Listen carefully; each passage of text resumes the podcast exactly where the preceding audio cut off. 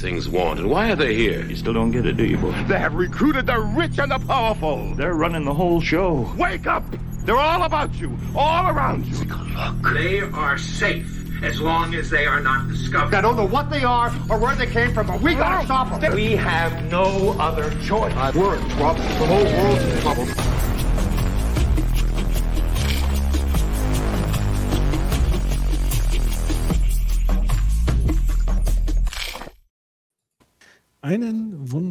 Wunderschönen guten Abend, ihr Lieben. Herzlich willkommen zu einem neuen Critical Livestream, die Hinterfragung. Und ich habe hier wieder äh, drei wunderbare Leute um mich herum geschart, äh, die ich mal der Reihe nach vorstelle. Da wäre der Ei, äh, wäre zum einen äh, der wunderbare Human Nagafi. Hallo Human. Guten Abend.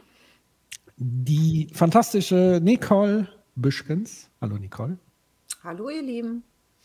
Und der sensationelle Dr. Morph. Hallo, Hallo, hallo. Patrick. Hallo. Hallo alle anderen. So, der Chat trudelt ein. Hallo, hallo, hallo. Henlo, Schluckimpfung 4, da müssen wir nochmal die Tasten üben. Oder ist Henlo irgendwie eine offizielle Begrüßung, die ich noch nicht kenne? Das kann natürlich auch sein. Moinsen, Metal, Leute. Eieiei. Geilo mit Morph. Wuhu. Da sind die ersten Fans. Das ist doch sehr gut. da wird direkt die Flasche geköpft. Warte mal, die Flasche, wo ist denn, wo ist denn die Dose hin? Ja, äh, ich, äh, ich mache jetzt relativ viel alkoholfrei und da gibt es tatsächlich äh, wenig in Dosen, was lecker ist. Weil Ja. lecker ist es nur dann, wenn wenig Zucker drin ist. Und ich habe bis jetzt nur zwei Sorten gefunden, oder na, drei. Drei Sorten gefunden, die mich da befriedigen können. Und die sind alle in Flaschen. Ist ja auch Sehr gut. eigentlich, Äh, besser, glaube ich, habe ich gehört. So, verpackungstechnisch. Weiß ich nicht. Auch. Auch. So, Aber auch, auch. Von, von Nervengift her. Ich habe gehört, Sehr Guinness soll man ja aus der Dose trinken, weil da Was? ist so ein, so ein Dingskapsel mit drin. Guinness sollte man eigentlich direkt vom Fass Nein, nein, Dose, aus der Dose. Das stimmt. anstatt Diese Flasche. Kilkenny Genau, und so, die haben alle diese, diese Murmel da drin. Ja, so eine Dingsbumskapsel. Genau, wir machen aber heute nicht das Aber wir sind ja nicht hier auf ein Bier-Podcast. Genau, auf ein Bier ist was anderes. Auch ein sehr guter Podcast. Ähm, so, sondern wir sprechen heute mal wieder über ein Jung und Naiv-Interview mit einer Politikerin. Und ich würde sagen, als Einstimmung hat uns, ich soll euch alle ganz lieb grüßen vom lieben Dave, David, der sonst ja auch oft dabei ist. Ähm, er kann sozusagen, was heißt er kann, weil wir schon so viele sind, ist er heute mal nicht dabei, aber er ist im Geiste bei uns und er hat uns ein Video produziert, um uns sozusagen auf die heutige Person, die wir besprechen in dem Interview, einzustimmen. Und ich würde mal sagen, ich spiele mal das Video vom Dave ab. Und Grüße an Dave, falls er schon zuschaut. Ähm, ja. Ich mache mal hier Film ab. Agnes Strack-Zimmermann ist FDP-Politikerin, Mitglied des Bundestages und Vorsitzende des Verteidigungsausschusses.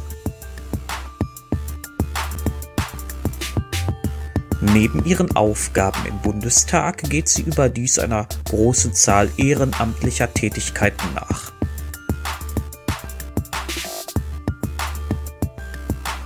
ganz vorne steht. Strack Zimmermann ist zudem Mitglied in verschiedenen Lobbyorganisationen der deutschen Rüstungsindustrie. Ja, und das, und das ist nicht mal richtig. Ja, das, Wikipedia kann ja jeder was reinschreiben. In der Kritik steht sie wegen ihrer Mitgliedschaft in zwei Rüstungslobbyorganisationen, die gemäß Lobby Control für einen Interessenskonflikt mit ihrer eigentlichen Tätigkeit als Bundestagsabgeordnete sorgen. Die einzigen, die was davon haben, sind die Menschen in diesem Land. Da, da, dafür lobbyiere ich. Ja, und ähm, Ja, schon Spoiler hier. das ist schon ein bisschen gespoilert, aber trotzdem vielen lieben Dank, Dave, für die Einstimmung. Ähm, wir gehen, glaube ich, mal direkt rein. Vielleicht nochmal als kleine organisatorische Ankündigung. Ich habe gerade beschlossen, ich werde nach dem Stream, und ich glaube, der liebe Morph äh, schließt sich dem auch an. Die anderen beiden müssen leider frühzeitig schlafen gehen, weil morgen früh raus. Wir würden nochmal so eine Aftershow-Discord-Chat-Runde machen nach dem Stream. Also wer Interesse hat, hüpft hier äh, auf den Link zu unserem Critical Server und dann können wir noch ein bisschen plauschen, wenn denn Dorpinsel auch dabei ist. Also wenn ein paar Leute dabei sind, dann kommen wir auch noch mal rein und schnacken ein bisschen nach dem Stream über dies, das etc. Ähm, genau, ja, aber jetzt gehen wir quasi äh, in das Interview. Und heute ist Human Herr des Geschehens. Er war fleißig. Er hat Timestamps rausgeschrieben.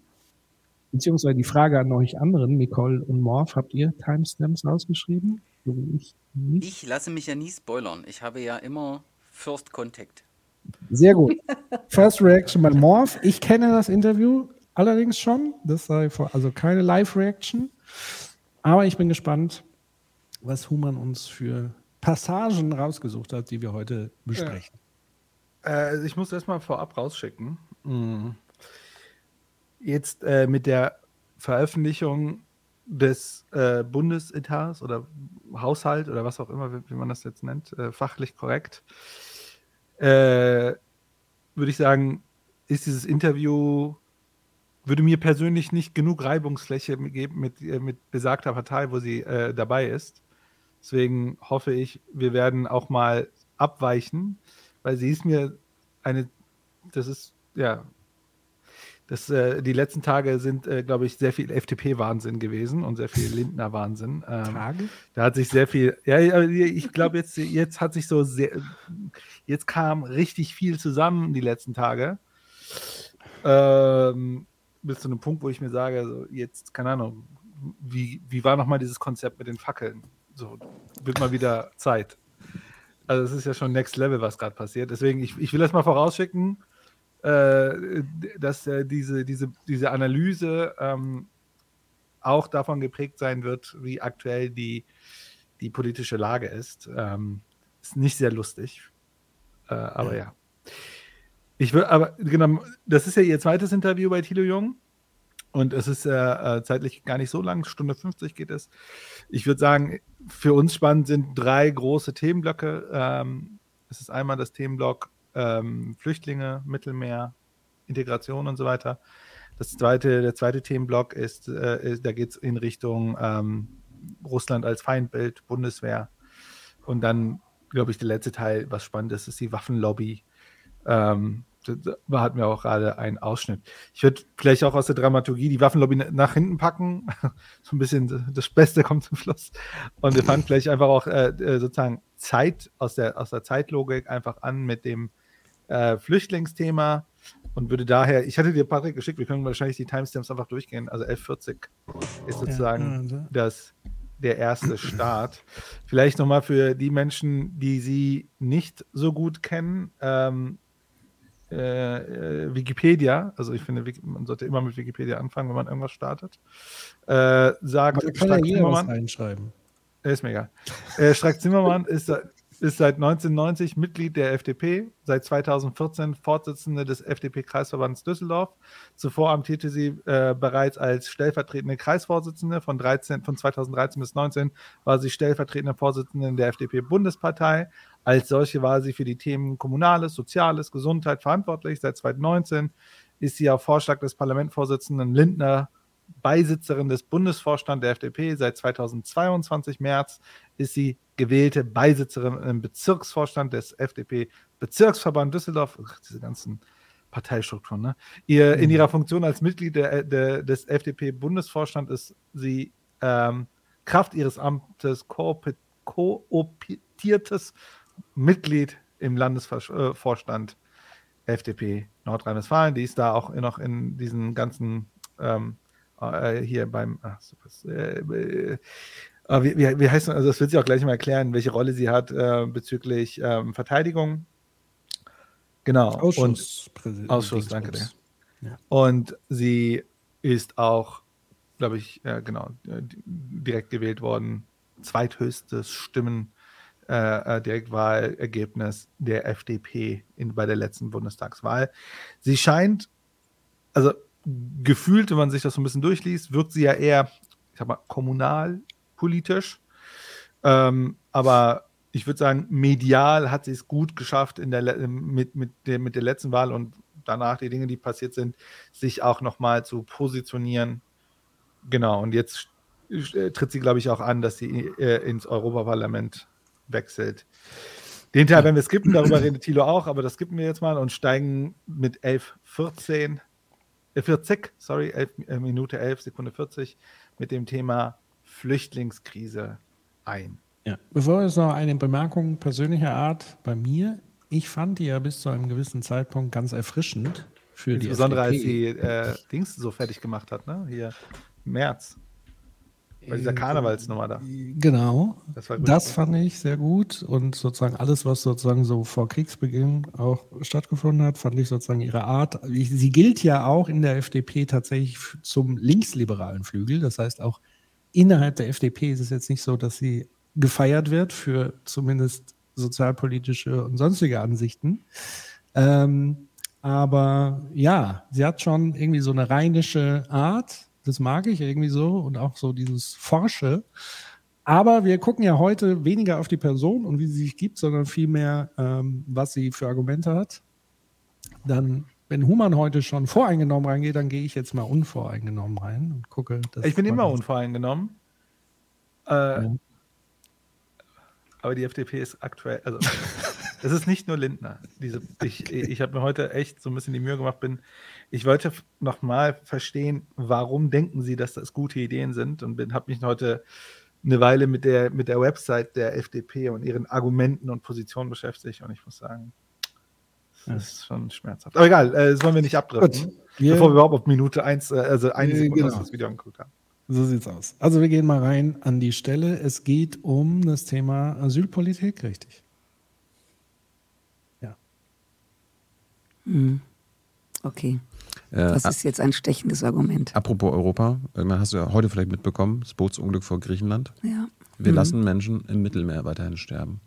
Ja. Das ist auch Europas äh, Verantwortung. Ja, Ähm, das ist, äh, das ist ein Thema, was, ähm, ob man das jetzt hätte verhindern können, weiß ich nicht. Dazu bin ich jetzt nicht zu tief drin. Dass es aber immer wieder passiert, ist eine Katastrophe. Worüber wir aber gar nicht reden, ist, was den Menschen passiert, die auf dem Weg zum Mittelmeer sind.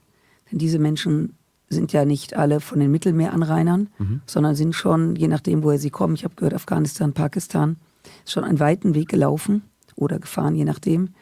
Und dass sie bis zum Mittelmeer kommen und dann auf untaugliche Boote steigen von Schleppern äh, vorbereitet, das ist eine Tragödie. Das ist eine Tragödie. Da gibt es auch nichts anderes zu sagen. das könnten wir ändern.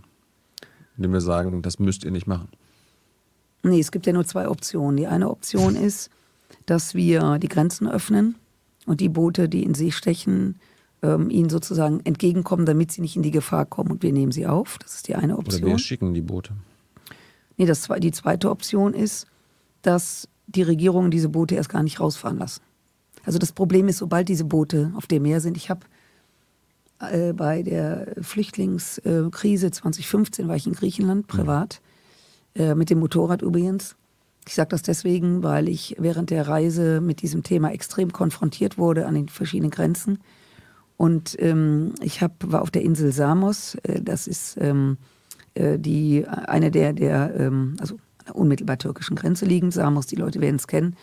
Und da waren jeden Morgen der Strand voll mit sogenannten Schlauchbooten. Das waren zum Teil manchmal billig aufgeblasene Autoreifen. Also der, der, der Innen, der, der Schlauch eines Autoreifens. Westen, ähm, Rettungswesten, an denen man sah, dass sie zum Teil auf türkischen Ausflugsbooten benutzt wurden. Kannst du den Namen sehen, die dann offensichtlich in die Hände gerieten und Flüchtlinge gegeben. Alles unbrauchbares Zeug. Ich habe Menschen anlanden sehen. Äh, das war schon, das war ganz am Anfang, als das anfing und auch griechische Inseln völlig überfordert waren, die es übrigens immer noch sind. Es wird nur nicht mehr so oft darüber berichtet. Also es gibt nur zwei Optionen. Wir holen sie ab und holen sie zu uns oder wir versuchen dort, wo sie sind, das Leben so zu beeinflussen und zu ändern, dass sie keinen Grund haben zu fliehen. Wa- Ich sehe keine Alternative. Warum machen wir nicht beides?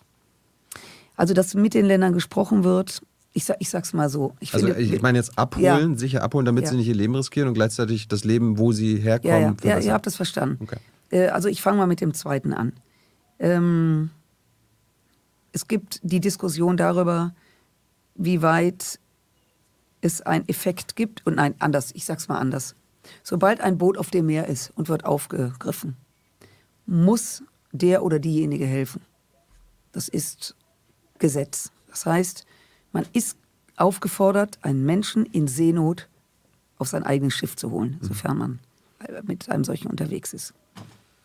Weil das so ist, machen das natürlich auch viele Schlepper sich zu eigen, sagen, schicken diese kaputten Dinger raus nach dem Motto, es wird einer vorbeikommen und die müssen euch aufnehmen. So, das ist das, das ist das eine. Das zweite ist, und es sind eben sehr viele unterwegs, offensichtlich war das Meer relativ ruhig und sie haben sich getraut und das Boot war natürlich viel zu voll wieder. Mhm. Ähm, das ist wirklich äh, alles ganz entsetzlich. Das zweite ist, gleichzeitig eben den Menschen, die äh, in den Ländern leben und allen Grund haben zu fliehen. Das kann politischer Grund sein, das kann der Grund sein Nahrungsmangel, das kann, kann viele Gründe haben, äh, dass wir uns einsetzen dafür, dass die Situation vor Ort anders wird. Und das ist leichter gesagt als getan. Aber wenn ich jetzt zum Beispiel mal die westafrikanischen Länder nehme, die eine riesen Problematik haben, weil sie völlig austrocknen. Also der Kampf um die Wasserressource, um Ressource Wasser ist gigantisch, gigantisch und die wird noch viel schlimmer wo also Viehbesitzer gegen Feldbesitzer kämpfen, weil es einfach darum geht, wer das Wasser bekommt. Das ist ein großes Thema. Auch eine Verantwortung von uns, ne? Ja, absolut. Also also gerade historisch, äh, wegen den CO2-Emissionen. Äh, Thilo, es gibt, wir brauchen nicht darüber zu diskutieren, warum das so ist, Gut. sondern dass der Westen daran beteiligt ist, ist das eine, dass es eine Klimakatastrophe ist, die äh, neben der Tatsache, was es fürs Klima bedeutet, rein von der Geschwindigkeit der Massenmenschen, die sich auf den Weg machen, das, das ist ein existenzielles Problem für die Menschen, um die es geht, aber auch für uns in Europa, weil wir werden Menschen aufnehmen, auch in Zukunft. Wir werden Menschen aufnehmen, begrenzt, aber wir werden gleichzeitig die Gesellschaft nicht überfrachten können, also überfordern können, ist ein besseres Wort. Und das tun wir, wenn wir nicht Zuzug regeln und eben Menschen vor Ort helfen. Und das kann man natürlich. Man kann natürlich mit Regierungen sprechen. Ich weiß, dass Joachim Stamm, Partei von, von, mir, von mir genau das macht. Mhm. Der also mit den Regierungen spricht, dass sie A, die Situation verändern, dass die Leute nicht fliehen und B, die, die zurückkommen, auch aufnehmen. Es gibt nämlich auch die, die geflohen sind und zurückkommen wollen, weil sie auch keine Perspektive gefunden haben in Europa. Das soll es nämlich auch geben. Die kommen zurück und haben keine Chance, wiedergenommen zu werden. Also das Thema ist super komplex und eine einfache Antwort werde ich dir heute nicht liefern können. Wir können gerne Pause machen. Ja, wir haben erstaunlich lange ausgehalten. Ja, ich fange mal an mit der Frage an euch. Ähm, es gibt tatsächlich nur zwei Optionen in dieser Angelegenheit zu verfahren? Fragezeichen. Naja, die dritte Option wäre halt äh, Außengrenzen schützen mit Knarren und Leute töten, ne? Ja, das die ist ja, ja nicht gemacht. Variante. Äh. Ja, von der hat sie nicht geredet, ne? Ja. Äh, ich, ich, glaube, äh, wenn man sich das Ding anguckt, so ein bisschen aus der Analyse heraus, ist es ganz interessant, erstmal, wie sie das macht. Hm, sie, sie macht erstmal eine Beschreibung der Situation, das ist wie, man, man könnte fast argumentieren, es ist wie so eine so eine Produktbeschreibung. Ne? Sie erklärt so Eigenschaften, Elemente äh, und das ganze Ding würzt sie so ein bisschen, äh, so ein bisschen mit, ähm, wie soll ich sagen, mit so Pathos. Ne? Menschen leiden und so weiter. Es, aber sie, sie, beschreibt im Grunde wirklich halt nur das, was sie sieht, ne? was sie erlebt und so weiter. Mhm was sie ja wörtlich auch selber gesagt hat, sie, worüber es sich nicht lohnt zu reden, ist, sind die Gründe. Aber eigentlich sind ja die Gründe komplett relevant, darüber zu reden. Mhm. Ähm, denn am Ende ist ja der, die, die, die, die, ähm, ja, die Gründe, warum Menschen auf der Flucht sind, da landen wir ja bei wahrscheinlich auch Themen, die sie schwer verarbeiten kann. Also wir werden dabei landen, dass, äh, ähm, dass viele Menschen auf der Flucht sind wegen Staaten, die, äh, ich sag mal, ähm, also insbesondere Staaten im Süden sind ja oft so beraten worden, wie man das unter neoklassisch definieren würde, im Sinne von äh, fokussierte Haushalte. Man versucht eher, äh, ne, man kommt aus dem Kolonialismus, Ähm, äh, man hat diese Länder äh, lange Zeit ausgebeutet. Man, man, man versucht sie immer noch schwach zu halten und so weiter. Und den kam, also sozusagen dieses, ich sag mal, der, der ökonomische Teil. Also am Ende fliehen die Leute nicht nur, weil es böse Staaten gibt, die gibt es auch. Und das, da gibt es auch ganz viele ökonomische Argumentationen, warum das problematisch ist. Also im Sinne von, ne, mit welchen Staaten macht man Geschäfte, warum macht man diese Geschäfte und so weiter. Aber den Teil, den sie ja komplett weglässt, ist die Frage nach der, der, der ökonomischen Frage. Also Menschen fliehen aus ökonomischen Gründen, aus, oft aus ihren Ländern und hoffen ja zum Beispiel, dass sie hier eine bessere Situation vorfinden. Und dann wird das ja im Grunde auch äh, oft so gesehen, als im Sinne von, ja, das sind Wirtschaftsflüchtlinge, die wollen wir ja eigentlich nicht und so weiter. Wir wollen ja eigentlich Kriegsflüchtlinge oder politische Flüchtlinge und so weiter. Aber ich glaube, der Teil ist super wichtig. Der wird halt weggelassen. Dann wird halt diese Produktbeschreibung gemacht, ne, will ich es mal nennen, so eine, wie als würde ich ein Auto beschreiben, welche Funktion es hat, beschreibt es im Grunde eine Situation und würzt das so ein bisschen mit Marketing-Pathos. Und das hat, und das kann aber gleichzeitig, glaube ich, und das ist halt super schwer, weil sie damit sich ja auf eine argumentative Ebene bewegt, wo man sagt, ja, hat sie ja recht. Ne? Also sie, ne, sie nennt es ja beim, sie nennt ja die Sachen, wie sie sind. Und was sie aber komplett weglässt, und das hat ja Morph gerade schon gesagt, ist, dass sozusagen EU, Marokko, also wir haben ja schon mal darüber auch das Video gehabt, ne? Äh, das war ja dieses furchtbare Video, was du mal gezeigt hast, äh, Patrick, dass die EU Länder finanziert, um diese Grenzen mit Waffen und mit krasser Gewalt zu schützen. Den Teil, den, den hat sie einfach weggelassen. Hm. Ja, ja, was ich bei. Ah, sorry. Also ich wollte nur noch hinzufügen, was sie auch einfach sagt, ist dieser, diese Aussage, sie gibt sie einfach wieder, ja, da kommen jetzt Menschen und wir dürfen auf keinen Fall Europa überlasten mit äh, mehr Menschen. So. Äh, das deutet auf mich, also für mich deutet das immer darauf hin, dass die Leute, die so argumentieren, gar nicht verstehen, wie Gesellschaft eigentlich funktioniert. Wir brauchen Menschen, also das ist so eine Sache, ne? Das, da, darauf geht sie gar nicht ein, sondern sie, alle setzen stillschweigend voraus, da kommen Menschen und wir können die nicht gebrauchen. Mhm. Cool.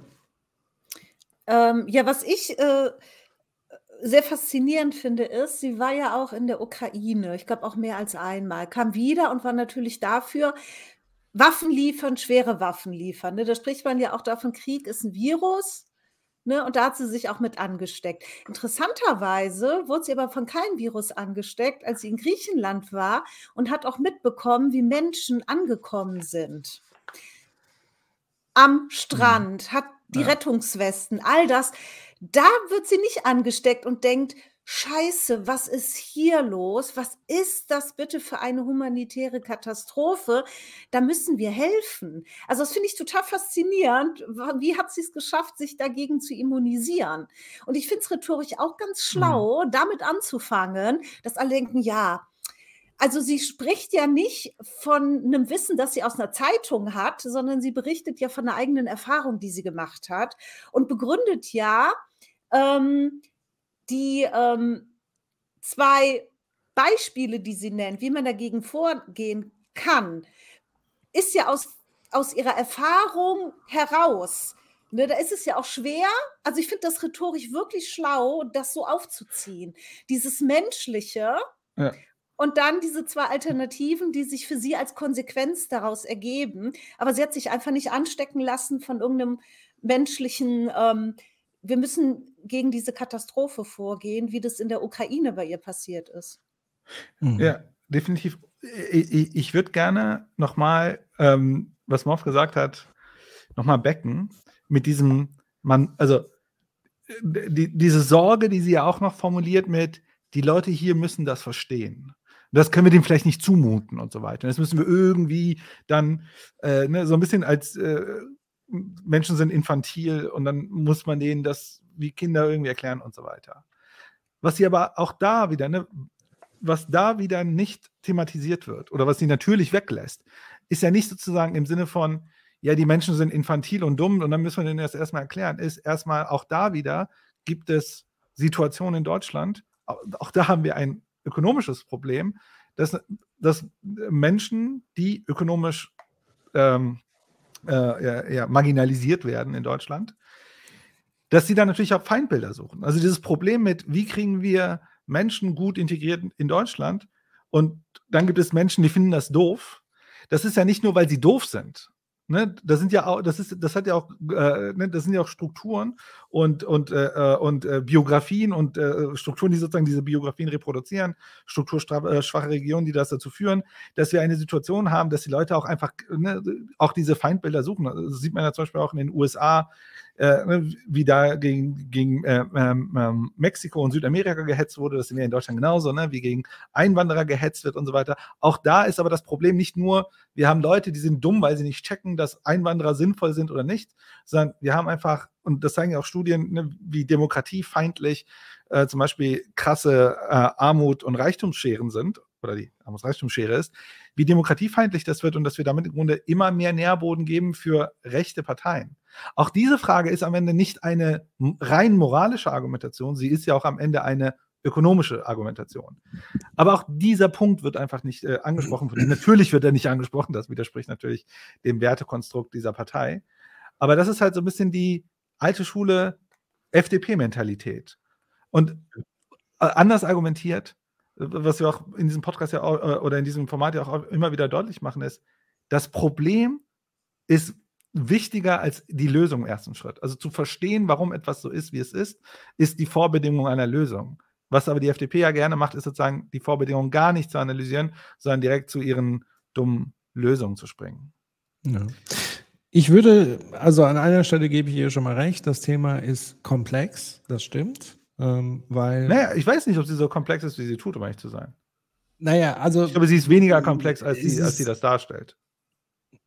Naja, sag mal so, ich, ich versuche das mal ein bisschen auszuführen, was Komplexität an der Stelle heißt und wie vor allen Dingen die FDP, aber auch viele andere Parteien äh, Komplexität ja vermeiden wollen, indem sie nicht Politik machen. Das ist ja sozusagen ihre Strategie, mit Komplexität umzugehen, ist die Komplexität zu verdrängen und sich gar nicht mit der Komplexität auseinanderzusetzen, sondern eben versuchen, möglichst einfache Lösungen, die nichts kosten, wo sie nichts machen müssen, keine Verantwortung übernehmen und dann irgendwie das laufen lassen.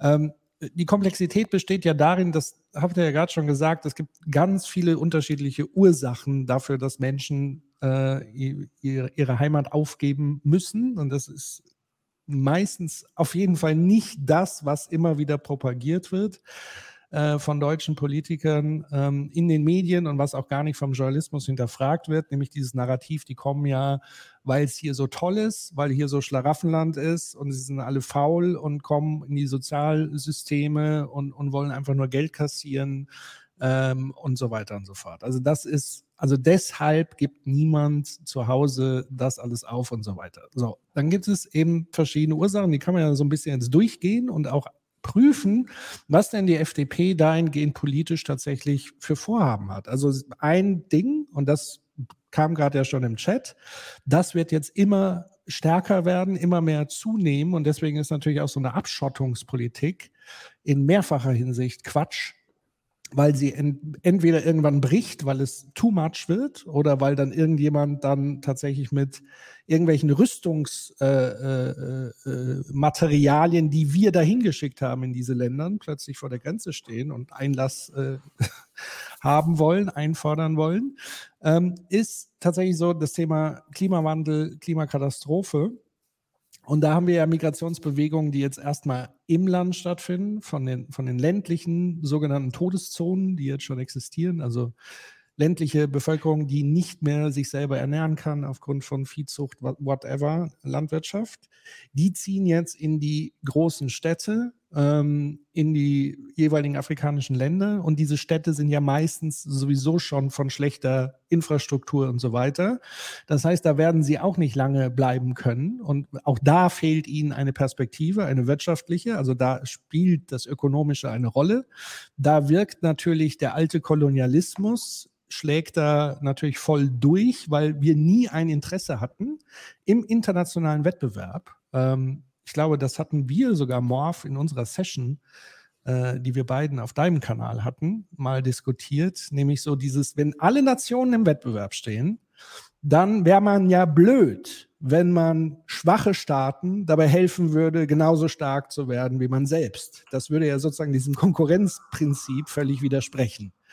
Also sorgt man noch dafür, dass die bestehende Asymmetrie eigentlich gewahrt bleibt, weil man bisher daraus natürlich auch Vorteile hatte, nämlich indem man die Ressourcen aus der Erde holte, äh, billige, schlechte Arbeitsbedingungen für sich ausnutzen kann. Man konnte sein, man kann seinen Geflügelabfall dahin exportieren. Das war super praktisch, so von äh, Handelsbilanz etc. Ähm, und warum sollte man diesen Wettbewerbsvorteil, den Deutschland eindeutig hatte, durch diese Politik über viele, viele Jahrhunderte und Jahrzehnte, warum sollte man die aufgeben, wenn man in diesem Konkurrenzprinzip ist? Das äh, ist so schon mal der eine Punkt. Also da steckt sowohl das Ökonomische drin, wie auch das Thema Klimakatastrophe. Ja, äh, lass mich vielleicht da kurz einschränken. Ich glaube, äh, ähm, ich nehme mal, die klassischen oder neoklassischen Ökonomen würden jetzt argumentieren, äh, Nationen sind nicht nur klassisch im Wettbewerb miteinander, sondern es gibt auch den sogenannten kompar komparativen Wettbewerbsvorteil. Das bedeutet, dass es schlau ist, dass Nationen sich auf bestimmte Sachen fokussieren und damit im Grunde allen es besser geht. Das ist ja auch sozusagen äh, oft die Ideen bei so äh, supranationalen oder globalen äh, ähm, äh, ja, so, so Wirtschaftsvorhaben und so weiter, dass diese Idee des ne, komparativen Vorteils sozusagen stattfindet. Keine Ahnung, Deutschland kann X gut, dafür Y nicht, ein anderes Land kann Y und das, die Zusammenarbeit ist sozusagen für alle besser. Und ne, alle werden dadurch besser, weil jedes Land sich fokussieren kann auf seine Kernfähigkeiten und so weiter. Nur so, es gab, das ist so eine Linie, die es gibt, aber gleichzeitig sehen wir, das, das hatten wir auch mal hier zu Gast, ähm, Patrick, da kann ich seinen Nachnamen nie vernünftig aussprechen. Ich auch nicht. Kratsch, Kratsch. Ich weiß. Genau, der hat ja das Buch geschrieben, äh, äh, Wettbewerb der Nationen, wo es ja auch im Grunde zum großen Teil darum geht. Ne, am Ende ist das halt nette Theorie. Die Realität zeigt, es gibt ökonomische Macht und ökonomische Macht strukturiert sich auf eine bestimmte Art und Weise. Und das ist im Grunde, wo ich gerade hinaus wollte. Mit, also mein Argument ist sozusagen die, dass wir, ähm, keine Ahnung, ein mehrere Dekaden. Wie viel ist denn eine Dekade? Zehn Jahre? Mehrere Dekaden, ich hoffe, es sind zehn Jahre. Also viele zehn Jahre. 30, Alter. 40, 50, 60 Jahre äh, äh, sehen was, äh, neoklassischer Wirtschaftspolitik, also globaler Wirtschafts, äh, Wirtschaftsförderung, wo im Grunde ne, Länder bekommen dann äh, Kredite für irgendwas, äh, die das sind keine sinnvollen Kredite, in was da investiert wird. Die Idee, wie, wie dort Wirtschaft gefördert wird, ist komplett sinnlos. Damit äh, am Ende hat man nur sozusagen äh lokale Warlords oder was auch immer unterstützt. Ähm, Staaten konnten sich gar nicht so richtig öffnen, wurden im globalen, äh, äh, globalen Handel nicht so richtig integriert. Und dann haben wir halt ein Riesenproblem, ähm, dass dann im Grunde ja im globalen Markt nur bestimmte Güter gehandelt werden und dadurch sind bestimmte Länder haben sich einfach kaputt gemacht. Also ein klassisches Beispiel ist ähm, Indien äh, oder Länder, die in dieser Region sind, die zum Beispiel am globalen, am, globalen Handel von zum Beispiel Weizen und so weiter teilgenommen haben. Irgendwann wird ja gesagt, ne, global gibt es nur noch x Pro Produkte, die gehandelt werden Weizen und so weiter. Und Hülsenfrüchte gehörten dann nicht mehr dazu, sodass sie ihre äh, Produktion umgestellt haben auf Weizen, was sozusagen aber für die nicht so sinnvoll ist, sondern für die sind Hülsenfrüchte deutlich sinnvoller in diesen Wärmeregionen. Aber die wurden halt global nicht gehandelt. Ne? Also in dem Moment, wo man sich aber sozusagen partizipiert an diesem globalen System, was sozusagen gewisse Scheuklappen hat, wie es ökonomisch sein soll, auch gewisse Vorstellung hat, wie Investitionen funktionieren sollen in Ländern. Ne? Wir erleben es ja jetzt gerade auch wieder, äh, wir haben ja jetzt gerade eine, äh, einen Finanzminister und eine Partei, die diese neoklassische Ideologie von Reagan und Thatcher denken, das ist schlau, das wiederzumachen, nachdem man eigentlich gemerkt hat, dass es dumm ist. Diese Idee hat man ja auf den globalen Süden angewandt. Und jetzt wundern wir uns, dass das, also wir wissen, dass es nicht funktioniert hat. Und jetzt wundern wir uns, dass diese Menschen die merken, so, ist halt scheiße dort. So. Und jetzt wollen sie hier hin. Ja, unter also, anderem. Ich würde trotzdem noch mal das Argument von den Neoklassikern aufgreifen mit dem Komparativ und so weiter. Ich halte das für rhetorischen Schwachsinn, weil in Wahrheit sieht ja sozusagen die Wirtschaftspolitik dahingehend, also es passt halt, es wird halt passend gemacht zu dem, was politisch sozusagen abgeht. Also zu sagen, ja. spezialisiert ihr euch mal auf Rohstoffe, die wir dann günstig importieren. So, also man, man kann ja sagen, warum, warum helfen wir nicht dabei, dass das auch irgendwie eine Wissensgesellschaft wird, eine Dienstleistung. Also man könnte ja sozusagen machen ähnliche Dinge, die bei uns auch offenbar gut funktioniert haben und so weiter. Und das macht man halt eben nicht. Und ich glaube eben, dass das politisch so gewollt ist. Also dass sozusagen diese kolonialistischen Strukturen dahingehend für das Ranking der Wirtschaftsnation, der Wirtschaftsmächte. Ich glaube, es gibt einfach ein großes Interesse, diesen, ähm, diese Top Ten zu halten oder so, wie man, also eben nicht das Bestreben zu sagen, wir machen diesen Wettbewerb, damit alle gleichsam wohlhabend irgendwann werden. Das wäre ja so dieses Narrativ der, der Neoklassik. Das halte ich wirklich für, für eine Lüge. Äh, ich glaube, es geht dabei, und das blenden ja die Ökonomen immer ganz gerne aus, nämlich diesen ganzen Machtfaktor in diesem ganzen Game. Und es bringt halt mehr wirtschaftliche Vorteile uns als Land und auch anderen Ländern, wenn wir so verfahren, wie wir bisher verfahren. Ja, ich würde es nicht als Narrativ so nennen, sondern der Komparative kommt ja von Ricardo, das ist ja ziemlich eine alte Theorie. Also, und man könnte argumentieren, in manchen Bereichen ist sie auch ne, funktioniert sie auch. Ne? Also zum Beispiel Chipproduktion in Taiwan, nicht in Deutschland. So, äh, also ich glaube, man kann das nicht aber nach äh, Deutschland und Europa kommt. So, ja, das hat, das, hat, aber, das hat auch wieder Prinzip äh, funktioniert gemacht. doch irgendwie nicht so gut. Also es funktioniert, man hat nur Angst davor, dass China irgendwann Taiwan ja. übernimmt. Ja, aber das ist ja erstmal irrelevant. Ne? Für die Theorie ist ja erstmal, funktioniert es ja. Äh, ne? also die Logik geht ja auf. Aber das Problem ist ja, was, was die Neoklassik halt nicht äh, äh, berücksichtigt, ist halt Macht. Ja. Und wie sich Macht ausdifferenziert, dass im Grunde nicht alle Staaten am gleichen Tisch sitzen und auf ja. Augenhöhe agieren. Das ist das eine. Und das zweite ist natürlich auch Ideologie. Also, dass man die, die eigene Ideologie und die eigenen Strukturen, zum Beispiel, ne, das Beispiel, was ich gerade hatte mit dem globalen Handel von Weizen zum Beispiel, das kommt ja aus einer Effizienzlogik. Es ist effizienter und Transaktionskosten aus der Transaktionskostentheorie sinnvoller, das so zu machen, aber man hat halt ja, für alle. Das ist ja für alle. Ja, besser, das ne? glaube ich halt nicht. Also für die, die es dann machen müssen. Also äh, auch hier Beispiel von Francesco Philippinen noch krasser, die lieber Rasen als Reis angebaut haben. Äh, also für sie ist es ja, war das ja kontraproduktiv. Also das heißt, sie haben Ernährungsprobleme. Diese könntest du eigentlich mit diesen Linsenfrüchten und so weiter machen. Aber für den Welthandel und damit für die großen Akteure des Welthandels ist das natürlich nicht so gut. Ja, ich würde also differenzierter sagen. Es für ist wen ist da die Frage? Ja, für alle. Also die, der, der, Punkt ja, bleibt. Aber nicht für Sie. Also, ja, doch, auch für Sie. Das ist halt nicht so ja. einfach. Also, das hat schon eine Logik. Also, zu sagen, also sagen wir mal, du bist Indien und du hast eine Überproduktion. Und jetzt ist die Frage, was machst du mit dieser Überproduktion? Die willst du halt am globalen Handel verkaufen die, die Frage ist halt, ne, was ist das, was global gehandelt wird? Und wenn das halt, aber wenn du jetzt sagst, okay, ich habe das Zeug und der Glo im globalen Markt sagt, sorry, das können, wir können das nicht weitergeben, dann bringt dir das ja nichts. Also kannst du, also ne, du, du kannst ja im Grunde mit Über- und Unterproduktion anders umgehen und hast damit eine Planungssicherheit als Staat. Also es hat schon, also ich würde nicht sagen, Dinge sind einfach nur schlecht, sondern ich würde sie halt immer in, in, in Kontrast sehen und dabei aber immer vor dem, vor dem Schirm haben ist ja, warum ist das eine und nicht das andere? Das ist eine. Ne? Also warum hat man sich für A entschieden und nicht für B? Und ich glaube, da wird halt verkannt, äh, bestimmte Sachen einfach so un unterdrückt, so wie sie ja zum Beispiel auch einfach Sachen weglässt. Und das zweite wäre, ähm, ist die Probleme, die daraus heute resultieren. Also wir, es kann ja sein, dass es, ich sag mal, in Anführungszeichen gut gemeint war. Aber heute haben wir ja Probleme damit. Ne? Sachen funktionieren heute nicht mehr.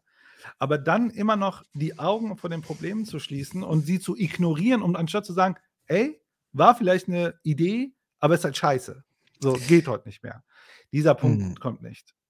Ja, also dem würde ich trotzdem hart widersprechen, weil, wie gesagt, ich habe sozusagen die, die hundertjährigen oder wie viele hundert Jahre Kolonialismus, Sklaverei etc. einfach im Hinterkopf. Und das war aus einer ganz klaren White Supremacy-Haltung heraus, nämlich zu sagen, das waren im Grunde genommen keine Menschen, sondern es ist entweder äh, sozusagen Nutz, Nutzvieh, was man eben einsetzen konnte für Arbeit, oder man konnte eben die, die Rohstoffe äh, ausbeuten, alles, was es da gab, hat man hergeholt, geraubt und so weiter und dass es zumindest immer noch einen Strang gibt. Und wir alle kennen ja auch das Prinzip der Vererbung und so weiter. Und wir sehen ja bis heute, was in den USA für, dass diese Strömung einfach existiert.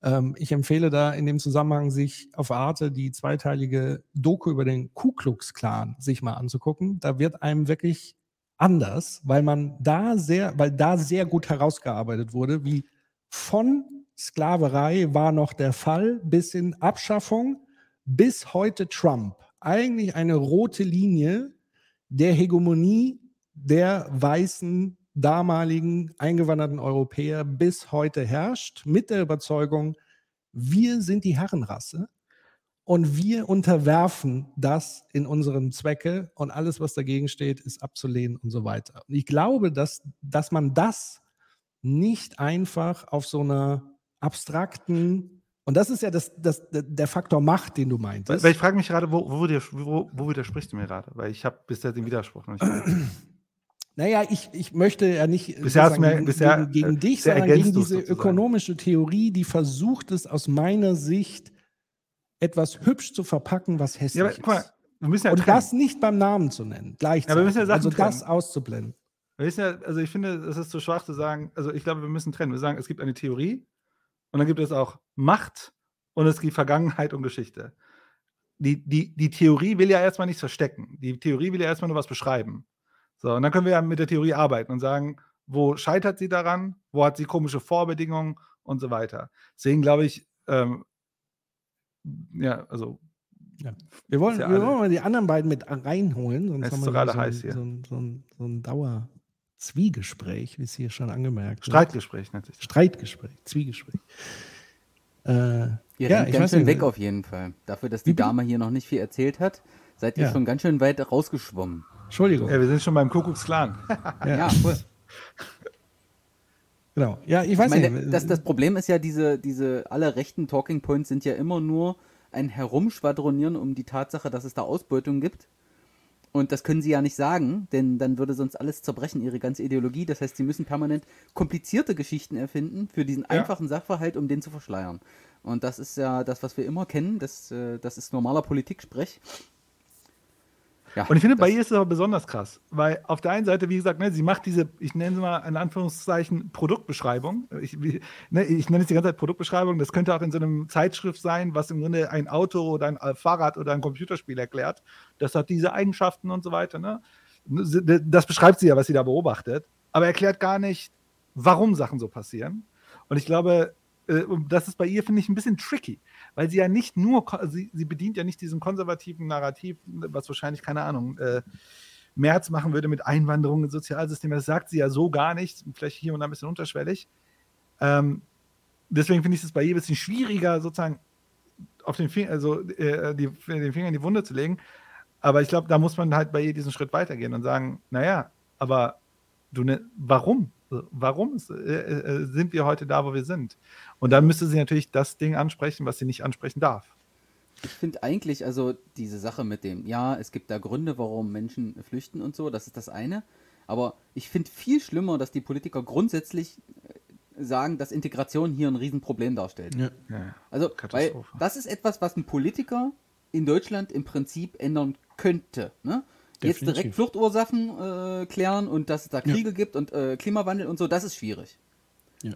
Aber äh, die Tatsache, dass wir hier eigentlich sowieso Menschen brauchen und dann aber das so zu framen, als wäre das ein Problem für uns. Ne? Weil es da einfach schlichtweg von dieser Seite überhaupt keinen politischen Ja. Willen gibt. Äh, das finde ich viel, viel schlimmer. Das kommt gleich noch. Ja, Da- okay. Da steigt sie gleich in die Details, da kannst du richtig auspacken, weil da geht es genau um das Thema. Okay, aber das äh, heißt, also ich glaube, sie, sie, sie redet jetzt gerade nur über die sozusagen Flüchtlinge aus dem Mittelmeer und wie traurig und tragisch und so weiter und dass es nur zwei Optionen gibt.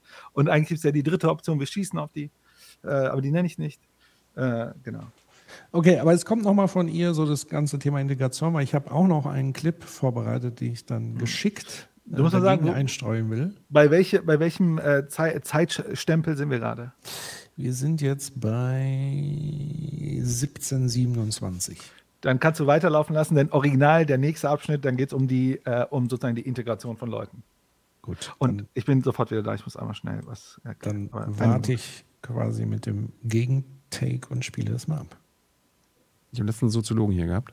Mhm. Stefan Schulz hat nochmal erklärt und die Bundesregierung sieht das übrigens genauso. Wir brauchen jedes Jahr netto 400.000 Menschen Einwanderung. Genau, Wir sind davon weit, weit Genau. entfernt.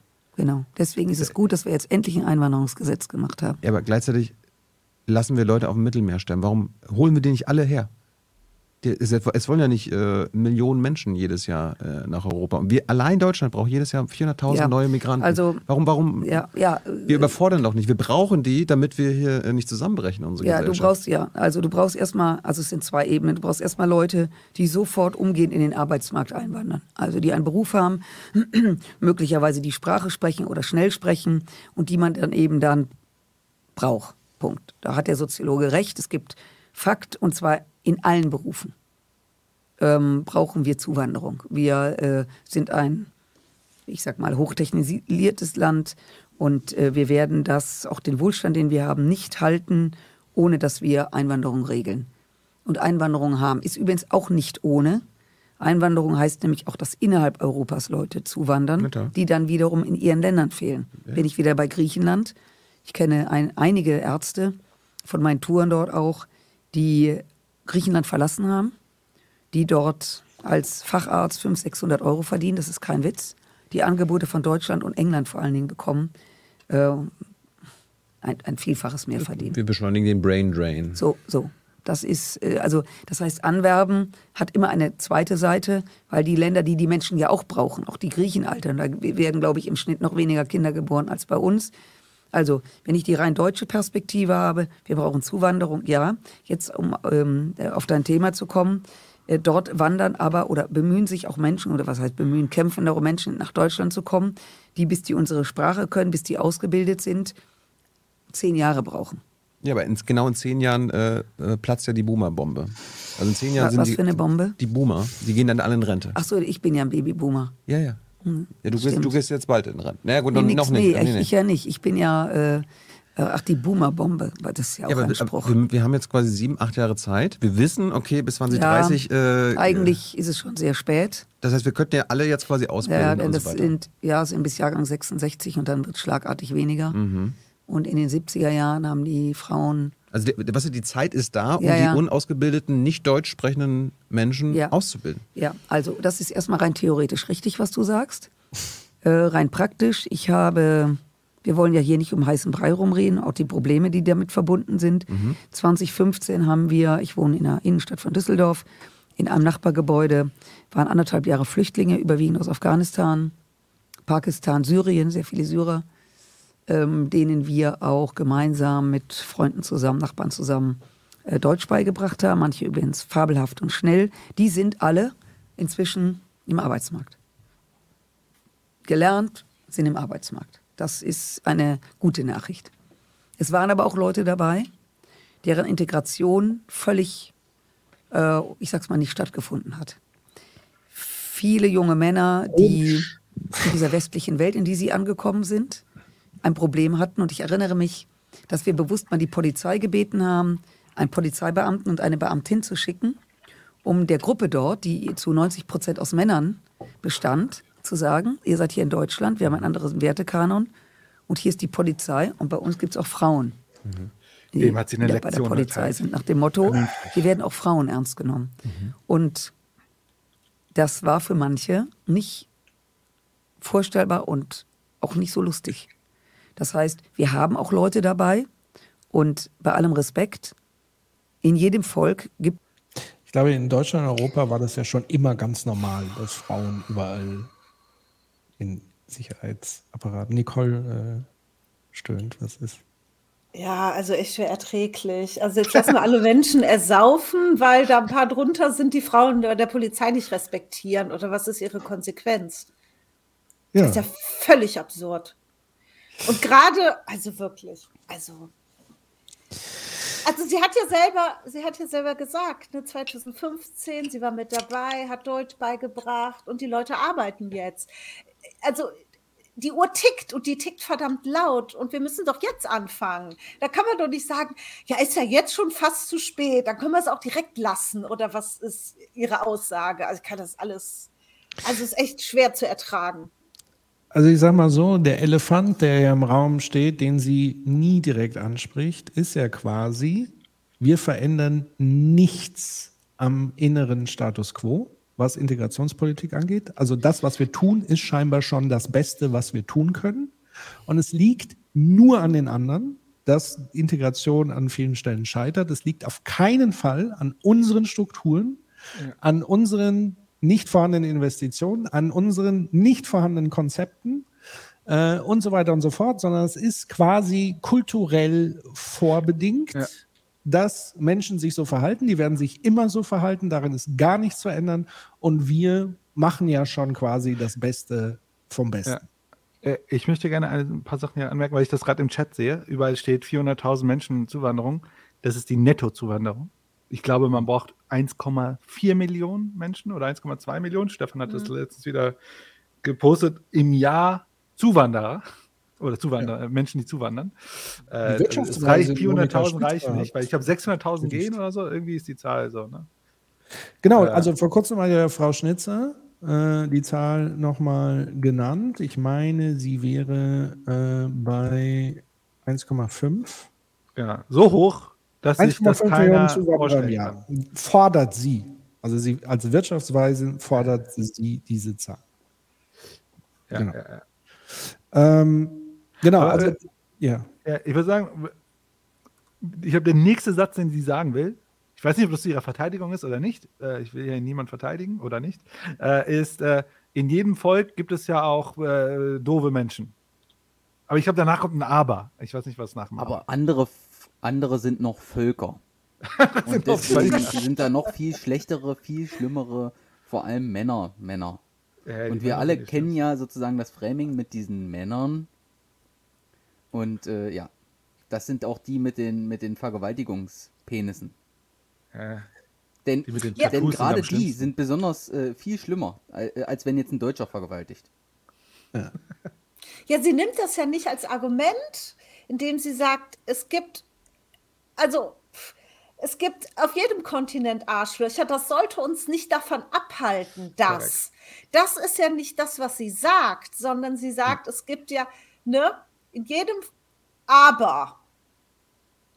Und die Politik ist ja auch dementsprechend. Und das ist ja das. Also, warum nimmst du es als Argument? Also, das macht mich echt wahnsinnig. Das ist so Ich glaube- inkonsistent. Ich glaube, so eine Schlussfolgerung würde sie gar nicht machen. Ich glaube, dass, äh, da, äh, da drückt sie sich vor. Sie sagt einfach, guck mal, ich habe hier anekdotische Evidenz. Es gibt Menschen, die integrieren sich super. Übrigens, Arbeitsmarkt finden wir richtig geil. Und dann gibt es da anekdotische Evidenz. Es gibt da irgendwie Typen, die kommen überhaupt nicht klar mit unserem Wertekanon. Und außerdem, äh, das ist halt, das sage ich jetzt einfach mal so. Ich glaube, eine Schlussfolgerung darum wird sie sich drücken. Ja. Also ich Also habe es ja noch nicht gesehen. Ich, äh, das ist jetzt meine Vermutung. Also mir fallen da auch noch mal zwei Sachen dazu ein. Also zum einen tatsächlich so diese Haltung zu haben, nach dieser Logik müssten wir eigentlich jedwede Sozialisierungs- und Resozialisierungskonzepte aufgeben. Egal mit äh, welcher Herkunft, egal ob das Deutsche, ich meine, wir haben ja auch ein Problem, sehr viele äh, Deutsche in die Gesellschaft zu integrieren. Das schaffen wir offenbar auch nicht. Also Eben. wenn ich deutsche Gesellschaft spreche, dann spreche ich die Gesellschaft, die auf unserer Verfassung fußt, was wir eigentlich als höchstes Gut sehen, wo eben die allgemeinen Menschenrechte im Grundgesetz tief verankert sind. Und das gilt eben nicht alle Deutschen, äh, sondern alle Menschen. Äh, und das schaffen wir auch nicht. Also wir, wir schaffen ja auch nicht sozusagen äh, äh, mit deutschen Pässen Menschen zu integrieren. Ähm, so, also das eine ist also sozusagen diese Idee zu haben, naja, sowas wie Sozialisierung und Resozialisierung, auch wenn jemand straffällig ist, also dann bräuchten wir gar keine Päda äh, äh, äh, psychotherapeutischen Angebote mehr für Gewalttäter und so weiter und so fort. Das wird ja dann alles nichts bringen, weil die sind ja so und werden immer so bleiben. Das, das wäre ja so die eine Logik. Oder ich sage, nein, das man kann Menschen sozusagen resozialisieren, man kann mit Menschen arbeiten, man kann ihre Traumata aufarbeiten, man kann tatsächlich auch pädagogisch mit denen arbeiten, man kann auch mit Gewalttätern arbeiten, man muss sie nicht sozusagen in irgendein Loch einsperren bis zum Lebensende, sondern wir haben uns ja dafür entschieden als Gesellschaft, so mit Resozialisierung zu verfahren. Dann frage ich mich aber, wieso gilt das dann nicht für alle Menschen, die Ja. Diesen Grund und Boden hier betreten haben? Okay, Fragezeichen. aber, aber, aber also unser Justizsystem, was eh nur bestrafen will, äh, in Sach also in Sachen Resozialisierung oder wie auch immer du das nennen möchtest, da sind wir ja auch nicht so gut drin. Also Wir sind generell. schlechter drin geworden, wir waren mal besser und ich glaube, wir hatten zumindest mal einen anderen Anspruch. Als, also der Anspruch ist mir an der Stelle nochmal viel, viel wichtiger, weil viele Länder haben diesen Anspruch gar nicht. Oder die haben ja auch zum Teil eine Privatisierung von Justiz. Das ist ja noch fataler. Also damit schaffst du Systeme wie in den USA, wo du Geld verdienst, wenn du mehr Menschen in den Knast steckst und so weiter. Ähm, ich glaube, da ist unser Justizsystem immer noch vom Anspruch her gut aufgestellt, in der Ausführung wahrscheinlich immer schlechter, weil wir haben jetzt auch eine äh, Partei mit in der Regierung, die genau das, und da ist sie Mitglied dieser Partei, genau diese Fragen von sozialer Integration nicht anerkennt und genau da einsparen möchte. Genau an dem Punkt. Und das führt dann natürlich zu Systemen, die Menschen eher wegsperren muss, weil Kriminalität natürlich auch zunimmt unter den ökonomischen Bedingungen und so weiter und so fort und man gleichzeitig nichts an den ökonomischen Strukturen verändern will und aber auch gleichzeitig nichts investieren möchte in Resozialisierung. Und dann hat man halt irgendwann diesen Salat. Ja, also man merkt, das ist Core FDP, was sie gerade, also, also nicht mal FDP, das ist Core reaktionär konservative Position, diesen Satz zu bringen mit, da sind auch schlechte, ohne oder den Satz eigentlich wegzulassen und eigentlich zu sagen, naja, in jeder größeren Population oder Gruppe gibt es immer eine kleine Gruppe, die negativ auffällt. Das ist in jeder Gruppe so. Also wenn eine Gruppe eine gewisse Größe hat, ist das immer inhärent. Diese jetzt zu überbetonen, ist eine Überapproximation und sozusagen verunglimpft alle anderen. Darüber hinaus ist die Frage, die, die so sind, zu, sich zu fragen, warum ist das so? Ne, was sind die strukturellen Bedingungen, dass Menschen sich auf irgendeine Art und Weise zu äh, verhalten? Dann dieses Ding mit der Resozialisierung, das lässt man einfach weg und überbetont einfach ja. das Negative, um, jetzt sind wir wieder äh, beim, äh, ne, ne, was will man suggerieren oder was will man erzeugen? Man will im Grunde halt ne, sagen, naja, so, dass wir da vorsichtig sind und, äh, und so weiter und so weiter. Das hat schon seine Gründe. Das ist halt nur dumm, denn es ist ja eine wirtschaftsliberale Partei und ich würde mal sagen, die Arbeitgeber würden sich ja freuen, wenn der Arbeitnehmermarkt so ein bisschen mehr Futter hat, weil aktuell ist es ein Arbeitnehmer und es entwickelt sich ja immer weiter zum Arbeitnehmermarkt. Also ich meine, das müsste doch ein Kern-FDP-Thema sein. Also im Sinne, wenn, wenn die FDP ernsthaft so wäre, wie sie wäre, wirtschaftsliberal, dann müssten sie das doch so richtig ernst nehmen. Aber ja, nee, hätte, sogar von ihr, die sozialer ist, kommt so ein Scheiß. Ich hätte auch noch ein gutes Argument, wenn man jetzt das mit der FDP ernst nehmen wollte. Also wenn ich jetzt in der FDP wäre, oh Gott. dann würde ich argumentieren. Also Raus. man weiß ja, man weiß ja, die FDP, die ist ja die, die ein Problem hat mit äh, Verwaltung und Bürokratie. Ja. Und ich hatte letztens so die Erkenntnis für mich persönlich, wir haben auf der globalen Ebene verschiedene Bürokratien, die nennen wir Staaten, und deren Zettel, also das Interface ist nicht kompatibel. Ne? Wenn jetzt jemand aus Syrien herkommt, dem wird das Abitur nicht anerkannt und so weiter und so fort. Ne? Lehrer können hier nicht lernen, Krankenschwestern dürfen hier nicht arbeiten und so. Mhm. Und dann hat man vor allem hier in Deutschland diese riesen, noch heftigere Bürokratie als in anderen Ländern. Und im Wesentlichen ist es so, Menschen kommen hierher, prallen gegen diese Wand aus Bürokratie, dann gibt es in den Ämtern nicht mal Leute, die Englisch reden es gibt ja. unendlich viel eklige Situationen, die immer dazu führen, dass Menschen nicht können. Sie sind nicht, es ist, wird ihnen nicht ermöglicht, hier äh, in dieses Interface überhaupt reinzugreifen. Und das Problem ist, der Deutsche als solcher sieht dann hinterher die Probleme und macht den anderen zum Vorwurf, dass sie in diese Bürokratie nicht reinpassen. Mhm. Na, das, genau, ist, das, das, ist so ein, das ist so ein Riesending. Und die FDP könnte super toll darauf aufspringen und sagen, wir haben ein Riesenproblem mit unserer Bürokratie die führt dazu, dass wir hier über, weil, weil sie wollen ja eigentlich Leute auf dem Arbeitsmarkt, sie wollen ja diesen ganzen Kram, sie wollen ja am besten ja. Niedriglohnsektor des Todes, noch mehr Ausbeutung, richtig viel Wettbewerb, äh, Konkurrenz unter den, äh, äh unter den äh, Arbeitnehmern und so. Das wollen die alles haben, ne? Ja. Und was ihn behindert ist halt, dass wir wirklich extrem schlechte Zettel haben, die überhaupt nicht, dazu, also die, die, die Behörden können es nicht leisten, was sie eigentlich sollen. Ja, also man muss an der Stelle einfach verstehen, dass die FDP diese Bürokratie und diese Bürokratie kennt. Also das eine Bürokratie ist was, was mit Sozialen und so weiter zu tun hat. Und das andere ist halt, was sozusagen Wirtschaft betrifft, also wo es der Wirtschaft schwer macht. Das muss entfesselt werden. Also alles, was Wirtschaft irgendwie einhegt und in einen Rahmen setzt, das muss alles aufbrechen, damit Wirtschaft schneller agieren kann, auch mal schnell hier Land enteignen und so weiter und schnell Dinge bauen und pipapo. Und das andere ist so ein komplettes No-Go-Area, will ich mal nennen. Weil was sie ja suggeriert ist, dass die Integration hier an der Stelle, also sie thematisiert da noch gar nicht mal die Bürokratie, was ja ein Argument wäre hinsichtlich der FDP. Guckt euch mal die Bürokratien an. Und auch da nochmal wichtig zu erwähnen, Bürokratie an und für sich muss man als Begriff sehen für eine schlechte Struktur. Also Bürokratie an und für sich ist nichts Schlechtes, sondern wir verwenden diesen Begriff immer nur, wenn eine Struktur gegeben ist, die so kompliziert ist, dass Leute nicht mehr klarkommen. Also eigentlich müsste eine Bürokratie dazu da sein, dass Dinge laufen. Das heißt nicht, dass man alles abschafft in dem Sinne, sondern zumindest so strukturiert, dass gewisse Ziele halt anders erreicht werden. Und ich glaube, hier sind sie froh, dass das so läuft, weil, was ja dahinter steckt, ist ja auch nochmal, was ihr auch gesagt habt, diese Leute haben sich trotz diesen immensen Hürden integriert. Das ist eigentlich, müssten die hier die Top-Verdiener unter allen Deutschen sein, weil die haben so viele Hürden geschafft. Von Sprache, von, von Verwaltungsakten und so weiter und so fort bis die eine Wohnung haben, bis sie was weiß ich haben. Also ich kenne ein paar Leute, die das sozusagen äh, äh, alles geschafft haben, aber das ist nicht die Leistung unseres Integrationskonzeptes, unseres Prinzips, sondern sie haben es trotzdem geschafft.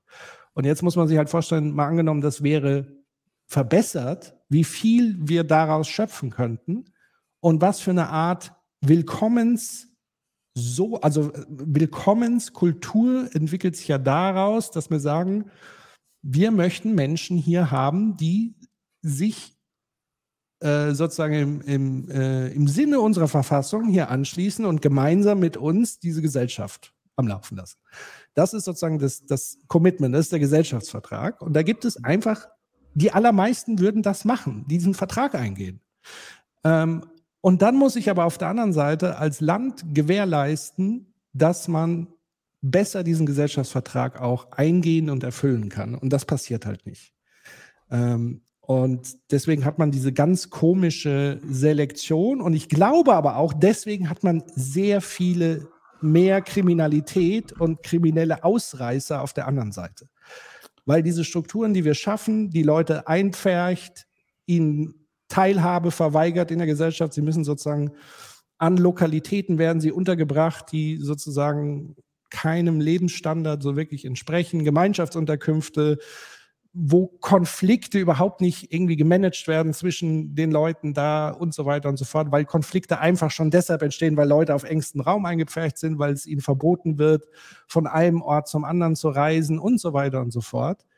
Dass diese Gängelstrukturen und dann auch bei jungen Menschen und auch bei jungen Männern, äh, auch das kann man ja als Problem sozusagen benennen, ist aber immer auch ein strukturelles Problem. Also auch Kriminalität entsteht aus strukturellen Gegebenheiten.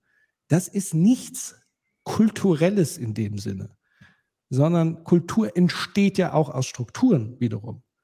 Ähm, und das ist halt so ein Ding. Ja, ich frage mich auch, was sie überhaupt für ein Bild hat von Geflüchteten, als wären die als würden die gar nichts können. Die haben doch auch in ihrem Land gearbeitet.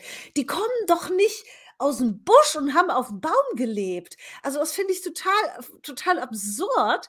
Und dann, dass sie auch sagt, Deutschland, wir sind ja auch technologisch so weit. Wo ich denke, ja, andere Länder jetzt nicht oder was? Und erinnert euch bitte daran, was hier abging während Corona mit den ganzen Faxgeräten. Also wirklich. Und wir halten an Verbrennungsmotor fest und so Dinge. Also da kann sie nicht mit so einem Argument kommen. Ich finde es einfach wichtig, Leute, die hier kommen, ob sie hier einwandern, weil sie arbeiten möchten oder weil sie auf der Flucht sind, sie können etwas. Mhm. Und man muss es ihnen so leicht wie möglich machen.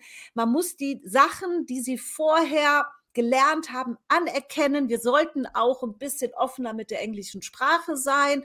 Und Leute lernen am besten eine Sprache, wenn sie in einem sozialen Kontext sind und nicht, wenn sie in irgendwelchen Containern zu viert oder fünft auf einem Zimmer sitzen und gar nichts tun dürfen. Die Menschen müssen in die Gesellschaft rein, in unsere Gesellschaft. Die können wir nicht an den Stadtrand packen und da sind sie unter sich. Wie soll denn da jemand Deutschland ja. kennenlernen? Der denkt, Deutschland ist ein Container. Hm habe doch ja, keine ist, Ahnung. Das ist ja genau das, was gerade Frankreich um die Ohren fliegt. Das ist ja genau das Ding, was du gerade beschrieben hast. Man packt sie an die Stadtränder. Äh, man, man sorgt nicht strukturell dafür, dass sie, dass sie sozusagen integriert werden, dass man auch, also dass Integration vor allen Dingen eben ein, ein Beziehungsding ist. Also die allermeisten Deutschen haben ja so die Haltung, die müssen sich anpassen. Also eigentlich geht es um Assimilierung und nicht um Integration. Voll. Und das ist ja, das ist ja eigentlich verrückt. Also so kann ich ja keine Beziehung aufbauen zu anderen Menschen. Das geht ja nicht. Ich kann ja nicht sagen, ich kann ja so keine Freundschaften schließen, wenn ich sage, du musst erstmal so sein, wie ich das erwarte oder Richtig. wie ich bin oder wie ich denke, dass ich bin. Und dann können wir Freundschaft schließen. Sondern es ist ja ein Geben und Nehmen. Und wir, wir blenden komplett aus, dass wir von diesen Menschen was lernen könnten. Dass wir sozusagen, also das ist Zum so Beispiel das, deren was, Sprache was könnten wir auch mal lernen. Beispielsweise. So. Ähm, und das ist etwas, was halt super tief verankert ist, glaube ich, halt eben ähm, in, diesem, in dieser Vorstellung, ja, dass wir so, so eine Art Dominier, do, also Dominanz als was auch immer, Vollkultur, Leitkultur fällt ja da auch immer in diesem Zusammenhang. Als, als Am deutschen so, Wesen. Ja, soll die Welt ist schon. Ja, Ich meine, diese, erinnert diese euch an- die, die macht uns Erinnert euch an das. Gespräch, das äh, Lanz mit ähm, Jens Spahn geführt hat, wo er gesagt hat, äh, an der Grenze, das sind doch nicht die Fachkräfte an der Grenze. Nee.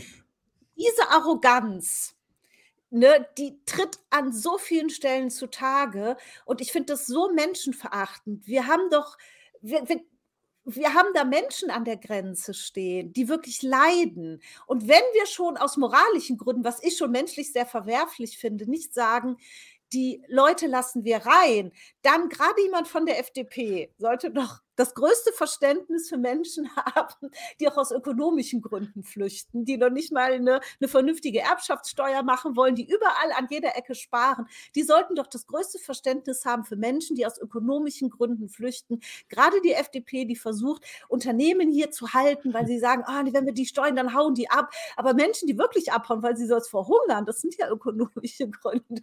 Das- die lassen wir außen vor. Das ist so absurd. Das passt vorne und hinten überhaupt nicht zusammen. Ja, aber Vielleicht- Nicole, Moment mal. Es gibt da einen Gleichrichter. Also der Aha. Gleichrichter lautet, äh, wenn das bei anderen Ländern passiert, ist das was völlig anderes als bei uns.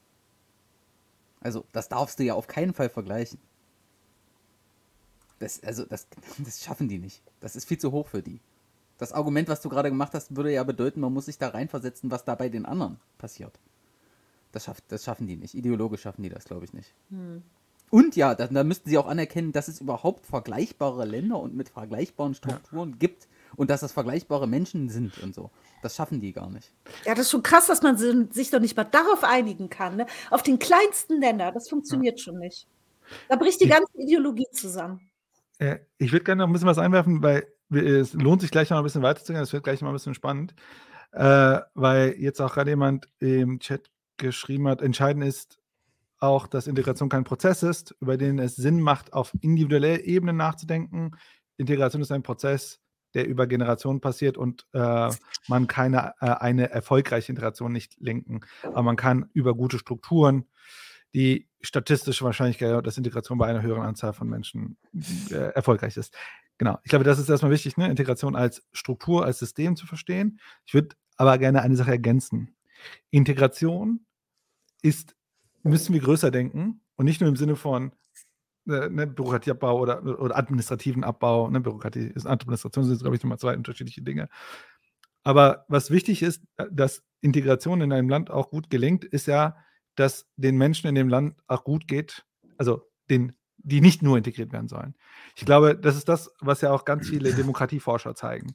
Je mehr wir ein Problem haben, dass sich Menschen in einem Land abgehangen fühlen, dass sie ökonomisch sich nicht integriert fühlen oder marginalisiert fühlen, ne, die Armutsbetroffenen und so weiter, desto schwerer wird Integration sein. Also Integration ist immer auch diese ökonomische Komponente, nicht für die Menschen, die integriert werden, sondern die Menschen, die hier leben und dann im Grunde daraus wieder ein Nährboden entsteht, dass dann re- rechtsextreme oder faschistische Parteien dann im Grunde dann für sich kapitalisieren. Der Teil der, der Integration, den dürfen wir nicht vergessen.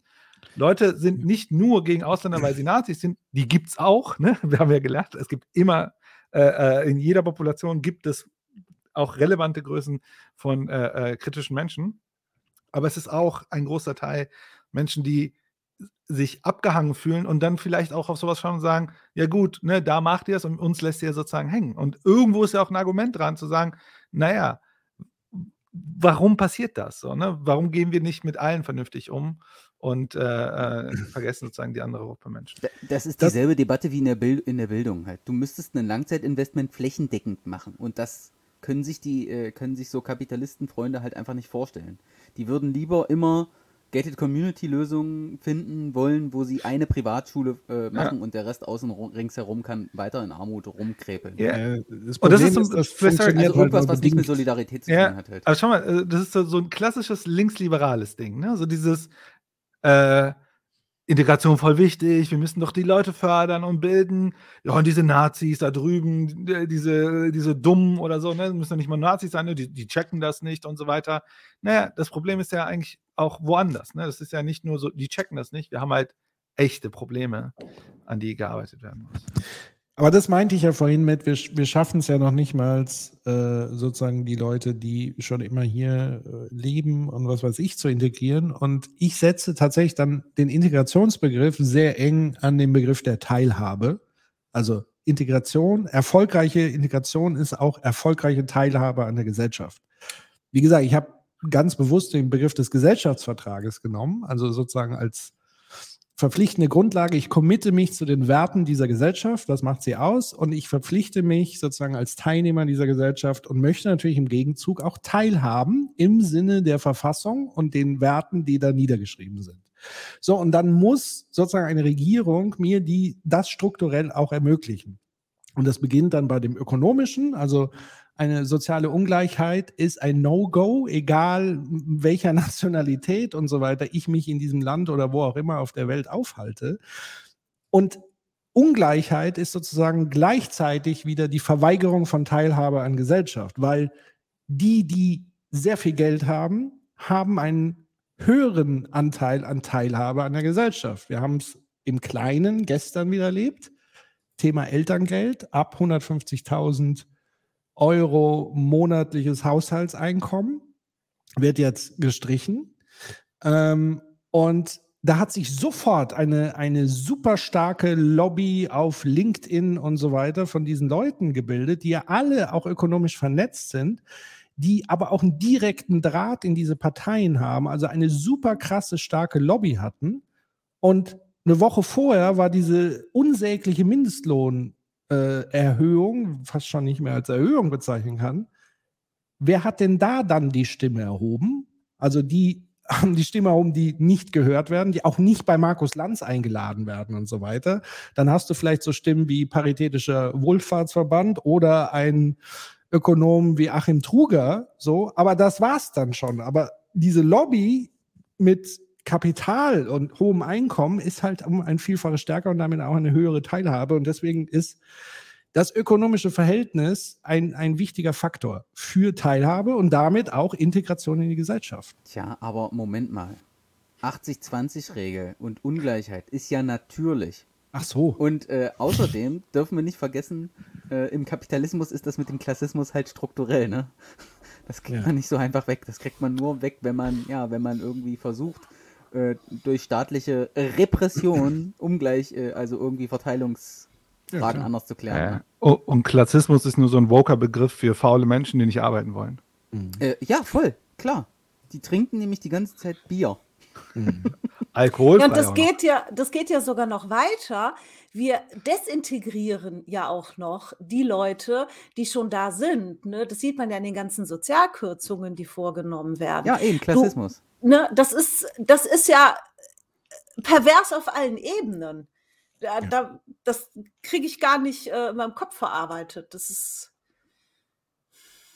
Ja, und das ist, wie Human schon richtig gesagt hat, der Nährboden für Faschismus, weil Faschismus ist ja sozusagen das Versprechen, wenn du dich unserer Gruppierung anschließt, und zum Teil nimmt ja die AfD auch äh, Menschen mit anderer Hautfarbe auf und so weiter, einfach nur, damit sie auch so ein bisschen Virtual Signaling machen können. Ähm, und das Versprechen ist sozusagen, schließ dich meiner Gruppe an, wir übernehmen die Macht, und unterdrücken alle anderen und äh, wir sind sozusagen unser unter uns und üben das Recht des Stärkeren aus. Und das ist halt dann irgendwann so ein Magnet, wo ich gar nicht so tief in diese ganzen historischen Ideologien eintauchen muss, um, um mein Kreuz da zu machen. Ähm, deswegen, ja, ich verstehe schon immer dieses Argument, wer AfD wählt, weiß, dass er faschistisch wählt und so weiter. Aber ich glaube, da ist noch mal so, so eine andere Schicht dazwischen. Und es ist noch nicht ganz so einfach, aber ich verstehe sozusagen, warum man das so sagt. Und es ist ja de facto so, dass man das auch sagen muss, dass das eine faschistische Partei ist. Ich glaube aber, dass die Motivation, eine faschistische Bewegung beizutreten, nochmal anderes ist als die alleinige Attraktivität von irgendwie, weiß ich nicht. Ja. Wisst ihr, was ich meine? Also du, du wirst ja, ja, auch nicht als ja. Rassist geboren oder so. Also weiß ich nicht. Äh, aber äh, äh, ja, du wirst ich, ich sozialisiert aus dem Elternhaus. Das ja, bevor wir, bevor, äh, also ich würde vorschlagen, äh, dass wir weiterrennen, aber um, um deine Aussage vielleicht nochmal mit einem Zitat zu quittieren, obwohl ich ja eigentlich kein Fan bin von Autoritätsargumenten, aber äh, droppe ich mal, wer, wer aber vom Kapitalismus nicht reden will, sollte auch vom Faschismus schweigen, was Horkheimer gesagt hat. Und ich glaube, da steckt ganz viel dran. Ne? Wir können, also zu sagen, jemand ist faschistisch, weil er faschistisch ist, verkennt wo, was sozusagen Nährboden für Faschismus produziert. Also ich habe jetzt auch ein paar Tage darüber nachgedacht, dass jetzt wieder alle aus dem Häuschen sind, weil die AfD überall gewinnt. Und äh, ich bin jetzt zu der Erkenntnis gekommen, dass diese einfache Erklärung von wegen, naja, wir haben halt wirklich viele Rechte, das ist ein neoliberaler Trick. Ne? Also das ist äh, aufs Individuum abwälzen. Ich würde ganz anders argumentieren. Wir haben ein riesen Klassismusproblem und Leute sind einfach mal de facto abgehängt im System und die geben wirklich einen Fick drauf. Die, also, wenn, dann trollen die nur oder es ist ihnen egal. Das, ist, ist den, das finden die überhaupt nicht schlimm, Faschos zu wählen. Hm. Und äh, noch des Weiteren würde ich argumentieren, politischer Sprech und äh, Journalistenkram und so und äh, die feine Etipetete-Gesellschaft mit ihren Worten, so wie wir jetzt hier. Wir haben überhaupt keine Schnittstelle zur Arbeiterklasse. Haben wir ja. nicht. Ja? Das heißt, da gibt, es gibt ein Riesenproblem mit dem Klassismus und die einzige Partei, die nicht politischen Sprech- und Journalienkram drauf hat, ist die AfD. Das heißt, man muss nicht auf der inhaltlichen Ebene argumentieren von wegen, das sind Faschos und deswegen äh, wären sie von Faschos gewählt, sondern das ist die einzige Partei, die nicht politisch ist. So würde ich argumentieren. Sie ist nicht politisch. Ich würde sogar, na, ich würde sogar sagen, sie ist im besten Sinne politisch, weil sie im Gegensatz zu den anderen Parteien Politik macht und nicht Nicht-Politik. Ich mache das daran fest, dass vor allen Dingen in gewissen ländlichen Bereichen diese Partei eine Präsenz vor Ort hat. Die geht nämlich zu den Bürgerinnen und Bürgern dahin. Die veranstalten Bürgerfeste, da wo sich andere Parteien längst zurückgezogen haben, weil sie aus wahlkampfstrategischen Gründen gesagt haben, da ist sowieso nichts zu holen, weil entweder nicht Wähler oder längst verloren oder Schichten, die wir eh nicht ja. äh, sozusagen zur Wahl betätigen.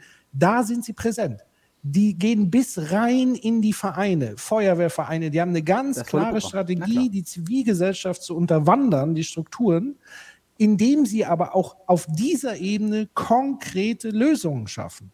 Und, oder zumindest auch das Gefühl vermitteln. Und das ist das, was, was sozusagen diese Bundespolitik, in vielen Kommunen findet es auch auf anderen Parteien statt, aber also nehmen wir mal zum Beispiel ja. mein Heimatort, da ist die CSU tausendmal präsenter vor Ort. Und wenn da eine Laterne kaputt geht, weiß ich, welchen Kommunalpolitiker ich eine Mail schreibe, am nächsten Tag ist die Laterne wieder an. Das ist dieses Prinzip von echter Politik im Sinne von echte Lösungen vor Ort schaffen, die ich auch als Bürger an der Stelle dann merke. Und das glaube ich zumindest, das war zumindest immer mein Eindruck, dass das in vielen Gebieten in Ostdeutschland eben der Fall ist, dass sie konkret dort Menschen zum Teil helfen. Also ich weiß nicht, ob man das Politik nennen würde, weil ich glaube, die politische Linie der AfD ist nicht wirklich hilfreich für die Menschen, die, die sie wählen. Also ich glaube, wenn die das machen würden, was sie eigentlich machen würden, also ich meine, die sind ja wahrscheinlich noch äh, marktradikaler, als das die FDP am Ende ist. ja, so. das, was in ihrem Programm steht, ist einfach straight Kapitalismus. Äh, das ist so Kapitalismus Hardcore. Ja. Äh, deswegen glaube ich, die machen wahrscheinlich Marketing und so ein ja, bisschen voll. halt Hm. Und das machen sie wahrscheinlich besser als alle anderen, weil sie einfach irgendwie halt, äh, keine Ahnung, ich bin auch jetzt, um nicht sagen, gar kein äh, Experte, um, äh, um die AfD zu bewerten, warum sie erfolgreich sind oder nicht. Ähm, genau. Aber wollen wir weiter? Da eine Sache, ich habe noch, ich hab noch eine Sache. Und zwar zu den Zetteln und der Unfähigkeit äh, äh, der Verwaltungen, zum Beispiel auch in Deutschland, irgendwie das zu versuchen, diesen Klassismus nicht durchzudrücken. Ich habe am Wochenende dieses Buch hier gelesen. Vor, dem, Gesetz, sind nicht alle gleich. Ist Gelogen. zwei Jahre alt oder so. Das ist gefüllt und gespickt mit unendlich vielen Beispielen, wie unfähig die Justiz zum Beispiel ist, ihrem eigentlichen Auftrag hinterherzukommen und diesem Anspruch, den sie ja übrigens auch hat, dass vor dem Gesetz alle gleich sind. Und das ist Ja. überhaupt nicht der Fall. Das System ist zutiefst klassistisch und äh, das hat vor allem damit zu tun, dass der Computational Load quasi durch die Bürokratie nicht aufgefangen werden kann. Sie ist unfähig, ihren Job zu machen. Und das Resultat davon ist Klassismus und zwar hoch 10. Ja. Das wollte Also- ich nur nochmal. Und das betrifft natürlich, also- und Klassismus betrifft natürlich nicht nur Ausländer, die die Sprache nicht können und hierher kommen, sondern auch Deutsche, die schon längst von über Generationen von Klassismus betroffen sind.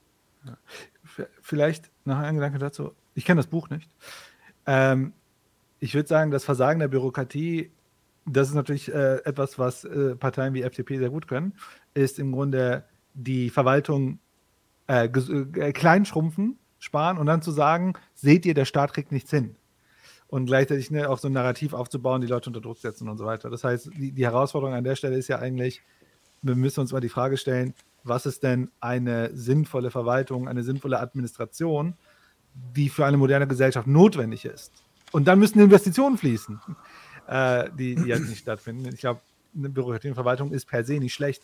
Nur ich glaube, wir haben auch da wieder ne, äh, 90er Jahre, 2000er, wurden die einfach kaputt gespart. Das gleiche auch mit der Bahn.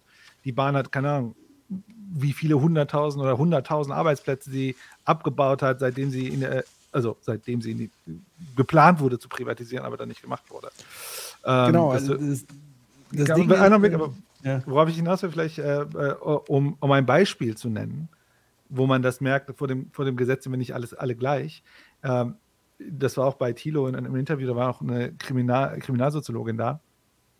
Die hatte das Beispiel mit, keine Ahnung, man hatte, man hat ein paar Strafzettel oder so bekommen und dann konnte man sie nicht zahlen, weil, man ne, das Geld nicht da war, man wollte sich nicht drum kümmern, man wollte es verdrängen und dann landet man halt vor Gericht und dann war so, okay, hier Geldstrafe und ne, also irgendwas passiert, wo man im Grunde eine Geldstrafe zahlen kann. Man kann aber die Geldstrafe nicht zahlen. So, und jetzt hast du natürlich Leute, die das finanzielle Einkommen haben, zahlen halt die Geldstrafe. Leute, die das finanzielle Einkommen nicht haben, für die ist so, also kann man x Tagessätze unbezahlbar schon fast sind.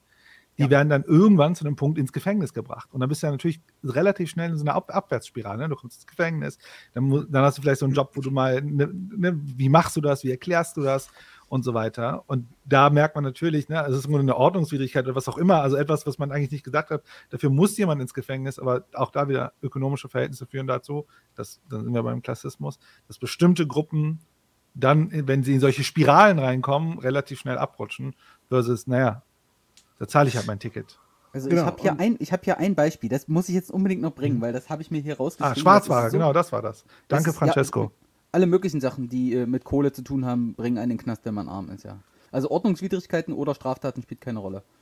Ähm, und zwar folgendes Ding. Wenn der Richter zu dir sagt, ein Verteidiger wird Ihnen ohne Antrag in diesem Verfahrensabschnitt nicht beigeordnet, dann bedeutet das in Wahrheit, ähm, eigentlich ziemlich einfach bedeutet das, Sie haben das Recht auf einen Anwalt. Wenn Sie einen möchten, rufe ich ihn sofort ein. Das kostet Sie nichts und äh, dann kann er Ihnen alles erklären und Sie beraten. Das weiß man aber nicht, wenn man diesen Spruch hört. Das ist etwas, was man wissen muss. Ja. Das ist eine von diesen typischen bürokratischen Hürden, die existiert in diesem System drin.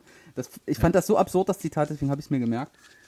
Und deshalb ist ja, um nochmal über Bürokratie kurz, es ist eben nicht die Entstrukturisierung, die die FDP sozusagen verfolgt, also indem ich Leute äh, rausschmeiße, sondern ich müsste im ersten Schritt, also ich müsste sowieso restrukturieren, dann nochmal im Sinne äh, der Verfassung und so weiter und so fort.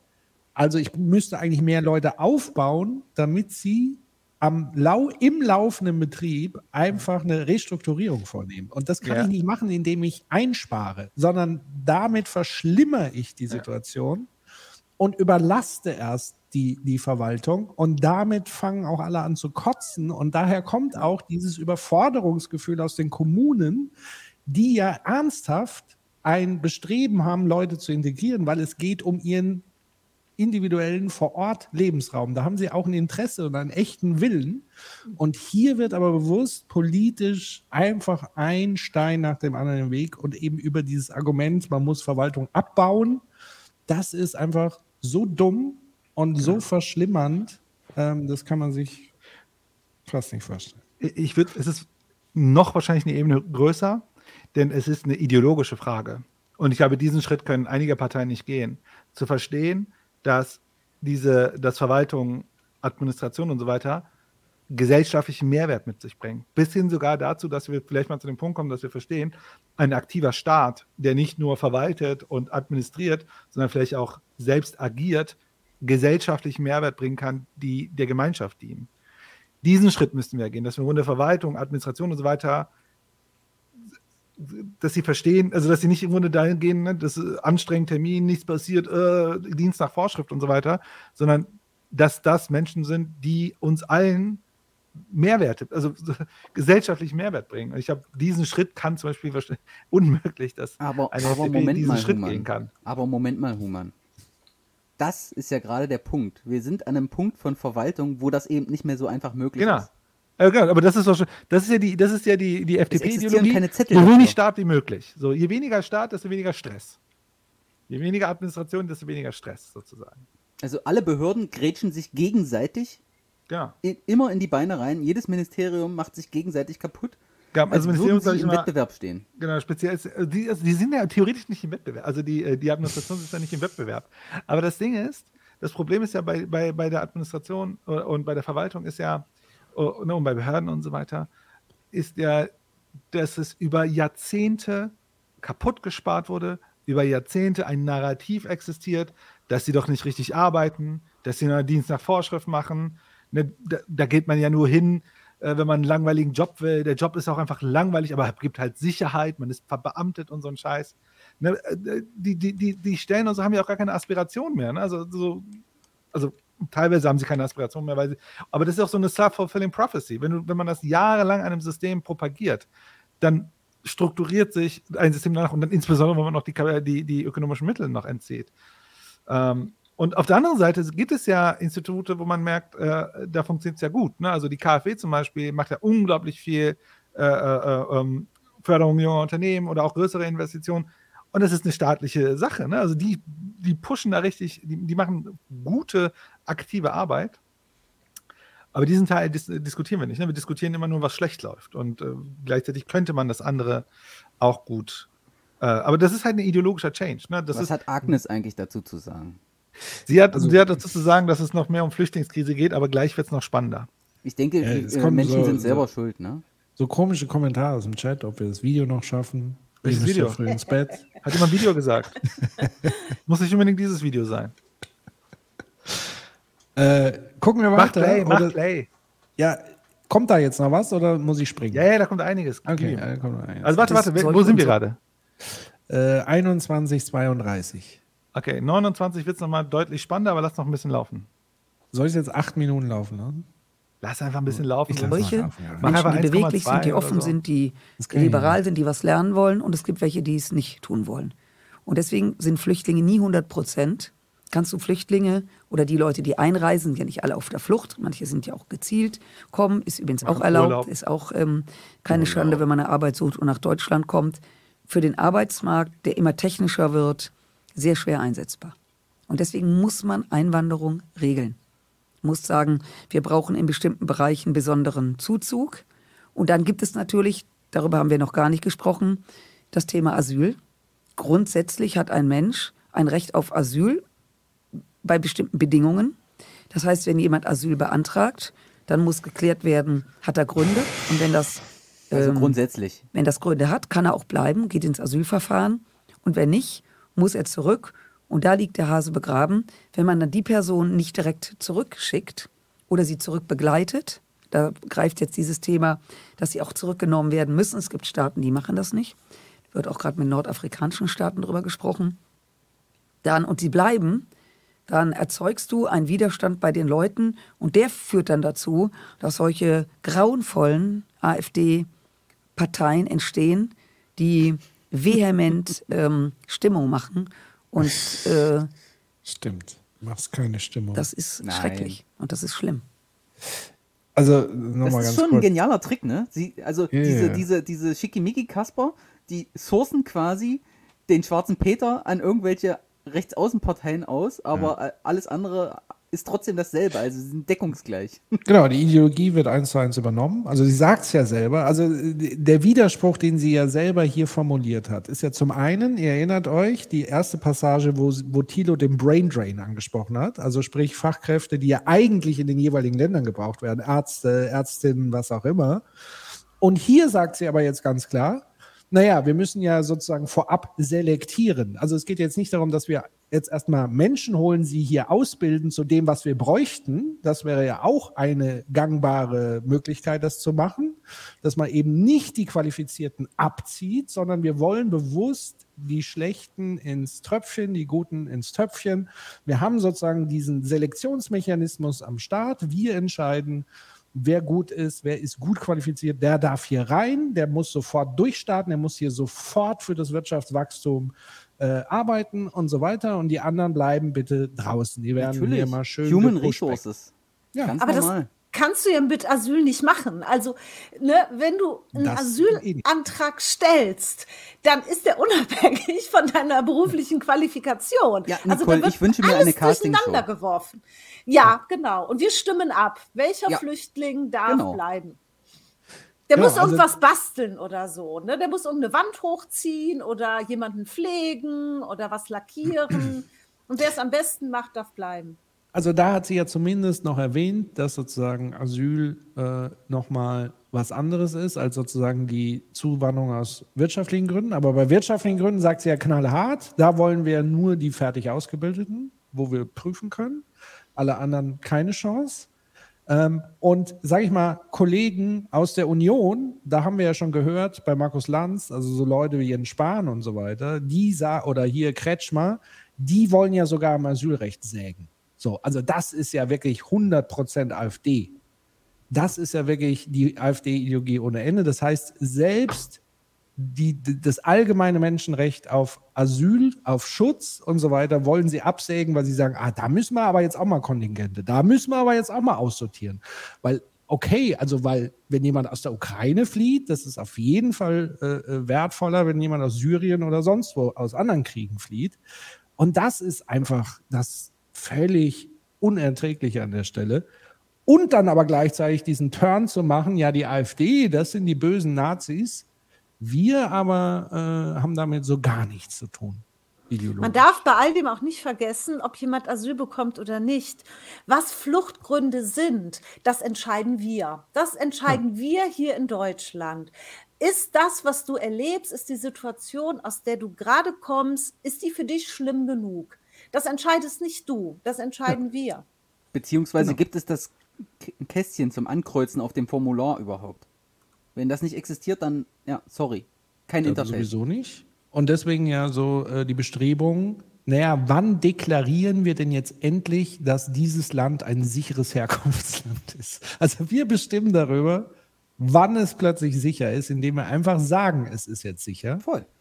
Äh, und wir müssen es ja am besten wissen, weil wir ja die ganze Zeit da nicht leben müssen. Am deutschen Wesen. So, genau.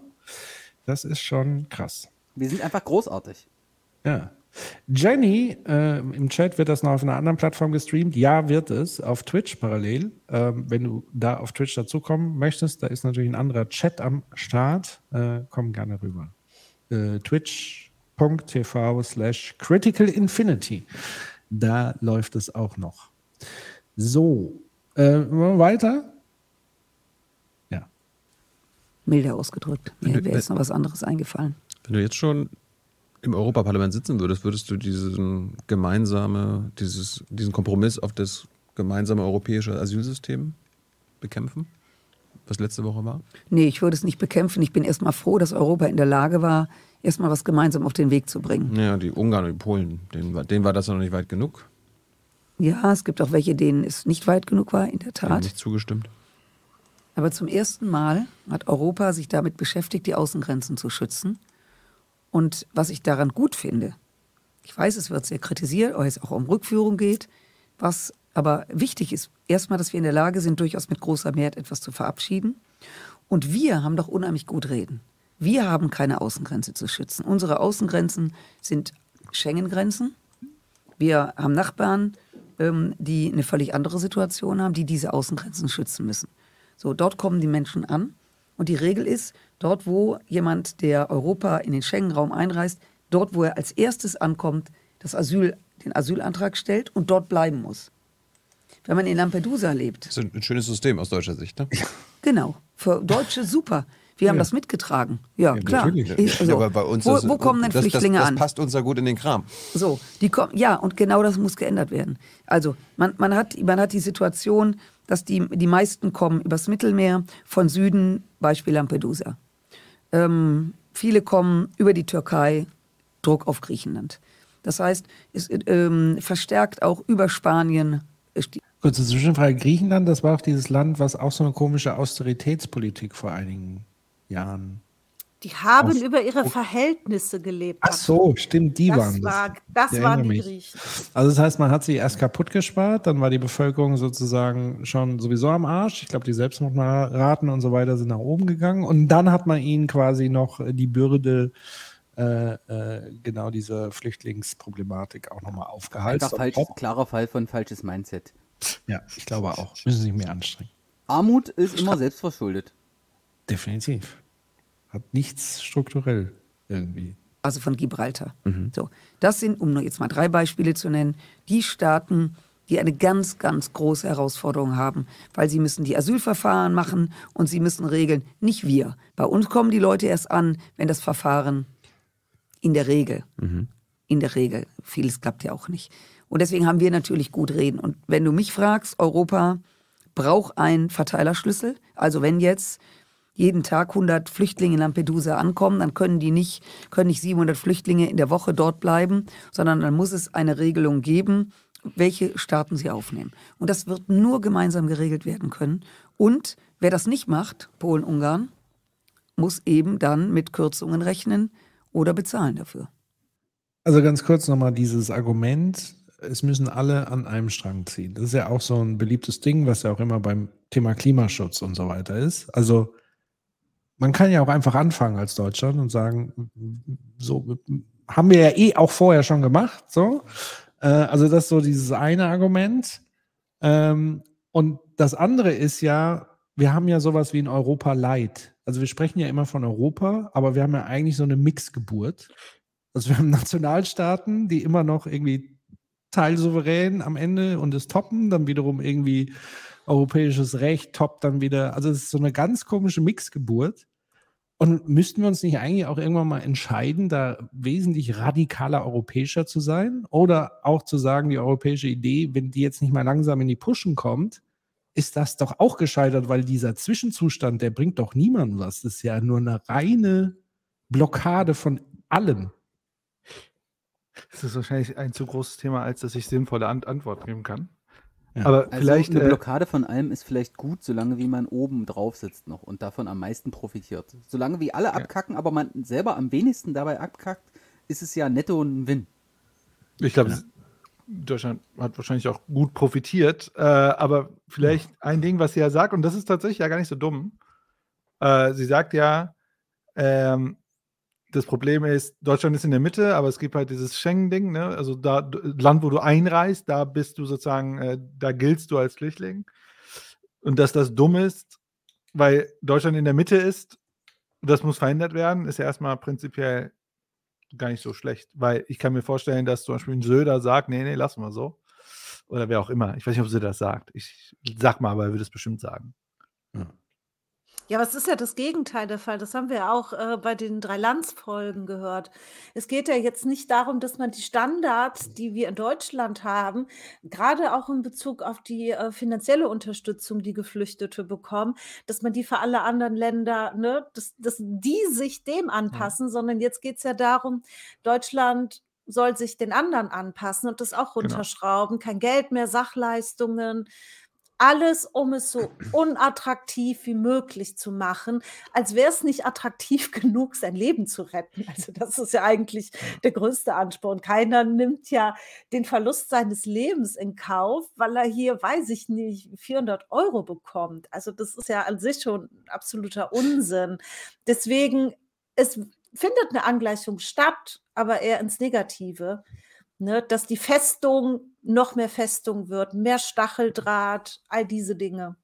Ja, man darf natürlich auch nicht vernachlässigen, ähm, dass das ja auch alles Geld kostet. Also es ist ja nicht so, dass wir sagen, wir machen das, um Geld zu sparen. Da werden wahrscheinlich andere Sachen wesentlich äh, äh, effizienter, indem man sie nämlich genau hier in den Arbeitsmarkt integriert. Das würde sozusagen viel mehr äh, lukrativ aus wirtschaftlicher, volkswirtschaftlicher Sicht sein, sondern wir geben ja Massen an Geld A aus an den Außengrenzen, Frontex etc. wird ja massiv hochgezogen und wir zahlen noch Anrainerstaaten dafür, dass sie diese Camps machen, dass sie all diese Abwicklungen machen und so weiter und so fort. Also es ist eben nicht nur die Geldfrage, sondern es ist wirklich die Verweigerung, wir wollen das nicht auf unserem Grund und Boden stattfinden lassen. Wir wollen das komplett wegdrängen, koste es, was es wolle.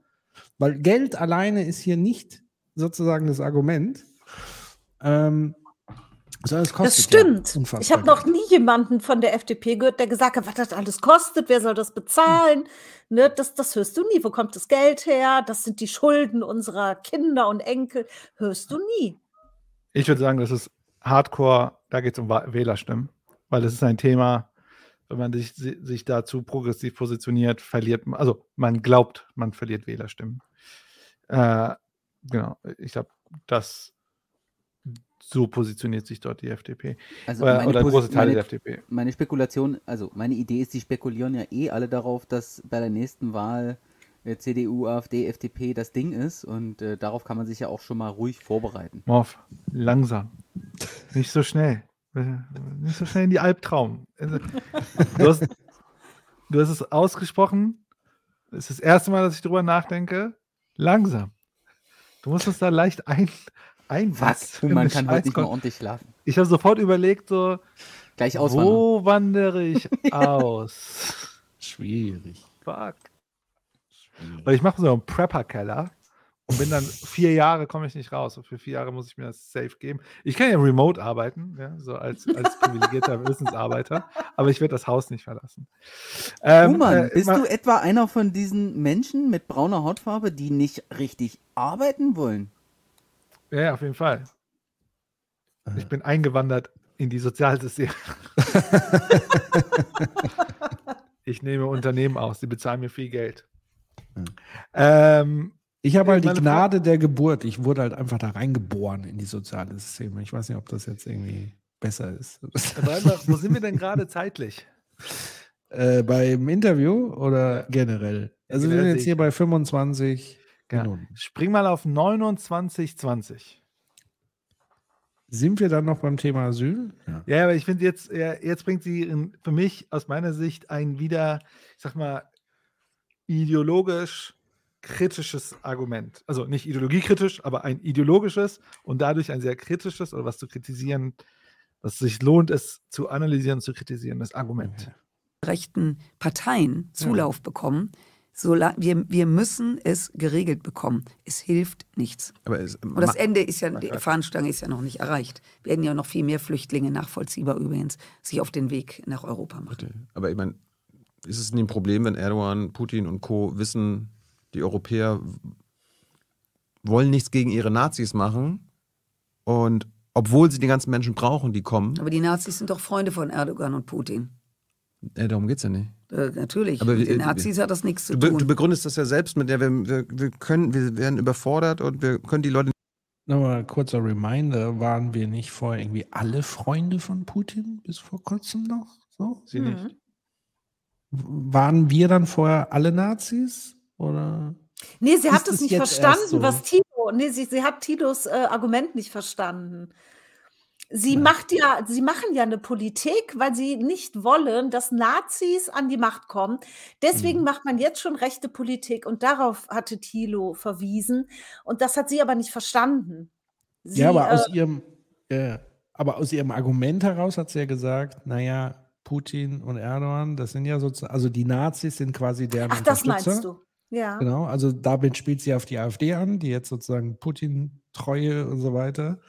Äh, und da frage ich mich halt, ja, ist es jetzt sozusagen erst nachdem das zweite Mal die Ukraine überfallen wurde von Russland? Weil vorher waren wir ja Best Friends, so Sozialdemokraten, Union, auch die FDP, die haben ja alle Putin hofiert. Und, und sozusagen ja auch über die erste Invasion hinaus. Und das finde ich halt ganz erstaunlich, wie plötzlich sowas bei ihr radikal switcht. Ich glaube, so radikale Ansichten kommen ja später auch nochmal in, in diesem ganzen Ukraine-Komplex. Äh, Das fand ich nur faszinierend, dieses Argument, was, es, was natürlich an der Stelle komplett bricht. Nicht alle reinlassen, weil sonst die Nazis sauer sind. Nein. Vielleicht sollten wir was nein. gegen die Nazis machen. Nein, nein, nein, nein. Jetzt nochmal, jetzt wirklich seriös. Jetzt mal nicht polemisch. Also, wir haben eine deutsche Gesellschaft, von der ich behaupte, dass die große Mehrzahl ausgesprochen sozial und menschlich sind. Wir haben in Fre Zeiten der Flucht 2015 auch jetzt bei 1,1, knapp eine 1,1 Millionen Ukrainern Ja. extrem viel Hilfsbereitschaft. Ja. Und zwar ist das die große Mehrheit. So, dass wir auch Vollpfosten in diesem Land haben, die das nicht wollen, das ist eine Realität. Worum es mir geht, ist, dass wenn Menschen anfangen, die per se positiv und hilfsbereit Flüchtlingen gegenüber sind und mir in Einrichtungen von genau denen, die hilfsbereiter sind als wir beide zusammen, merken, dass sie an ihre Grenzen stoßen. Einfach von der Quantität her derer, die ähm, fliehen. Dann werden wir diese Leute verlieren, so wahr ich hier sitze. Und deswegen musst du, was Gauck auch mal gesagt hat, das Herz öffnen, helfen, wo es geht, aber du wirst nicht allen helfen können. Und wer hier sitzt und das behauptet, der ist ein Träumer. Und ich bin Realpolitikerin und ich Boom. möchte, dass wir so viel tun wie möglich. Wir sind ein reicher Staat.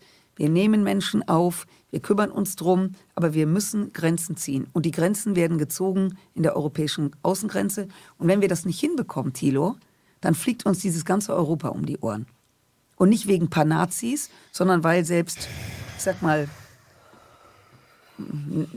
Publikum, Menschen, die Das grundsätzlich positiv hilfsbereit sind, aus diesem Druck heraus plötzlich anfangen, Parteien zu wählen, wo wir geglaubt haben, das kann Plötzlich. nicht wahr sein. Ich komme ja aus Einfach so. MacPom. Dass sie auch niemanden kennt, der da was machen kann, ne? ist echt schade. Ja. Den Also, Druck da rausnehmen. Sie, sie redet mit Leuten und merkt, diese Leute, die kommen an ihre Grenzen. Sie Na können Moment, das sind nicht nicht mehr irgendwelche, machen. sondern die sind besser als Thilo und Ja. besser als Agnes. Ja, ja. ja. die, die machen, ne, die tun schon was für die Flüchtlinge und so weiter. Die, aber die kommen an ihre Grenzen und die verlieren wir an rechte Parteien. Wenn es doch bloß ein gesellschaftliches System geben würde, was sagen könnte, warte, wir haben Ressourcen und die können wir euch zur Verfügung stellen, sodass ihr genug Möglichkeiten habt oder vielleicht auch Unterstützung von anderen Leuten, die das auch machen wollen und denen wir dann vielleicht auch ne, das als anbieten könnten als bezahlte Arbeit, sodass die, weil Ressource ist ja eigentlich gar kein, also, ne, also das Geld ist nicht so knapp und äh, wenn, wenn Leute helfen wollen, ist doch möglich. Ja, wenn es oder- bloß eine Struktur geben würde, die das ermöglichen könnte. Oder stell dir vor, Aber wir haben sie nicht, Kultur. deswegen wählen die Die Leute die AfD. nicht. Stell dir vor, wir hätten eine. Kultur, die nicht klassistisch ist und äh, Kultur, die nicht immer direkt mit einem Geldbeutel korreliert, sodass alle daran teilhaben könnten. Stell dir das mal vor, dann müsste man nicht immer alles auf irgendwelche Sozialarbeiter abtürfen, sondern dann würde sich das aus der Gesellschaft von alleine ergeben, dass Leute integriert werden würden. Ich würde Vor allem, weil wir ja schon genug, sagen wir mal, in dem Fall arabisch sprechende Menschen hier haben, die auch Deutsch können. So, die auch noch den Dolmetscher machen können. Sie könnten es einfach tun. Ich würde gerne noch auf eine absolute Unverschämtheit hinweisen, weil das auch so ein rhetorischer Trick ist. Also ich glaube ihr sogar, dass sie mit Leuten gesprochen hat und ich glaube, dass Leute überlastet sind. Das wird auch formuliert in den Verwaltungen. Was aber nicht stimmt, ist sozusagen ihre Interpretation der Analyse, nämlich dass diese Leute gleichzeitig sagen, ihr müsst die Grenzen zumachen. Das ist nämlich, so habe ich es nämlich zumindest auch bei dieser Landsendung gesehen mit den Bürgermeistern, das war nicht deren Wortwahl, sondern deren Wortwahl war, wenn ihr jetzt die Grenzen zumacht, hilft uns das jetzt auch nicht. So, also darüber wollen wir jetzt auch gar nicht sprechen, sondern uns geht es um was ganz anderes. Uns geht es um die bestehenden Strukturen vor Ort. Uns geht es um fehlende Ressourcen, die ihr uns nicht gebt. Uns geht es um bürokratische Hürden, die ihr uns in den Weg legt. Das sind Dinge. Uns geht es um fehlende Immobilien. Also ihn, Sie formulieren noch nicht mal das, was Sie hier behauptet, dass all diese Leute formulieren würden, nämlich, dass Überforderung in der kommunalen Situation ist gleich hoch mit den Zäunen und Pushbacks. Ja. Und das ist eine absolute Unverschämtheit, das so darzustellen, als ob das der einzige absolutistische Grund wäre dieser Leute aus dieser Forderung und diese Forderung aus der Überforderung zu stellen. Und das ist wirklich schlimm. Und das wird auch journalistisch nicht eingeordnet. Schau mal, und jetzt wird es ja interessant, denn sie sagt ja, sie ist Realpolitikerin. Ja. Aber was sie ja damit sagt, ist, also was sie ja tut, ist ja, sie erkennt das nicht an. Und das, was sie sagt, sie ist Realpolitik, heißt, sie verwaltet eine Realität, die sie mit ihrer Ideologie und der Partei, die Ideologie ihrer Partei geschaffen hat. Das heißt, ne, das ist nur ein Zirkelschluss. Die Real, sie, mit dieser Ideologie wird eine Realität erzeugt, die dann wieder so real, realitätsnah, also pragmatisch gelöst werden muss. Das ist das Ja. Dümmste, was man, was man dazu sagen. Also es muss, also dieses, dieses gesamte Themenkonstrukt kann über ökonomische Mittel äh, gelöst werden. Ja, dafür bräuchte es aber politischen Willen, Kollege. Den gibt es aber nicht. Ja, korrekt. Und das ist halt das Ding. Also, wenn ich noch einmal irgendwo Realpolitik höre, dann flippe ich aus. Weil ich meine, das Beispiel ist ja immer dann zu sagen, Wir werden's garantiert noch mal hören. Feudalismus, ja, wenn ich so äh, sozusagen argumentiere aus dem feudalistischen, aus der feudalistischen Realpolitik und dann kommt Ja. so ein Demokrat daher und sagt, hier, wir müssen mal irgendwie ein anderes System machen. Ach du Träumer, jetzt bleib doch mal hier in der Realpolitik. Was ist denn das für ein Schwachsinn? Was ist denn das für ein Schwachsinn? Dann wird es Ja, also- überhaupt kein gesellschaftlichen, dann würde sie hier nicht sitzen. Äh, ich würde es auch nochmal allen Leuten, die gerade zuhören oder in Zukunft zuhören werden, sagen, oder bei Cappuccino Eis hat es auch nochmal geschrieben, Realpolitik ist ein krasser Red Flag. Ja. Wenn irgendjemand mit Realpolitik argumentiert, sagt er eigentlich keine Veränderung. Ja. Das ist fast wie ideologiefrei. Das höre ich nämlich auch immer Ja, nur Gott, von das so, ist auch immer so von so FDP-Menschen. Mir Genau. ist gerade was Also- hochgekommen. Da, wenn ihr in Diskussionen das hört, bitte nicht nur die Red Flag äh, wedeln, sondern direkt in die Gegenargumentation gehen und sagen, den Lebensstandard, den du heute hast, hast du dank Träumern vor vielen hundert Jahren und die Freiheiten, die du heute hast und das Wahlrecht und so weiter, hattest du, weil es Träumer gab, die dafür gekämpft haben, die Realpolitik seiner Zeit zu durchbrechen und sich nicht damit zufrieden zu geben, dass wir nur im Rahmen einer Realpolitik agieren. Ja, ich finde auch, wir brauchen da ein anderes Wort für, Ja. für Realpolitik. Das geht gar nicht. Ich finde es auch interessant, dass sie sagt, äh, wir können nicht allen helfen. Ja, es kommen ja auch nicht alle. Weißt du, das ist wieder dieselbe Argumentation, als würden alle Menschen hier hinkommen. Natürlich können wir nicht wollen. alle Menschen auf der Welt Ja. helfen. Aber es kommen ja auch nicht alle. Es geht darum, denen zu helfen, die kommen. Und dann kommt die damit unser Herz. Also das hat mich damals schon auf die Palme gebracht, dass sie das wieder ausgräbt. Diesen alten Karlauer. Also, Ja. nee, nee. Also Call of Duty Swag schreibt gerade die Realo-Grünen. Ich würde sagen, Realo-Grüne sind einfach nur FDP-Menschen, die Bäume mögen. Dann sind, äh, schreibt Le Sveno, sind Realpolitik und Ideologiefreiheit nicht ein Synonym? Ich würde sagen, ja, denn beides postuliert ja im Grunde äh, äh, eine objektive Realität, die man hat, ne? Äh, Und jeder, der davon abweicht, ist halt ein Spinner oder ne, weltfremd. Und da, damit gebe ich mir ja selber eine Autoritäts- und Machtposition im Diskurs. Man kann sagen, ja, du Verrückter, ich bin bei der richtigen Position. Ja, das sind Ja, zwei muss ja Gedanken auch aus dem Chat, die ich noch loswerden wollte. Wie gesagt, man muss sich ja nur vorstellen, angenommen, das äh, Deutsche Reich hätte länger gehalten, auch da hätte man dann so argumentiert, ja, das ist halt jetzt Realpolitik. Wir überfallen ein Land nach dem anderen, ist halt so, wir brauchen Lebensraum und so weiter. Ich, ich denke auch, Realpolitik bedeutet im Wesentlichen nicht Politik machen wollen, denn man gibt einfach am Status quo auf. So, so, Genau. so kommt, immer wenn ich Realpolitik höre, meint man eigentlich, wir können es doch gar nicht ändern, hör auf zu jammern, äh, lass uns einfach äh, warten, bis es vorbei ist oder so. Ja, Realpolitik ist eigentlich Antipolitik. Ja, genau. Es Und ist es ist nicht der Unwillen, äh, es ist eigentlich äh, die manifestierte, es gibt keinen politischen Willen. Sache. Und ich, und ich frage mich dann, wie in dem Kontext dann unsere Verfassung zu bewerten ist. Also Ja. Das fußt hab ich das hab ich dir ja letztens ist schon versucht zu Idealpoli- erklären. Also ist es Träumerei, unser Grundgesetz? Ja, Oder voll, ist das ist es. irgendwas? Okay. Ja, ist es. Und auch so offiziell Träumerei. Ich habe es dir schon erklärt, das ist genau das. Menschenrechte, Okay.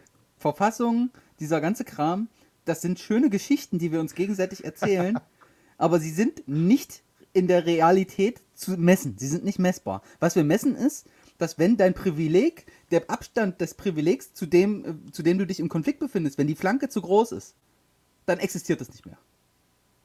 Eigentlich gibt es das immer nur zwischen ungefähr gleich, äh, gleich verteilten Privilegien. Ne, wenn du in einer Ebene mit äh, der Machtpyramide bist, dann kannst du äh, so ankommen und sagen, okay, lass uns mal verhandeln hier. Übrigens, ich habe eine Menschenwürde und so. Aber sobald du dich mit einem zu großen anlegst, war's das. Dann hast du das nicht mehr.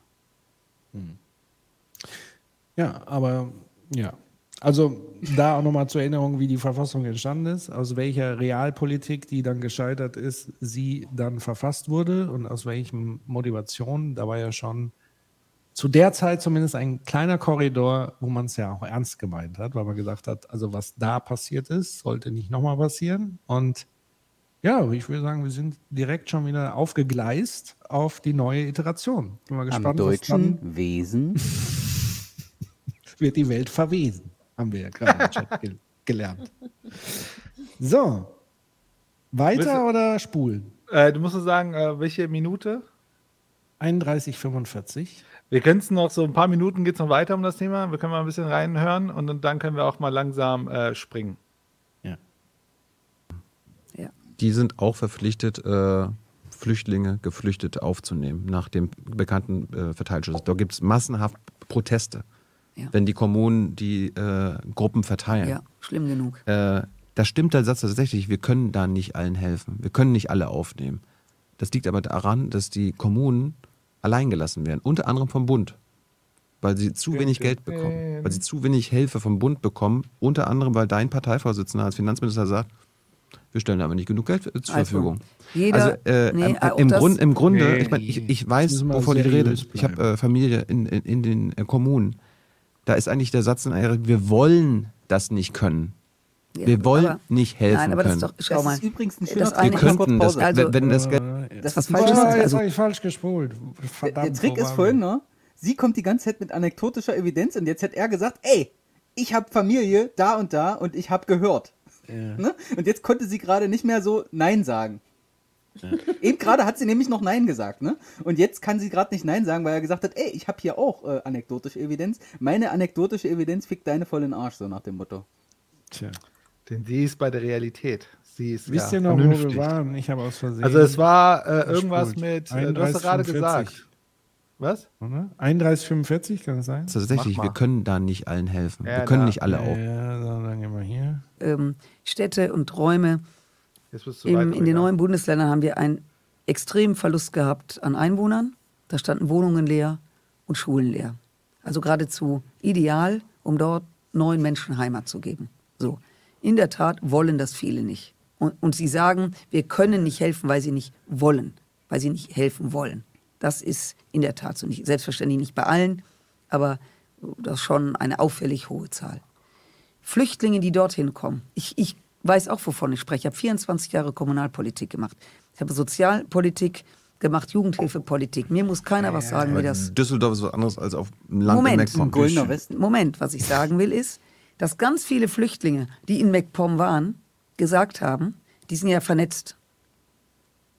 Nix wie weg aus diesen Bundesländern, wo man uns schlichtweg nicht will und sind zu großen Teilen nach Nordrhein-Westfalen gekommen, Nein. weil Nordrhein-Westfalen ein zu Also- Recht ein Image hat extremer halt. Gastfreundlichkeit. Das ist das eine. Das Finanzielle.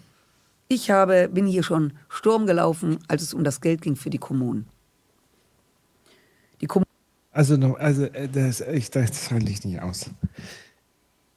Also, Wirklich. Oder raste aus. Ich, ja, schon ich gelesen, bin halt, warten nein, aber ich bin ja schon etwas länger auf diesem Planeten. Los! Also ich weiß nicht, wer alles bewusst die 90er Jahre miterlebt hat, also quasi kurz nach dem Mauerfall. Peak Capitalism? Genau, also da, wo dann die, der Kapitalismus sozusagen dachte, er hätte jetzt gewonnen. Ich habe nur Blümchen mitbekommen, sonst habe ich nichts mitbekommen. Das war Blümchen. Peak ja. Kapitalismus. Das waren die besten zehn Jahre des Kapitalismus. Danach ging es bergab. Es war nur blöd, dass sozusagen für die, für die ostdeutschen Bundesländer das nicht so prickelnd verlief, glaube ich. Kapitalismus. Alles gut. nicht so, wie, wie man gedacht hat. Also äh, man war sozusagen gut genug, um beispielsweise für Versicherungsunternehmen einen neuen Markt zu haben, die man halt abzocken konnte mit irgendwelchen Versicherungsgeschäften und so weiter. Es war aber ja nicht so, dass sich dort wirklich dann wirtschaftspolitisch, strukturpolitisch, dass man da hat wirklich was entstehen lassen. Weil was wir ja zum Beispiel erfahren haben, ist, dass hier in diesem Sonneberg, das ist ja einer der Landkreise mit der höchsten Rate an Mindestlöhnern, zum Beispiel. Mit einer also, hohen Rate so als, Mindestlöhnern. Genau. Also so als Beispiel, dass sozusagen diese strukturschwachen Gebiete, die ja ausbluten, das hat sie ja beschrieben. Also sind viele dann sozusagen geflüchtet dahingehend, wo es Arbeit gab, wo es lukrative Arbeit gab, da wo Industrie, und zwar westliche Industrie, schon immer stattfand, wo sie auch immer geblieben ist und so weiter. Äh, und dass dann unverschämterweise diese verwaisten Dörfer und Einrichtungen dann plötzlich einfach, und so war es ja dann auch, in den 90ern schon. Also es ist jetzt keine Erfahrung, die wir jetzt in den letzten Jahren gemacht haben, sondern wir haben die gleiche Erfahrung schon mal in den 90ern gehabt, wo die eben einfach da reingepfercht wurden, ohne irgendwelche Integrationskonzepte, ohne diese Bevölkerung überhaupt mitzunehmen und, und sozusagen das gemeinsam zu gestalten, sondern da wurden einfach Leute reingesetzt. Und das war ja für beide eine völlig entfremdete Erfahrung. Und dann hat man sich gewundert, dass plötzlich da die Hütte brennt und so weiter. Wörtwörtlich. Also, hä? Wörtwörtlich. Wortwörtlich. Und, ähm, und dann wurde das dann gleichzeitig aber auch nur wieder einseitig sozusagen der, der Bevölkerung vor Ort vorgeworfen, dass sie nicht das richtige Mindset offenbar hatte, äh, äh, diese Menschen dann letztendlich irgendwie willkommen zu heißen oder was auch immer sie sich da vorgestellt haben. Weil eigentlich war es ja wirklich nur so, wir schieben eine Biomasse von A nach B. Ah ja, da sind Leerstände, scheißegal, was die ökonomischen Verhältnisse da sind, wie es den Leuten da vor Ort geht, was die da äh, mitgemacht haben oder wie immer. Wir stopfen die da einfach rein, weil da ist frei, freie Fläche. Es wird schon gut gehen irgendwie. So, und dann wundert man sich, dass das alles so einem um die Ohren fliegt. Wahnsinn. So, Sag und Brandanschlag in. Solingen wird auch in den Erzählungen über den bösen rechtsextremen Osten auch gerne mal unterschlagen. Das ist wohl auch wahr. Also ich will jetzt hier auch gar nicht das Narrativ verstärken, dass sozusagen der Osten durch und durch äh, Nazi, der Westen ist ja genauso noch. Also der Osten das ist nur ehrlicher, was seinen Rechtsextremismus angeht. Du siehst einfach, du siehst die Nazis einfach auf der Straße rumstehen. So, das ist äh, was völlig Ja, die anderes. sind noch so gekleidet und so, wie, Sie sind man nicht, das aus den sind, 90ern sie so sich nicht in irgendwelchen. Verwaltungen und so und hinter irgendwelchen. Also, Also, nee. was man ja feststellen muss, ist sozusagen, dass die Entnazifizierung nach dem Zweiten Weltkrieg sowohl in West wie in Ost nicht wirklich stattgefunden hat. Also im Westen war es ja Adenauer mit seiner Politik, ähm, ja, mal Schwamm drüber. So, wir müssen ja irgendwie weitermachen. Wir können jetzt nicht alle Richter und, und Behördenleute irgendwie die Nazis waren. Wie soll denn das funktionieren? Und im Osten war es halt genauso, hat man halt eine andere Ideologie dann drüber gestülpt und so weiter. Aber man hat das ja nie wirklich auf, aufgearbeitet und mal wirklich bearbeitet. Also im Westen kam dann so mit den 68er, mit den jungen Leuten, die sozusagen die, die Generation gezwungen haben, sich damit auseinanderzusetzen. Ich weiß nicht, wie es im Osten war, ob man, ob man das jemals hatte. Da hat man halt einfach diesen Dreh gemacht, wir sind jetzt antifaschistisch, so nach außen hin. Hey, na klar, in der DDR gab es keine Nazis. Das ist Genau. fertig. Damit war das geklärt. Es, auf dem Zettel gab es das Ding zum Ankreuzen, gab es nicht. Das heißt, immer wenn irgendwelche Nazis irgendwas gemacht haben, konnte man das nicht ankreuzen, sondern man hat dann immer jugendliche Rowdies hingeschrieben und fertig. Genau. So, und das ist halt so ein Ding, ähm, ja, das, das lässt mich halt immer sprachlos, dass genau diese Erfahrung, dass daraus nicht gelernt wird und sie wieder eins zu eins in alten Quark da kommt und naja. Lass sie mal noch ein bisschen reden. Kommunen geben, der, der, der Bund gibt über die Länder pro Kopf eine Summe aus, pro Flüchtling. Das ist eine Hausnummer. Ich glaube, die war mal bei 10.000 Euro fürs Jahr. Damit kannst du in Mecklenburg-Vorpommern, also ich sag jetzt mal rund 1.000 Euro im Monat, eine Unterkunft finden und einen Menschen versorgen. Kannst du in einer, in einer Großstadt nicht. Also wenn du in München bist, kannst du das schon mal knicken, weil selbst Flüchtlingsunterkünfte in München, Düsseldorf, Hamburg völlig anders, ähm, also mehr Geld erfordern. Das heißt, dieses pro Kopf runtergebrochene schwierig. Eigentlich muss man es pro Region machen. Wir könnten sie, Denn wir arbeiten, haben zum Beispiel- wir könnten sie arbeiten lassen, Marie. Moment, noch Dann- ein dann- letzter Gedanke. dann Du musst nämlich auch die Wohnungen haben, die man in Großstädten oft gar nicht mehr hat. In ländlichen Gebieten haben wir sie und in neuen Bundesländern wäre es eine große Chance. So. Nein, ich, ich will ja nur, dass wir das mal ein bisschen ordnen und nicht so plakativ an die Wand hauen. Und jetzt kommt noch eins, das kann ich auch nicht ersparen.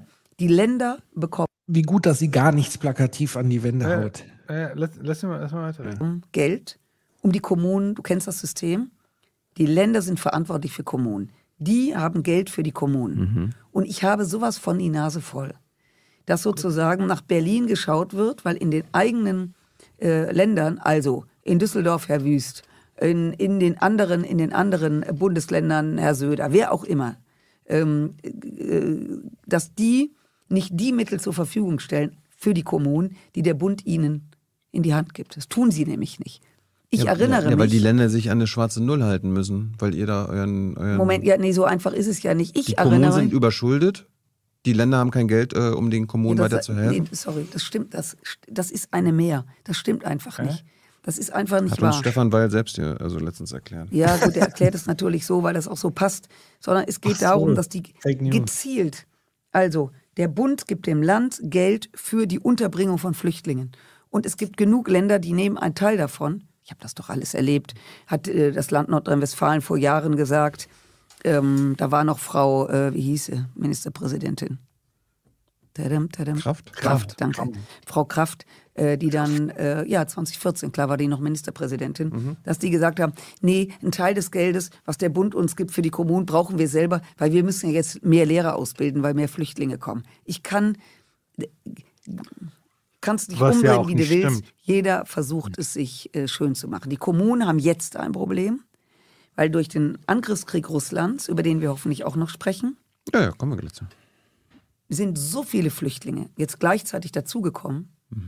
Also weit über eine Million. So viel sind 2015 nicht gekommen. Und beim Krieg in Bosnien-Herzegowina, also in, im Kosovo, sind mal gerade die Hälfte in Deutschland gewesen. Die Anzahl ist so hoch, dass die Kommunen schlichtweg nicht wissen, wo sie sie unterbringen sollen. Und das ist nicht nur eine finanzielle Frage, das ist eine Frage der Wohnungen. Stellt man Container auf, macht man also äh, so eine Zwischenlösung. Und das viel größere Problem ist, die müssen in die Schule, die unterfallen, also ukrainische Flüchtlinge generell müssen in die Schule, also Schulpflicht. Und dann hast du natürlich in der Schule ein massives Problem, weil Tausende von Schulplätzen fehlen, selbst wo in Klassen, ich kriege das gerade mit, ähm, bei den ganz Kleinen, wo man also sagt, wir haben eine Klassenstärke von 30, wir machen 334 daraus äh, aus jeder Klasse, damit wir ähm, Flüchtlinge nehmen können. Das ist alles nicht einfach. Es ist nicht einfach. Und wir können uns, müssen da auch pragmatisch mit umgehen. Falls ihr Fragen habt an Marie, her damit Ja, in den Chat. Sonst kommt Pause? am Ende und stellt sie haben wir ja Äh, hallo Dave. Guten Tag. Guten Abend. Oh, hallo. So, Flüchtlinge haben wir durch. Ja. Wir können jetzt rübergehen. Und, Ich hätte äh, jetzt noch, äh, aber ich glaube, ich lasse das jetzt weg. Äh, Lass Ich hätte noch einen Take von Stay zum Thema. Day. Ich weiß Der nicht, kommt ja auch aus dem Osten, Mann. übrigens. Ja? Der kommt aus dem? Osten. Stay, wenn du von dem Stay redest, von dem ich gerade rede? Der, Ja. der einzigartige Stay. Also, ich weiß nicht, ob ich den mal einspielen soll oder ob wir keine ein, Zeit mehr haben. Stabiler, äh, stabiler, stabile also Person. Stay ist, also ich verfolge den sehr gerne in letzter Zeit. Der hat sehr, also immer gute Takes am Start. Und er hat mal, also es, der Kontext des Ganzen, nicht, nicht das ganze Video, es ging irgendwie um ein äh, Video rund um die Frage, äh, kann die Partei, die AfD, verboten werden? Aus juristischer Perspektive, da hat er eine Reaction drauf gemacht. Dann hat er sich in einen äh, äh, quasi Konflikt mit einem aus seinem Chat verwickelt, der so ein bisschen eben diese Position vertreten hat, naja, es gibt sozusagen die guten Ausländer, schlechten Ausländer und die, die, die Kriminellen muss man quasi abschieben und so weiter. Und dann hat er quasi jetzt einen Take zum Besten gegeben. Ähm, und man muss dazu sagen, der, der, die Backstory ist, Stay hat selber viele Jahre in der Flüchtlingshilfe gearbeitet. Also das heißt, er weiß wirklich, was der Fall ist. Er kennt sich also mit dem Thema wirklich aus. Das ist jetzt nicht so einfach, ich hau mal was aus dem Bauch raus, sondern er kennt die strukturellen Gegebenheiten. Und ich finde es einfach mal wert, diese Position sozusagen mal fort, die er mit einem extremen Selbstbewusstsein vorträgt, was ich sonst nirgendwo in den Medien finde. Genau diese Position, die er hier vertritt, nehme ich speziell auch nochmal auf den Fall, wie geht man mit kriminellen Geflüchteten in diesem Land um. Das würde ich gerne mal äh, hier einspielen und hoffe, dass auch die so richtige einfach Stelle. es geht. Na, was wäre deine Konsequenz dafür? Na, wenn du sagst, okay, wir haben Menschen mit Migrationshintergrund, die begehen Straftaten. Würdest du sagen, dass man die ins Gefängnis packen soll? Oder würdest du sagen, dass man die abschieben soll? Man sollte das Handeln hinterfragen, weshalb diese kriminell dafür äh, gibt es genug Kriminalitätstheorien. Ich glaube, ich mache mal einen Ansatzpunkt, ne? Ich gebe dir mal meinen Take. Also mein Take ist, niemanden abzuschieben. Erstmal. Weil abschieben ist super teuer, rechnet sich also gar nicht und ist auch super fragwürdig. Niemanden abschieben. Das ist mein Take. Ich mache das jetzt erstmal. Aber wenn Menschen, kriminell, wenn Menschen kriminell sind, können die ins Gefängnis kommen. Ne? Weil das Justizsystem, so. Was man gleichzeitig macht, ist, das, was du gesagt hast, zu hinterfragen, warum die denn kriminell sind. Und dann guckt man sich folgende Situation an. Welchen Aufenthaltstitel haben die? Haben die überhaupt einen Aufenthaltstitel? Warum haben die den Aufenthaltstitel? Durften die damit arbeiten? Haben die einen Aufenthaltstitel, der ungesichert ist? Müssen die mit, müssen, wie, wie, in welchem Kontakt stehen die denn zur Ausländerbehörde? Müssen die da regelmäßig hin? Haben die eine Kombination aus Grundlagen, die eventuell Beschaffungskriminalität legitimieren könnte? Und dann fragt man sich, was könnte man am effizientesten tun, um diese Menschen diesen Weg nicht bestreiten zu lassen? Also, zum Beispiel komplette Öffnung des Arbeitsmarktes. Die Chancenkarte finde ich sehr, sehr gut. Die Abschaffung der Duldung. Die Förderung und die Neuausstaffierung der Ausländerbehörde. Die damit einhergehende Beschleunigung der Verfahren. Die Anerkennung von Bildungsabschlüssen. Bildungsabschlüsse aus dem Ausland werden nämlich absolut katastrophal anerkannt. Die Unterstützung des Bundesamts für Migration, das BAMF. Deutschkurse, die nicht an einen Aufenthaltstitel gekoppelt sind. Gibt's auch. Die Abschaffung der Vorrangprüfung. Oh Gott, ich habe so viel. Ich habe sehr, sehr viel, was da ist. Sehr, sehr viel gleichzeitig. Aber du schreibst, der Abschieben ist nicht sinnvoll. Man sollte versuchen, sie zu integrieren. Integration sehe ich so ein 50-50-Ding. 50% Staat, 50% Eigeninitiative. Mit sowas beschäftige ich mich in der Partei. Ich weiß genau über diese Problematik Bescheid, verstehe nicht, wieso mich der Chat in die rechte Ecke neben der Alice stellt. Naja, das Problem ist, auf meinem blauen Block, äh, braunen Block, Entschuldigung, blau und brau, ich kann blau und braun, ich kann das heutzutage kaum nicht auseinanderhalten. Sagst du auf der einen Seite, du findest es cool, wenn Merz diese Paschas, diese, diese Araberkinder oder die schlechten Ausländer schlecht nennt und die guten Ausländer gut. Und ich verstehe nicht, was das eine von dem anderen unterscheidet. Also wenn du sagst, du verurteilst die Rhetorik zu den Sozialtouristen der Ukraine, aber gleichzeitig verurteilst du nicht die Rhetorik zu den, äh, zu den diskriminierenden Worten des CDU-Fraktionsvorsitzenden bezüglich der Silvester-Krawalle. So, ich, ich wollte sozusagen da das Hauptaugenmerk. Ich meine, er hat ja schon sehr viele konkrete Ideen rausgeballert, wie man Integration sozusagen machen könnte. Und davon hört man 0,0 von Strack Zimmermann, aber auch von sonst keinen derzeitigen Berufspolitikern in den Medien, würde ich jetzt mal behaupten. Ja, und das waren Oder alles Hürden. Mal? Das waren alles Hürden, die äh, Bürokratien äh, also erzeugen. Ne? Ja. Er hat im Prinzip gesagt, hier, wir haben ein unendliches Zettelproblem und wir müssten mal das mit den Zetteln weglassen. Er hat ja im Prinzip gesagt, das muss abgeschafft werden, das, dieser Zettel muss weg, das muss weg, hier dieser besondere Bonuszettel, den brauchen wir nicht. Ne? Er hat sich er überhaupt mal gesagt. die Mühe gemacht, sich die Zettel überhaupt anzugucken kennt und die sie zu Zettel. nennen. Ja, So. Voll. Das ist ja schon mal- Das ist ja auch wirklich ekelhaft. Zettel sind ja auch Er ist wirklich. Zettelexperte. Ja. Man muss sich aber auch vorsichtig, nicht, dass man sich verzettelt noch. Ja. Ja, was ich gut finde, das hatten wir auch äh, das letzte Mal besprochen. Hier wird wirklich geschaut, was sind die Ursachen? Ja. Und es wird an den Ursachen gearbeitet, weil dann kriegst du auch das Problem weg. Und das finde ich richtig gut, weil du hast viele Menschen, die gehen in die Kriminalität, weil sie müssen sich finanzieren. Sie müssen irgendwo von leben. Die machen das nicht und stehen morgens auf, heute mache ich mal was Kriminelles. Ne? Sie machen das, weil sie für sich keine andere Möglichkeit sehen. Genau weil sie keine andere Möglichkeit sehen, sich zu finanzieren, weil legale Wege ihnen durch Bürokratie verbaut werden. Deswegen diese Bürokratie abbauen, finde ich wirklich gut, dass er sich da, wie ihr sagt, ne, die Zettel mal angeschaut hat. Wir haben da ja Zettel. Was steht da überhaupt drauf? In Gut. welchem Zeitalter leben wir? YouTube-Streamer erklären, äh, sorry, Twitch-Streamer, Sind das ist die politischer als die. Politiker. Wie kann das sein? Also, wo sind wir? Okay, und das andere Wo findest du nicht. Wo sind wir gelandet? Ja. Das ist doch.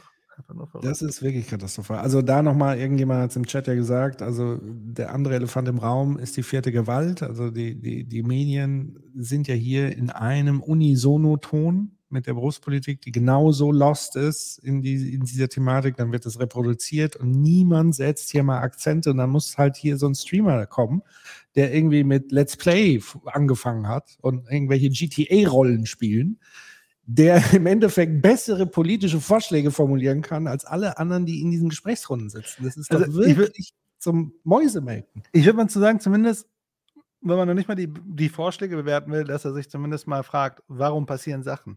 Ja. Und die dann nicht Antworten sind so High Level mit Eigenverantwortung, wir können nicht mehr, das Boot ist voll, Ja.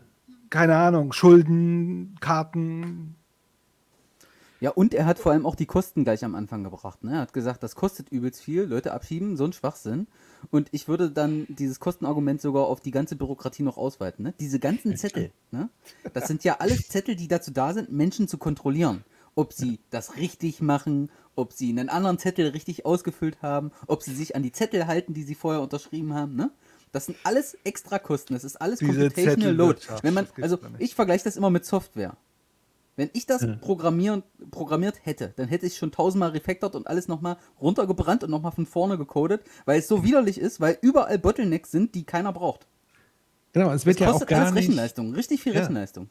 Also wirklich, das Softwarebeispiel ist sehr gut. Also wenn man so moderne, agile Softwareentwicklung anguckt, da gibt es sowas wie Retrospektiven, da gibt es schnelle Iterationen, da gibt es sozusagen einen Backlog an Funktionalitäten, die ich in Sprints sozusagen umsetze. Ich habe sozusagen einen Product Owner, der im Sinne des Produktes sozusagen schaut, dass die Qualität des Produktes stimmt und so weiter. Das ist ja alles nicht vorhanden, sondern es ist, man hat mal einen Zettel eingeführt und der bleibt jetzt auf ewig. So, und dann merkt man, da gibt es ein Problem. Oh, da muss ich einen neuen Zettel on top machen.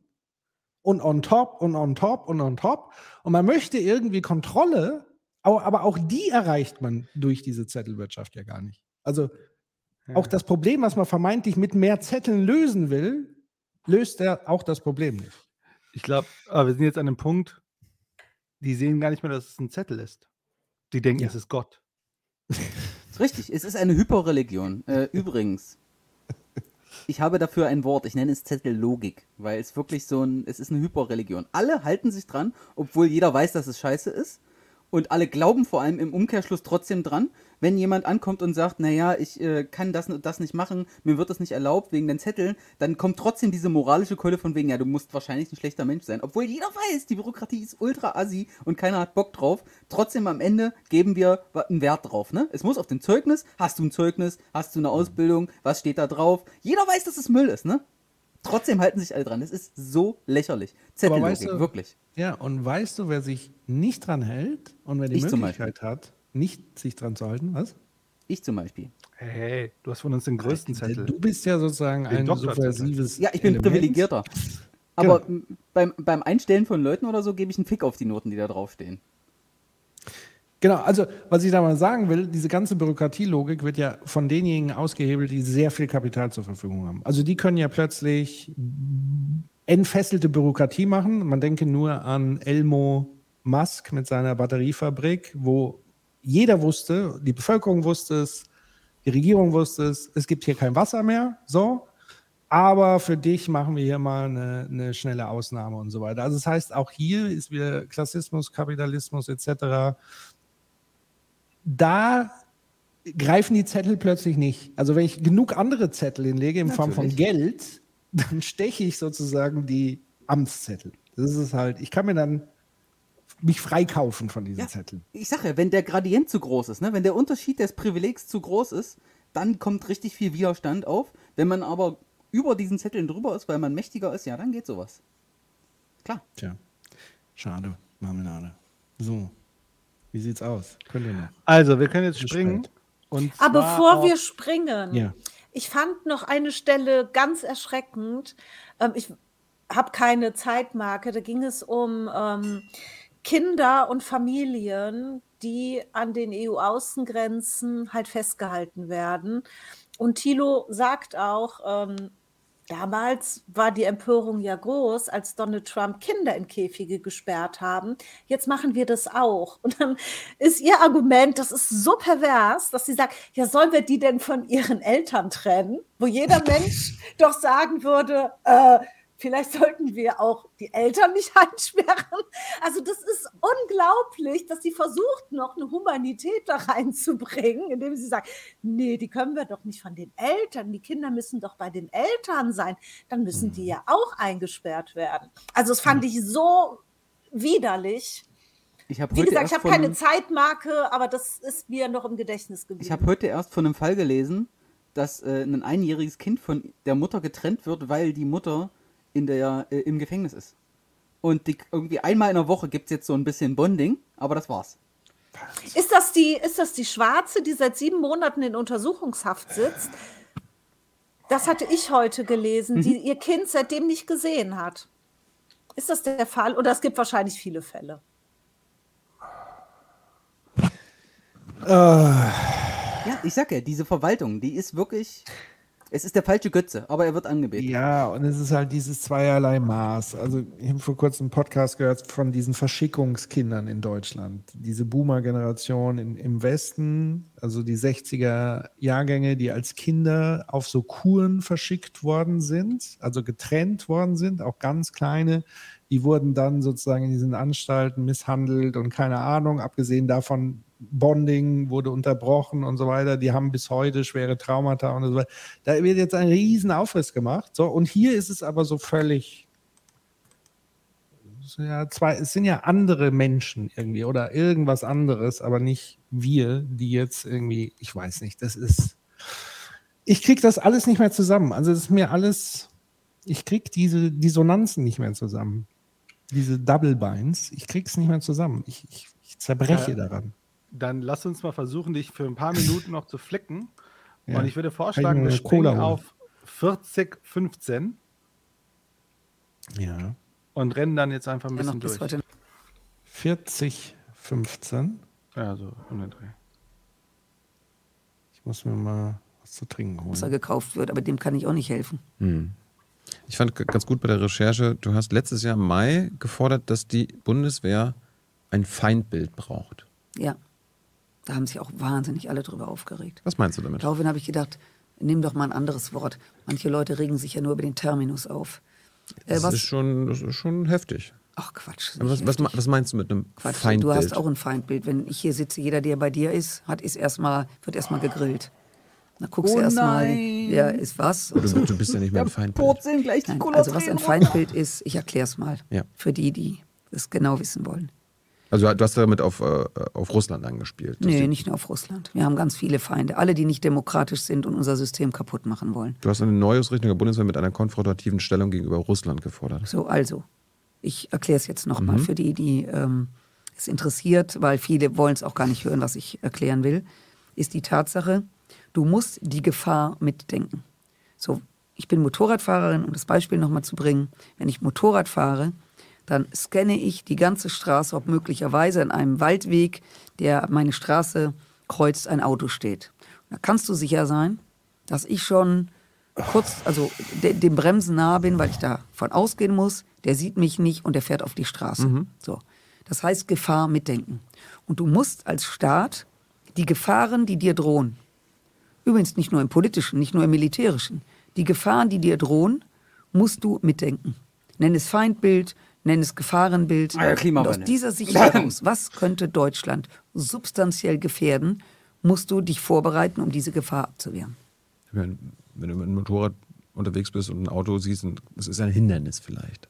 So, so könnte man es ja auch das würde ich nicht sagen. Wenn du mit dem Motorrad auf dem Auto drauf fährst, ist das, Das dein ist ein Feind. Feindbild. Also ich meine, das, was von dir übrig bleibt, das ist ein Hindernis ist. Nein. Ja, aber warum, ja gerade versucht zu warum reicht es nicht, die Bundeswehr, dass die irgendwie mitten. Nein, du brauchst doch ein Szenario, wer vor dir steht. Ja, aber das ist ja kann ein Gegner sein oder irgendwie ein Konkurrent. Aber, Kann auch ein Kuckuck sein. Worte sind völlig egal. aber warum, Feind? Komm, jetzt mach Das, das ist Das ist martialisch. doch, ach Quatsch, das ist Metapher so, ist das komplett ist so ein. Weltbild. Oder die das ist doch, Analogie. dass die Leute, die sich darüber aufregen, und die sind dieselben, die in ein Fußballstadion gehen und das Gefühl, fast dieselben, und das, und das Gefühl vermitteln, dass der Gegner auf dem Platz ein Feind ist. What? Es geht darum, eine Gefahr, ein Szenario, was wird uns gefährlich? Das ist. Und aus dieser, aus dieser Sicht heraus entwickelst du Strategien, nimmst Geld in die Hand, kaufst Dinge ein, um dich zu schützen. Sie versucht gerade, sie vermischt gerade sozusagen so eine Art produktive äh, äh, Wettbewerb, sowas wie ne, zwei Fußballvereine spielen gegeneinander. Versucht sie gerade irgendwie argumentativ mit zu ver vereinbaren mit, wir brauchen einen Feind, den wir umbringen wollen. Sie redet sich Ja. doch da jetzt aber um Kopf und Kragen, oder? Ich meine, man hätte es doch dabei belassen können. Da hätte ja jeder ungefähr gewusst, was sie jetzt will. Aber jetzt wird es ja immer schlimmer. Ja. Also nochmal, es macht einen Unterschied, welche Worte ich verwende, weil Worte haben unterschiedliche Bedeutungen. Sie würfelt Darum ja, haben wir ja auch so viele. Äh, Genau. Äh, Nicht nur, weil wir irgendwie kreativ sind, sondern wir wollen ja was zum Ausdruck bringen. Wir wollen Dinge differenzieren, wie es so schön heißt. Wir wollen also unterscheiden. Und es gibt, ich habe mal schnell parallel geguckt, sie hat ja als erstes mal Gegner. So. Dann Hindernis, Gefahr. So. Ein Hindernis war ja nicht stark genug. Für ein Motorrad ist ja ein Feind. Ich habe hier noch eine interessant, interessante äh, Differenzierung gefunden zum Feind und Gegner. Es gibt sozusagen, also Feind ist tatsächlich aus dem Althochdeutschen abgeleitet, tatsächlich von Hass. Ja? Ähm, und Gegner ist ja eher sowas, sag ich mal, eher noch im sportlichen Rahmen. Sie nennt ja selber den, den kulturell eingebetteten Sport mit einer Regel und so weiter. So, das macht sie ja schon zum Feind, stilisiert sie da hoch. Und hier ist nochmal eine, eine interessante Unterscheidung, nämlich also zum einen das Wort Feind stammt ursprünglich auch aus der Militärsprache und bezeichnet Personen, welche im Krieg öffentliche Gewalttätigkeiten gegeneinander ausüben. Ähm, der Feind ähm, ist das Nomen Agentis, was das heißt, von Feindschaft, äh, kann aufgrund einer Rivalität, asymmetrischen Beziehungen, negativen Emotionen entstehen. Aber jetzt kommt's, im Gegensatz zum normalen Gegner wird ein Feind auch mit unfairen Mitteln bekämpft. Also das ist ein Feind ist ein ganz klares militaristisches äh, ein militaristischer Begriff, der ganz klar sozusagen die höchste aller Eskalationsstufen beschreibt, die du eine Zuschreibung gegenüber Menschen machen kannst. Da gibt es nichts mehr Höheres als, als Feind. Das ist die höchste Stufe in einer asymmetrischen Beziehung, die im Arsch ist. So, und sie möchte jetzt, dass wir das, sie möchte eigentlich eskalieren, ist eigentlich die Übersetzung. Äh, Man sollte noch wahrscheinlich da noch einbringen, dass insbesondere in solchen Kriegssituationen und Konfliktsituationen, was ja dann schnell passieren kann, ist ja, dass wir den Gegner oder bis hin zum Feind anfangen zu entmenschlichen. Und dann sozusagen, damit sozusagen irgendwie etwas, äh, das Töten oder das, was auch immer, besser funktioniert, dass man sozusagen da- das Menschliche da rauszieht, das sieht man ja dann auch, also ich, das gab es ja auch äh, Anfang des Krieges, wie dann sozusagen sich die Gegenseite sich vorgestellt hat, wie die andere Seite ist, ne? sozusagen, das sind Tiere, keine Menschen mehr und so weiter. Und das ist natürlich so ein, so ein krasser Eskalationsprozess, dass es dann vollkommen okay ist, ne? ich töte ja dann gar keine Menschen mehr, sondern ne? das sind irgendwelche Wilden Ja. und so weiter. Und, Und das ist schon kritisch, auf der, äh, äh, zu sagen, wir brauchen den Feindbild, weil, weil was wir ja damit machen, ist ja eine gesamte Gruppe von Menschen am Ende immer stärker zu entmenschlichen, dass man sagt, das ist gerechtfertigt, dass wir das gegen die machen. Und das kommt ja jetzt gleich noch, sie führt es ja noch weiter, da wird es ja noch kruder, aber nochmal ein, ein Ding. Es geht noch ihrem- weiter. Ja, es wird noch schlimmer. Oh Gott. Ähm, es gibt ja Es nochmal an Ihrem Beispiel mit dem Motorrad. Das würde ja sozusagen in dieser Feindeslogik bedeuten, sie müsste jetzt losziehen und alle Autos killen. Bevor Weil sie es sind ja Feinde. Wird. Ja, ja. Genau. Weil es sind ja immer Feinde. Nein, das sie ist braucht ja kein Stacheln. Hindernis. Stacheln, an, sie braucht Hardware. Sie braucht besseres Motorrad, was sich so richtig wehren kann. Ja, Raketenwerfer vorne dran. Zum Beispiel. Splash Da könnte sie ja bei ihren Kollegen von Rheinmetall mal nachfragen, ob sie da was im Übrigens- Angebot hat, im Portfolio haben. Übrigens, Sie ich- ist ja will ja- nah dran, was Portfolios angeht. Ich, ich will ja wirklich keine PR-Beratung für die FDP machen, aber auch hier, ne? Das Hauptbottleneck, was, das, was die Bundeswehr für ein Problem hat, ist die unfassbare Bürokratie. Die. Die haben das, das Amt, was für die Bundeswehr Ressourcenverteilung und so zuständig ist, ist so eine unfassbar große Krake, das hat einen Wirkungsgrad von 5% oder so. Da, du tust oben 10 Milliarden rein und es kommt nichts mehr unten an. Ne? Die sind nicht mal in der Lage, irgendwie ein paar Schutzwesten zu kaufen oder so. Das dauert fünf Jahre oder länger, bevor das irgendwo ankommt. Das ist fantastisch, wirklich. Also auch hier Weiß ich auch nicht. Also ich verstehe nicht, wie man bei der FDP sein kann und diese Standard-Bürokratie-Bashing nicht einfach immer zack, zack, zack.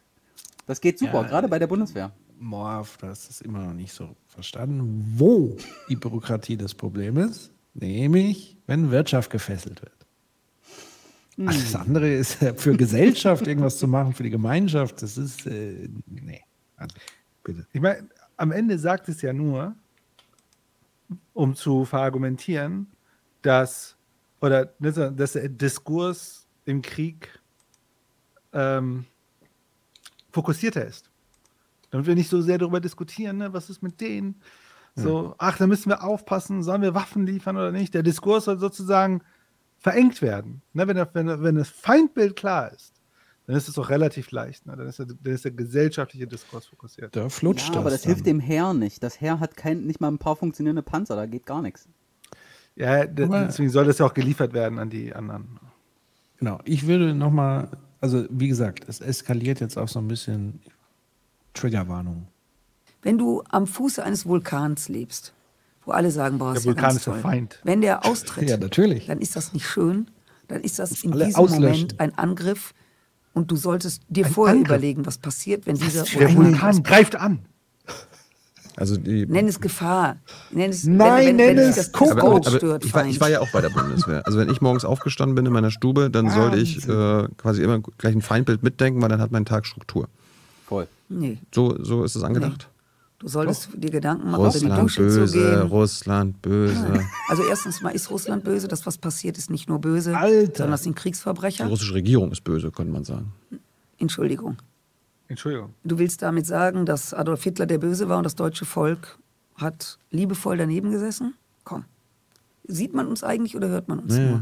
man sieht uns. Ja, okay. Gut. Gut. Ähm, nein, in, in, entschuldige. das für ein Move? Es geht nicht darum, Russland böse, Russland böse. Es Das geht darum, witzig sein. Feindbild. so. und wir sind doch hier bei Jung und Naiv. So, Herr Jung ist naiv. Und das, was du gerade sagst, ist sowas von naiv, Mhm. dass der Name dieser Sendung Berechtigung hat.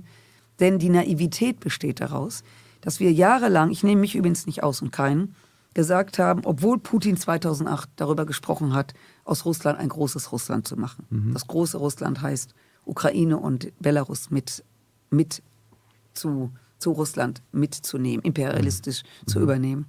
Das hat er artikuliert. Reise mal nach China, unterhalte dich dort mit der Delegation, was die sagen.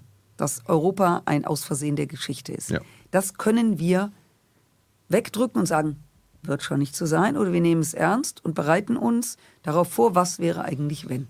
Das ist meine Haltung.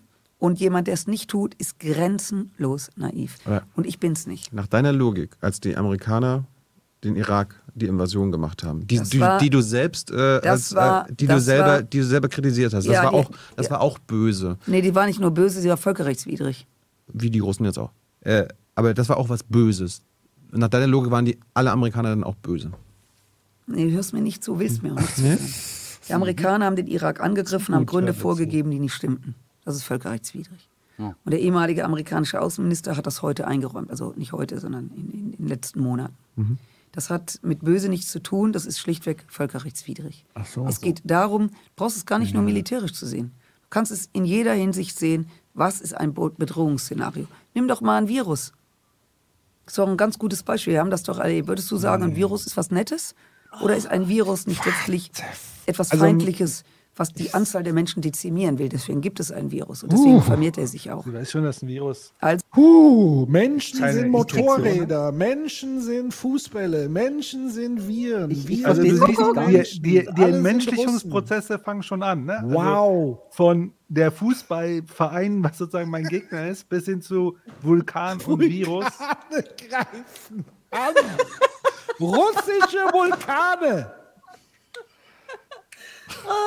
Ja, sie werden auf jeden Fall auch mit V geschrieben. Ja.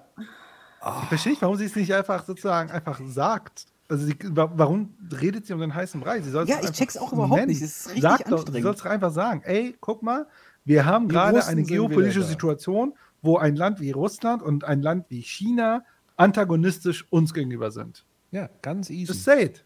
Ja. Wo ist denn das fucking Problem? Nein, sie konnte ja vorhin schon nicht sagen, dass wir menschenfeindliche Außenpolitik haben. Jetzt kann sie ja auch nicht sagen, dass wir irgendwie in einer globalen Situation sind, wo tatsächlich auch Kriege geführt werden. Das ist schwierig. Ganz komisch. Dann ist kommt sie so mit, wir brauchen Feindbilder. Die soll doch einfach sagen, Alter, geopolitisch sehr kritisch gerade. Ja. Ne? Also, shit. Ja, vor allem, als, vor allem, sie hat damit angefangen und gesagt, die Bundeswehr braucht das. Ja, ja, klar. Also, ich denke gerade, ein stehendes Heer braucht gerade das eigentlich jetzt erstmal nicht. Nein, Alle anderen vielleicht, um Stimmungsmache zu betreiben oder so. Aber die werden ja dafür bezahlt. Oh, ist sie anstrengend. Das, Das ist unglaublich. anstrengend, ja. Das ist ganz schlimm, diese Passage. Aber sie hat die Ja. Haare schön, habe ich gesehen. Oh, Wahnsinn, Wahnsinn. So, Human ist schon raus. ja. Äh, ich weiß nicht, ob ich weiter, äh, der, äh, der Herr der Zeitstempel. Ich lasse noch mal weiterlaufen. Ja, guck, mach mal da noch. kommt. So macht man sich Kann ja Gedanken. nur besser werden. Gibt es Impfstoff? Ja. Gibt es eine andere Möglichkeit? Ach so, der Virus, Äh, stimmt. gibt es ähm, besondere Prophylaxe, um dem entgegenzutreten? Das ist Realpolitik. Aber macht ein Feind. Alter, das ist ja. Ja, das heißt, dann Virus können wir auch bombardieren, oder was? Schon. Ja, Das vor allem, das Schöne irgendwie- ist ja, man könnte, der, man könnte ja sozusagen den, die Kapitalakkumulation oder so als Virus interpretieren. Ne? Ja. Das könnte man zum Beispiel, aber gut. Zum Beispiel. Ja. Äh, hier, weil es im Chat aufkam, ob sie Nawalny kennt. Also das ist ja nochmal das eigentliche Problem dahinter, also neben ihrer komischen Begrifflichkeiten und so weiter und dass sie hier ein komplettes, äh, äh, eine komplette Bevölkerung äh, sozusagen in, in dieses Feindbild packt und gleichwertig zu Putin, also zu dieser Administration, die ja wirklich überhaupt die Macht hat, solche Befehle auszuführen, äh, äh, überhaupt diese Invasion, zu, zu starten und so weiter. Das alles in, und über einen Kamm zu scheren und diese komplette, äh, wenn auch zarte und massiv unterdrückte Opposition in Russland überhaupt nicht anzuerkennen, sondern sagen, offenbar sind alle Russen böse. Das ist doch, also sorry, das ist doch sowas von mittelalterlich. Also Ist doch interessant, weil sie vorher meinte, es ist ja alles, ne, es ist ein sehr komplexes Thema mit den Ja. Flüchtlingen. Und jetzt wird das einfach auf ne, schwarz-weiß runtergebrochen. Da ist keine Spur mehr von irgendeiner Art von Komplexität. Nö, das ist ganz klar und äh, erschreckend. Also das fand ich wirklich erschreckend auch nochmal und sehr entblößend, was sozusagen ihr Menschenbild dahingehend angeht. Äh, ich finde das auch super gefährlich einfach. Äh, und das wird sozusagen auch diesem ganzen Konflikt überhaupt nicht gerecht. Also das ist wirklich, also da kann man froh sein, dass sie wirklich keine höhere Verantwortung in der Politik hat und Entscheidungen trifft. Weil das ist ein, ein Menschenbild, auf, auf dessen Grundlage möchte ich keine Politik erleben. Nee, aber es reicht ja schon, Die haben dass wir ja schon in genug. fast jeder Talkshow sitzt und genau diese Rhetorik ne, unwidersprochen von, von sich geben kann.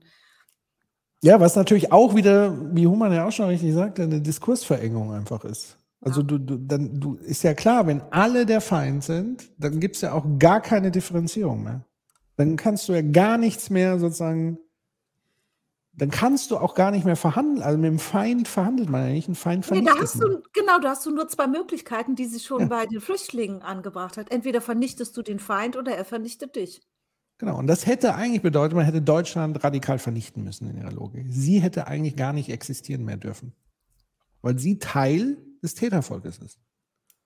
Teil des Bösen.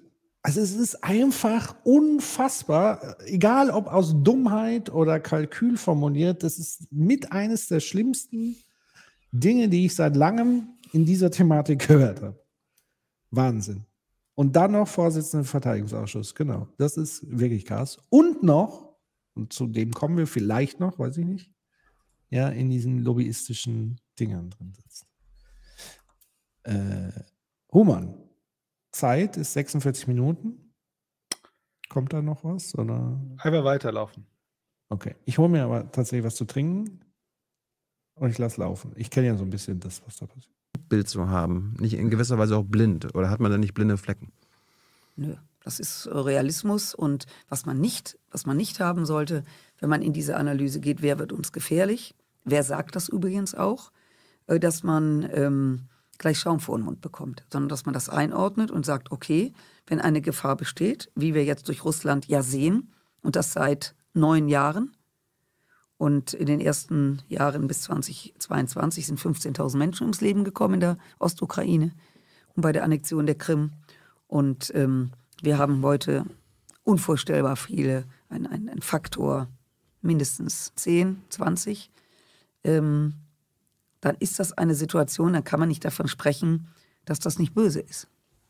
Das will ich ja gar nicht diskutieren, aber ich Ja. finde, das Problem ist vielleicht, äh, wenn man quasi ein Feindbild hat, dass man dann auf gewisse Art auch blind wird für einige Sachen. Nee, also Und äh, mein, Feind, mein Feindbild sind all die Leute, die Radikalen auf dieser Erde, die meine Freiheit einschränken, äh, die mich anpöbeln, die mich ermorden wollen. Ähm, das sind für mich Feindbilder. Ähm, Und Vulkane. Und ähm, Mach mal kurz Pause. dagegen vorzu Dann sind wir in der Logik auch das Feindbild von Geflüchteten, weil wir ihre Freiheit ja auch einschränken, indem wir denen eine Grenze vor die Moment mal, Nase du machst schon wieder setzen. den gleichen Fehler. Ah, scheiße. Du, du machst den Fehler, dass du dich jetzt aus ihrer Position in eine andere Position reindenkst. Das ist völlig unmöglich. Das darf ich nicht, ne? Nein, ja, das kann sie stimmt. nicht. Ja, ja. Ich hab's vergessen. Entschuldigung. So, was soll ich gefragt? Warum muss ich hier ausflippen? Ich habe irgendwas Allgemein. verpasst, Alles besser ist. Realpolitik wird wahrscheinlich genannt worden sein Ah, oder ja. so. Okay, ja gut, aber Realpolitik, wir haben ja jetzt geklärt, wenn das fällt, Red Flag. So, dann muss ich nicht mehr Herzinfarkt kriegen. zu gehen, ist hochrelevant und ähm, das macht mich nicht blind, aber das macht mich, ich sag's mal, alarmiert mich.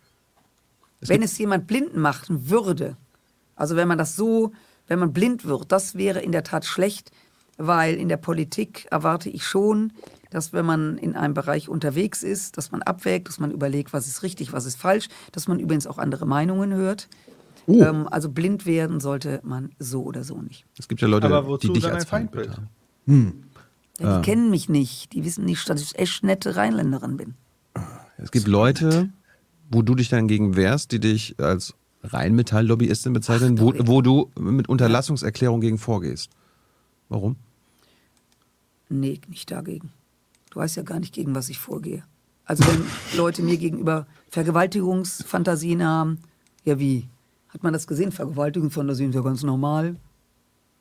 Wer mich umbringen will, wer mich bedroht, ähm, also ich kann, wer, wer, äh, naja, also ich, ich will das jetzt wirklich nicht ausführen, weil es schon krass ist.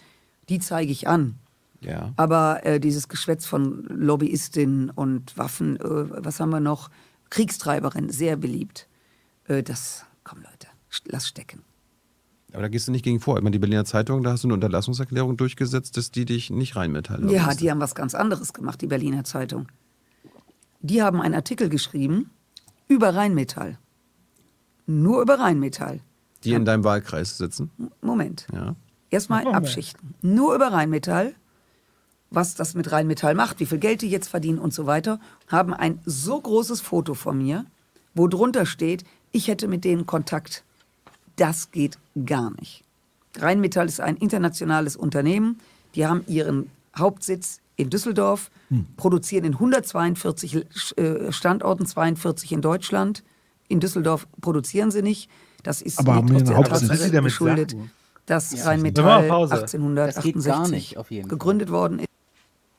Wa- Was stellen Sie sich vor? Warum, warum zählt sie denn die ganzen äh, Produktionsstandorte auf? Äh, Ja, es wenn dass die- Governance-Zentrale in Das geht ja Düsseldorf nicht darum, ist. dass die in die Produktionsstätten geht und mit die Knarren baut. Die Frau hat einen Also wenn die fucking. Zentrale Das doch heißt, sie da ist, das reicht doch. Was ist das denn? Nee, nee. äh, äh, Die sind überall, international, auf der ganzen Welt. Die produzieren 100.000 Orte. Nicht in Düsseldorf, wo, wo, wo- wo, die Geschäfts-, wo der Vorstand sitzt. Ich habe in Düsseldorf noch nie eine Knarre gebaut. Genau. Ich habe da noch, ich bin da reingegangen, habe keine einzige Knarre gesehen. Oh mein Gott. Also was sind das für Nebelkerzen? Warum? warum? Aber sie ist wirklich sehr gut im sich um Ist Kopf sie? und Kragen Ist zu sie? reden. Ist sie das eben? Ich würde gerne sagen, das, das ist doch dumm, was sie sagt. Ja, Oh, sorry. Nicht, sie ist gut nicht, eine im Kopf und Kragen sich zu reden. Ja, Ich finde auch, dass mit, dem, das mit diesem Feindbild, das hätte man doch viel eleganter lösen können. Oder, und auch jetzt, da zählt sie Sta- Produktionsstoff. Hä? Das, wen interessiert, also, äh, what? Egal. Ja, da hätte ich einfach gesagt, das ist ein großer wirtschaftlicher Akteur in meinem Wahlkreis. Natürlich spreche ich mit denen. So, so wie ich auch mit anderen Unternehmen in meinem Wahlkreis spreche. Fertig.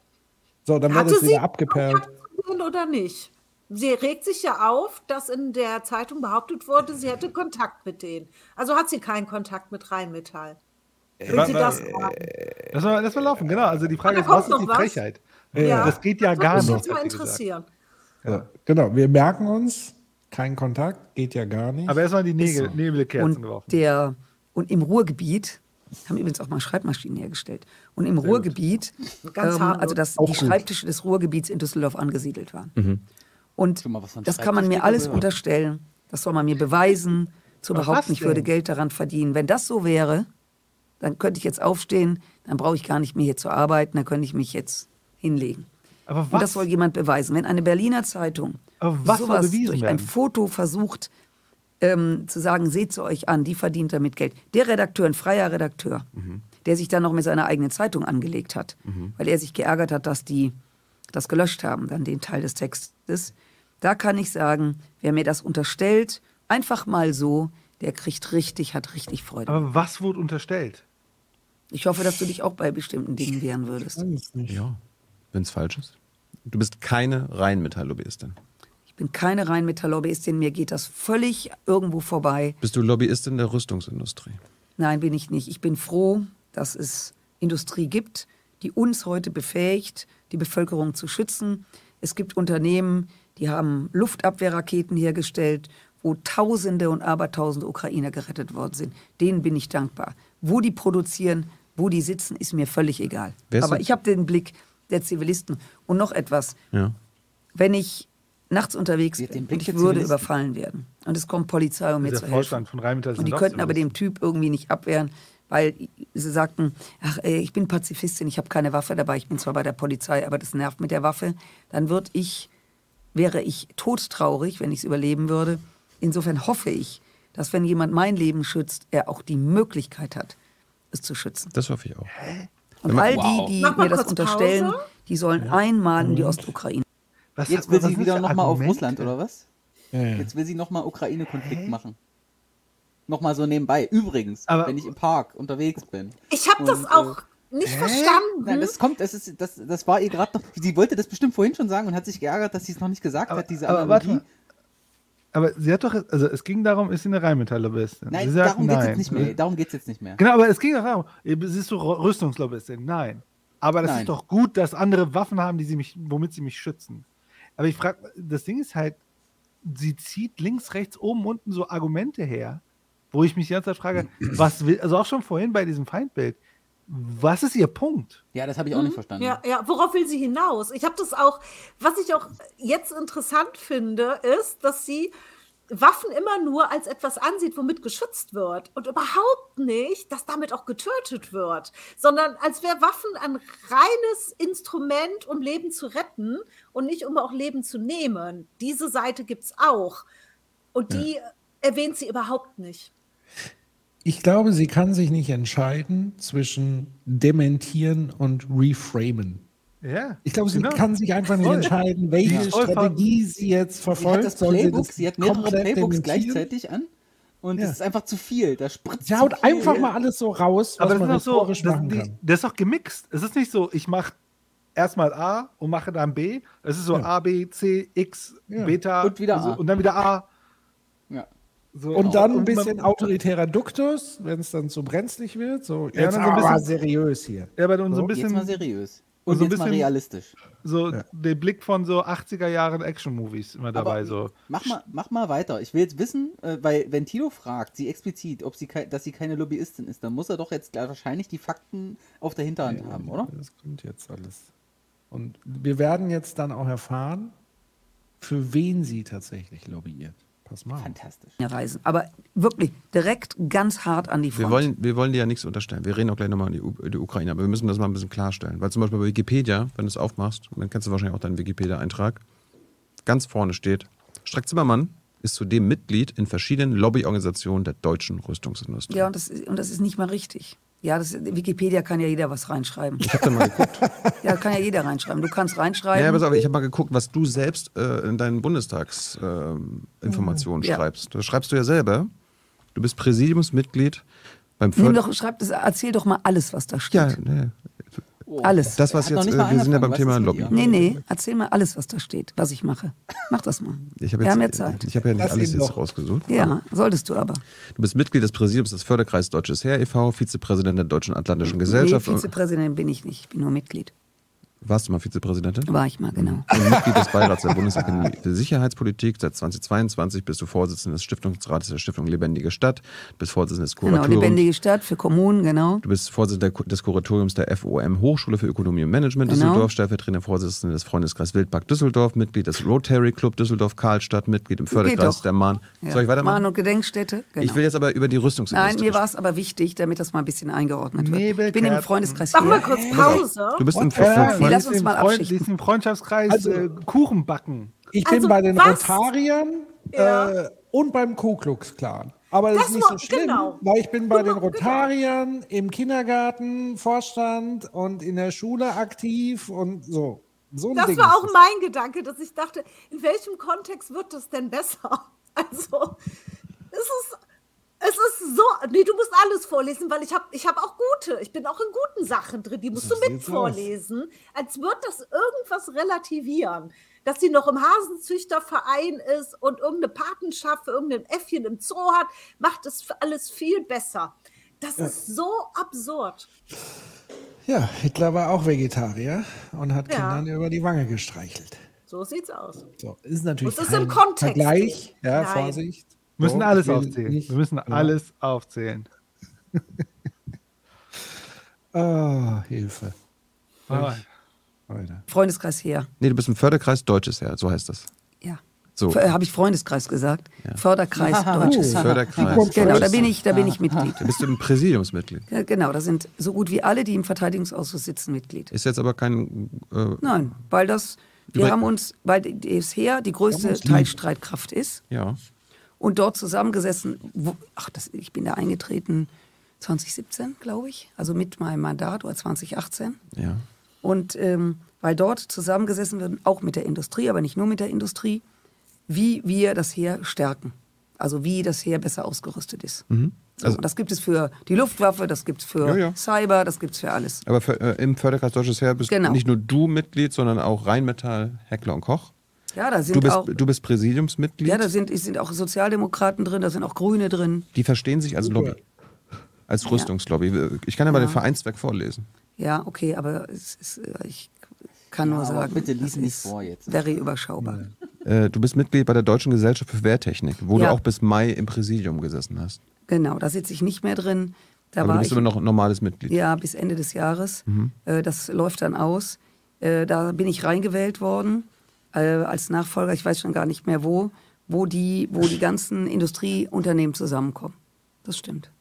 So, der Förderkreis Deutsches Heer und die Deutsche, ist- die Deutsche Gesellschaft für Wehrtechnik gelten als die beiden wichtigsten Rüstungs- äh, Wer sagt das? Lobbyisten. Wer sagt das? Äh, Lobby Control. Der Lobby Control sagt das? Ich habe äh, auch gute Freunde bei, also die Militärexperten sind, die sagen mir das auch. Patrick, Das ist keine? Quelle.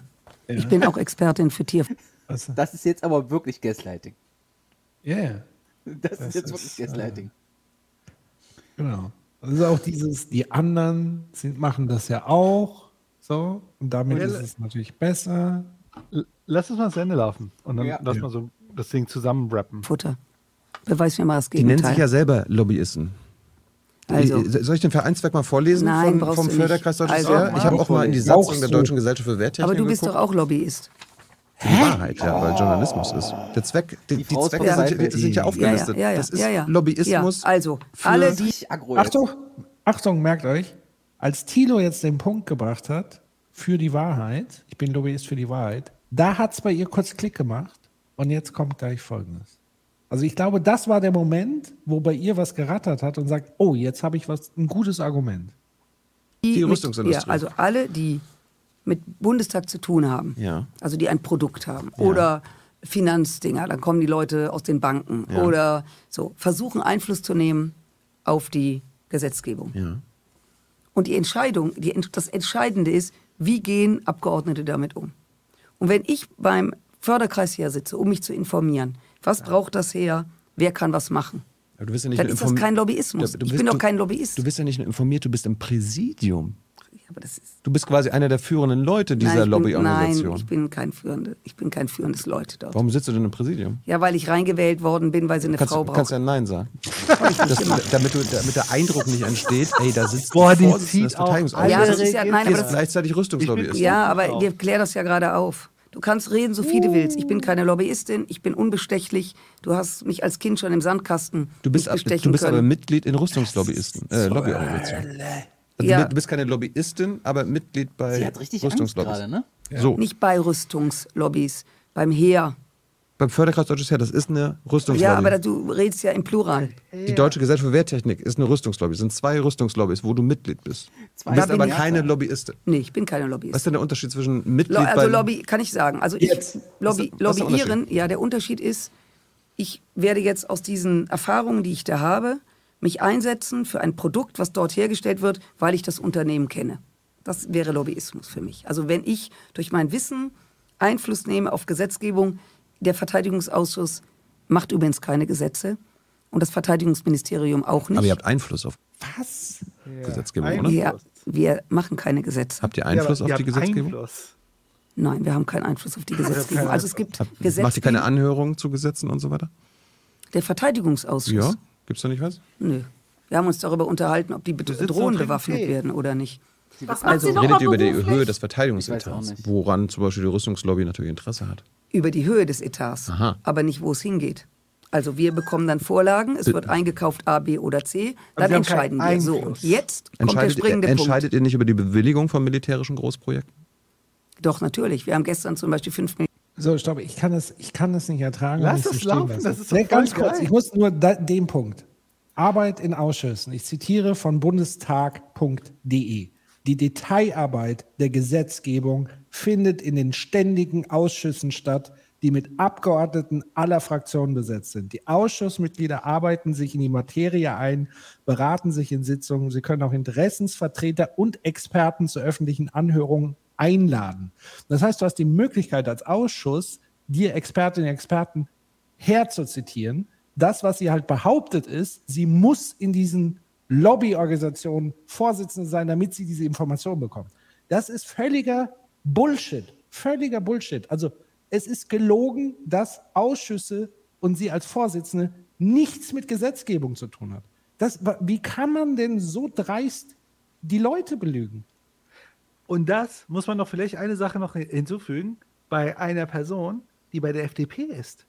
Die könnte doch einfach da sitzen und sagen, ey, ist Teil der wir sind die Regierung, fucking also FDP. wir müssen doch industrienah sein. Wir müssen doch mit den Leuten eng zusammenarbeiten. Ich bin doch kein SPDler oder Grüner oder Linker. Das ist doch Teil meiner, ähm, äh, unserer Partei. Die könnte doch einfach sagen, so ist es. Aber, Alter, das ist so lustig. So, das, ist ja, das, das sollten sich, das, das sollte analysiert werden an Hochschulen und so weiter. D- Das Definitiv. ist ja- also, also wie gesagt, wa- das ist ja ein bunter Blumenstrauß an Lügen, Desinformation, Reframing, Ja, ich würde sagen, Vergleiche, also pff, alle Register werden da gezogen. ich würde sagen, wahrscheinlich ist es noch nicht Lügen, weil sie die ganze Doch. Zeit. Was heißt Lügen? Also ich glaube, was sie sie hat sagt ist, mit Gesetzgebung nichts zu tun. Nichts zu tun. Jetzt ist ja immer die Frage, wie du die Frage stellst. Also du sagst, habe ich mit Gesetze. Na, natürlich ma machen wir keine Ich Gesetze. habe keinen Einfluss auf die Gesetzgebung. Das war ihre Aussage. Wir können es gerne nochmal Ja, der. Teil ist vielleicht, äh, der Teil vielleicht ein bisschen über, überstrapaziert. Ja, hat sie Ja, die Frage ist mal, was, Also ist, ich was ist Einfluss? lobby, lobbyieren, ja, der Unterschied ist, ich werde jetzt aus diesen Erfahrungen, die ich da habe, also Redet ihr über die laufen, Höhe des Verteidigungsetats, woran zum Beispiel die? Rüstungslobby natürlich Interesse hat. über die Höhe des Etats, Aha. aber nicht, wo es hingeht. Also wir bekommen dann Vorlagen, es wird eingekauft A, B oder C, dann entscheiden wir. So, und jetzt kommt der Entscheidet, springende entscheidet ihr nicht über die Bewilligung von militärischen Großprojekten? Punkt. Doch, natürlich. Wir haben gestern zum Beispiel 5 Milliarden Euro Wer ausgegeben. profitiert von militärischen Großprojekten? Das ist alles, das sind Dinge, die, Die haben mit der Rüstungs- nichts zu tun. Ja, aber Die Rüstungsindustrie profitiert von Nee. militärischen Großprojekten, nee. die weißt, ihr wer da, bewilligt. Nee. weißt du, wer davon profitiert? Jetzt. Weißt du, wer davon profitiert? Ja. Jetzt Sind die Menschen, die hier leben, Ja. die jetzt endlich, Du. ganz konkret gestern, Du, Nicole, du, Morph und du, Human, ihr profitiert davon. Danke, Agnes. Ne? Könnt euch mal wirklich bedanken. Ich will wissen, warum ich profitiere. ein System bestellt, was den Himmel über Deutschland und Anrainern hilft zu schützen, wenn Arrow Raketen 3. kommen. So. Der Himmel über Raketen Berlin. Ja, Aero 3 und Iris-T. Also das eine ist Mittelbereich, das andere, also Nahbereich und muss ja, Da hat die deutsche Rüstungsindustrie jetzt nichts von. Doch, natürlich hat die Industrie was davon. Ach so. Aber darum geht es nicht. Du willst mich falsch verstehen. Ja. Die einzigen, die was davon haben, Die sind die Menschen in diesem Land. Da, da, dafür lobbyiere ich. Uh, Ich lobbyiere dafür, dass. Menschen in Deutschland leben und wenn sie angegriffen werden, geschützt werden. Gut, äh, Als ich in Israel aber war das, sind, übrigens. das sind ja keine Gemeinwohlorganisationen, diese Mitglieder rein, Nein. Metall, Heckler und Koch. Und Nein, aber das ist ja genau wie bei dem Impfstoff. Du gehörst auch zu denen, die gesagt haben, dass diese böse Impfstoffindustrie Impfstoff hergestellt hat. Boah, die verdienen richtig viel Geld. Stimmt, haben sie. Aber was haben sie denn damit gemacht? Ich bin geschützt worden durch Impfung. Ich habe mich gerade wieder impfen lassen mit ganz skurrilen Impfungen, weil ich wieder in die afrikanische Welt reise. Jetzt kommt sie wieder mit neuen ne Das ist doch, äh, Nebelkerze. da, wir reden doch über zwei Das ist so ein völlig bisschen verschiedene Ebenen. Auch diese Anekdote. Ich bin Lobby- Sie ist voll der Abenteuermensch, ne? Mit ihrem Motorrad und so. Nah an den Menschen dran, an allen. So. Mit dem Herzen, weit Übrigens, offen. hier hat, hier hat ein User hat eine gute Frage gestellt, äh, Court 1. Und zwar, warum braucht so ein äh, Verteidigungsministerium nochmal einen extra privaten Club? Und die Antwort ist natürlich die Zettellogik, ne? Da kann man nämlich private Protokolle haben, die dann nicht öffentlich sind. Ja. Also, das ist ja das Problem. Wenn man in so einem Ding ist, ist man viel, viel zu öffentlich. Man braucht unbedingt nochmal ein Hinterzimmer, wo man dann Real Talk machen kann, damit man dann die, Pa- also da baut sich eine Parallelgesellschaft auf, ne? Mit einer parallelen Geschichte, von der alle wissen, wie sie ist, so unterm Ladentisch. Und äh, dann hinterher wird sich überlegt, wie verkaufen wir das jetzt im offiziellen Gremium? Weil da müssen wir ja auch noch was machen. Wir werden ja bezahlt Ja. dafür, dass wir diese Zettel da offiziell ausfüllen, mit dem offiziellen Protokoll und so. Und da Allerdings muss dann geheime Zettel alles- noch. Ja, es geht um Zettel dabei. Sonst könnte man ja hinterher behaupten, die arbeiten gar nicht. Und das alles nur für die großen Zettel, Ja, die wir voll, Portemonnaie voll, haben. voll. Habt ihr das mitbekommen, dass während des Interviews Dinge verändert wurden? Auf Wie ihrer, war war das, war das äh, in Wikipedia, da wurden Einträge verändert mit einer IP-Adresse, die, äh, ich glaube, dem Bundestag zugeordnet werden konnte. Hm. Das ist ja interessant. Ich glaube, ich habe da auch kann ja jeder reinschreiben. Ja, ja, das ist auch ein Vorteil. Du musst es reframen. Also erstmal als was Böses, ein Feind. Wikipedia ist ein Feind. Aber du musst das dann auch nutzen. So. Weil das kann ja jeder auch reinschreiben. Meine Güte. Also das. Uh. Also das ist ja immer das Phänomen, wenn man das einmal so für sich guckt, denkt man, okay, die ist schon irgendwie drüber. Wenn man das aber so dezidiert schaut und nochmal hinterfragt. Was, mi- was mich wirklich Der verwundert, Wahnsinn offenbar. was mich wirklich verwundert ist, die Frau ist ja jetzt wirklich schon lange im Business. Die ist Profi, ne? Und so ein, so, so ein Vorgehen, bei jedem kleinen Piss tausendmal ihm ins Wort zu fallen, irgendwie äh, abzulenken bei jedem Scheiß und irgendwie eine Geschichte zu erfinden und nur Hauptsache jetzt aber, nee, brauchst nicht vorlesen und so. Ja. Das ist doch, also ich meine, da merkt man doch sofort, da hat sie richtig Panik jetzt bekommen. Ja, Das ich- ist ich völlig schmeiß mal- unprofessionell. Ich schmeiß mal ein Argument in den Ring. Ich glaube, sie ist ja sozusagen auf der großen Politikbühne nicht so krass gewesen. Und ich hätte ja vorhin gesagt, dass sie ja äh, mit 2017 und dann hat sie sich sehr gut vermarktet.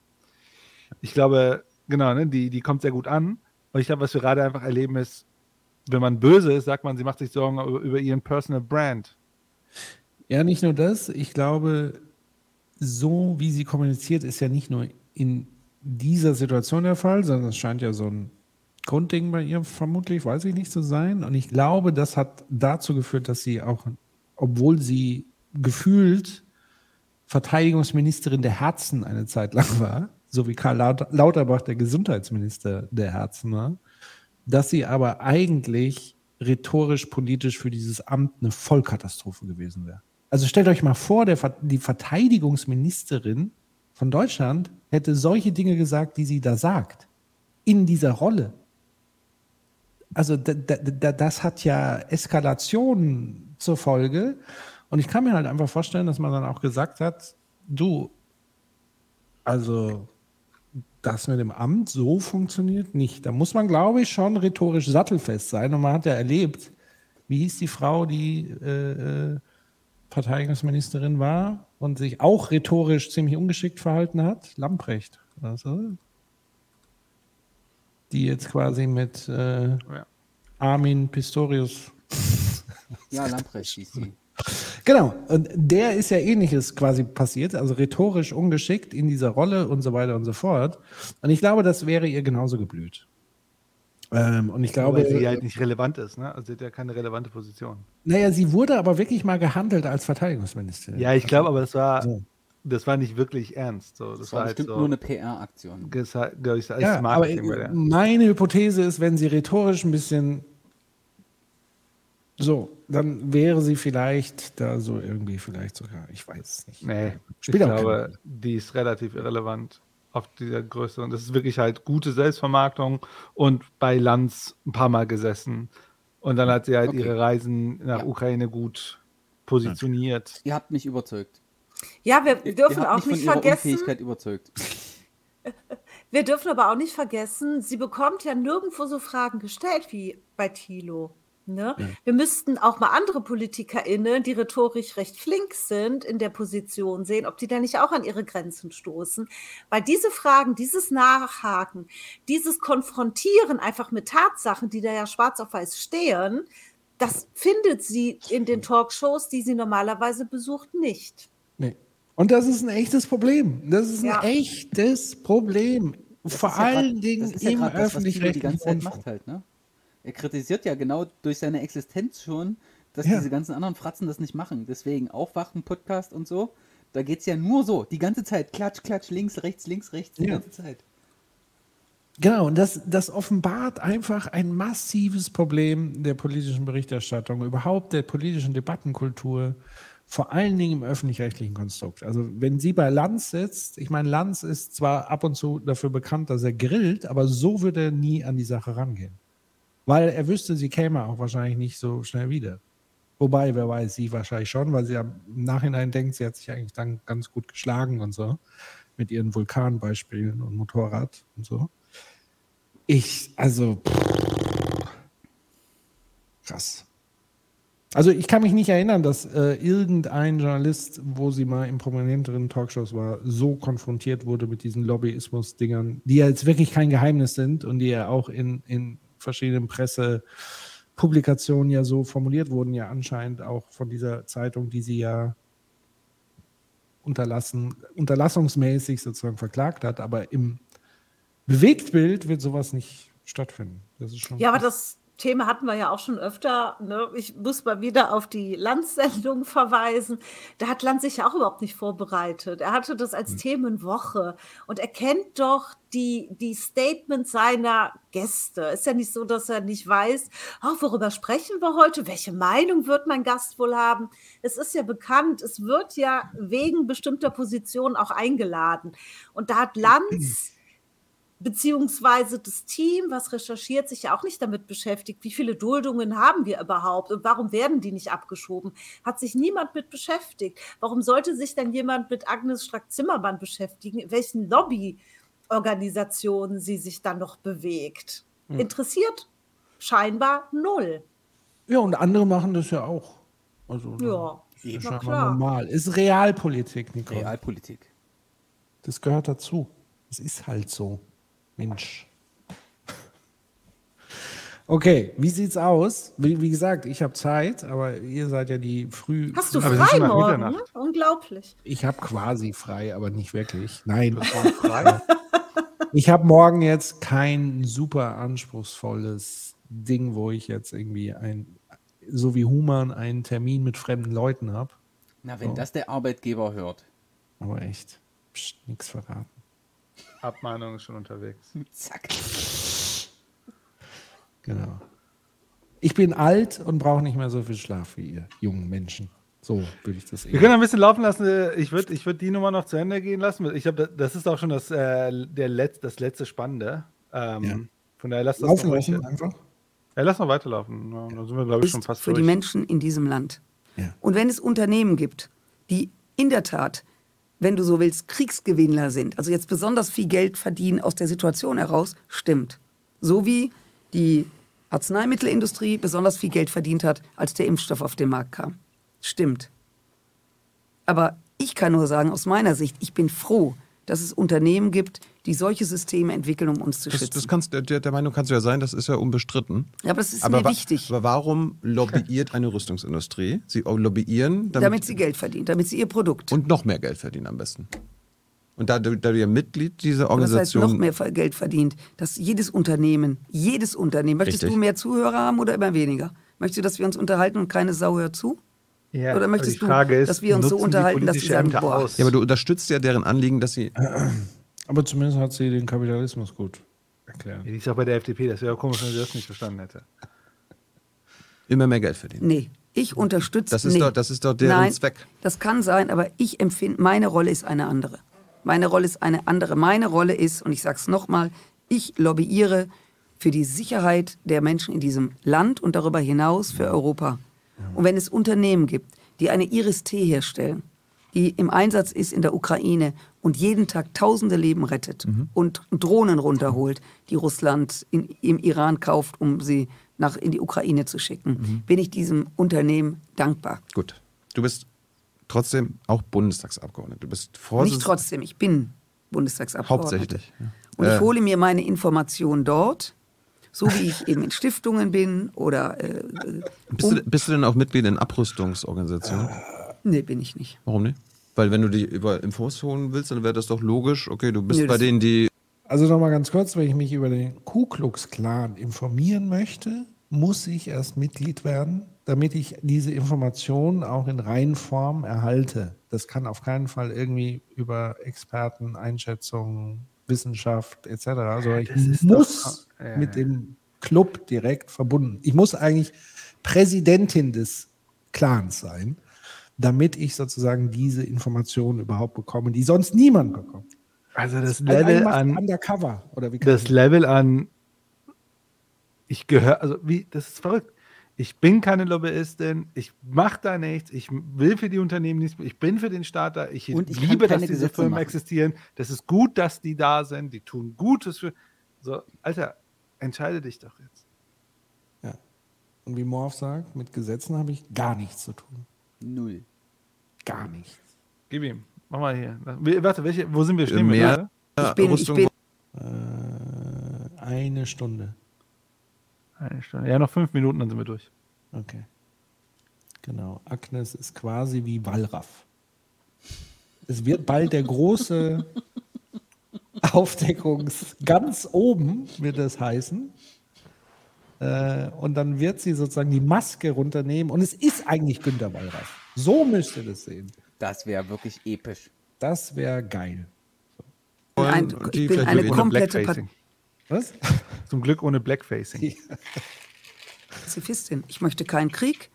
Ich möchte, dass die Menschen frei leben können. Ich möchte nicht, dass sie äh, ge gefoltert werden. Ich möchte nicht, dass Frauen vergewaltigt werden, Kinder verschleppt. Und um das zu verhindern, möchte ich, dass wir richtig bewaffnet sind. Aber verstehst du die Kritik daran, dass du da Es geht, Mitglied gar nicht, bist? es geht doch gar nicht um Kritik. Es geht um was ganz anderes. Nee, ich sag dir, Es worum geht doch es gar geht. nicht, Tilo. Es Nee, geht es doch geht gar nicht um darum, dass Leute vielleicht anzweifeln und vielleicht auch äh, einen Punkt haben, woher wissen wir, dass die Marie-Agnes Strack-Zimmermann sich unabhängig für, das, für was Gut, Richtiges entscheidet. Das ist ein Punkt für dich, äh, weil Sie mich natürlich nicht kennen. Wenn Sie mich kennen Gott. würden, wüssten Sie, Ah. dass ich mir Jetzt. Interessen Dritter völlig egal sind, wenn natürlich. meinem Interesse geholfen wird. Nämlich Ohne Scheuklappen. Pause. Jetzt hat sie es doch aber gerade gesagt. Moment mal, sie hat gerade gesagt, das Allerwichtigste bin erstmal ich und meine Interessen. Mhm. Guck mal, deswegen gibt es. Aber sie lobbyiert für das Volk. Ja, aber deswegen haben wir ja Governance und Compliance.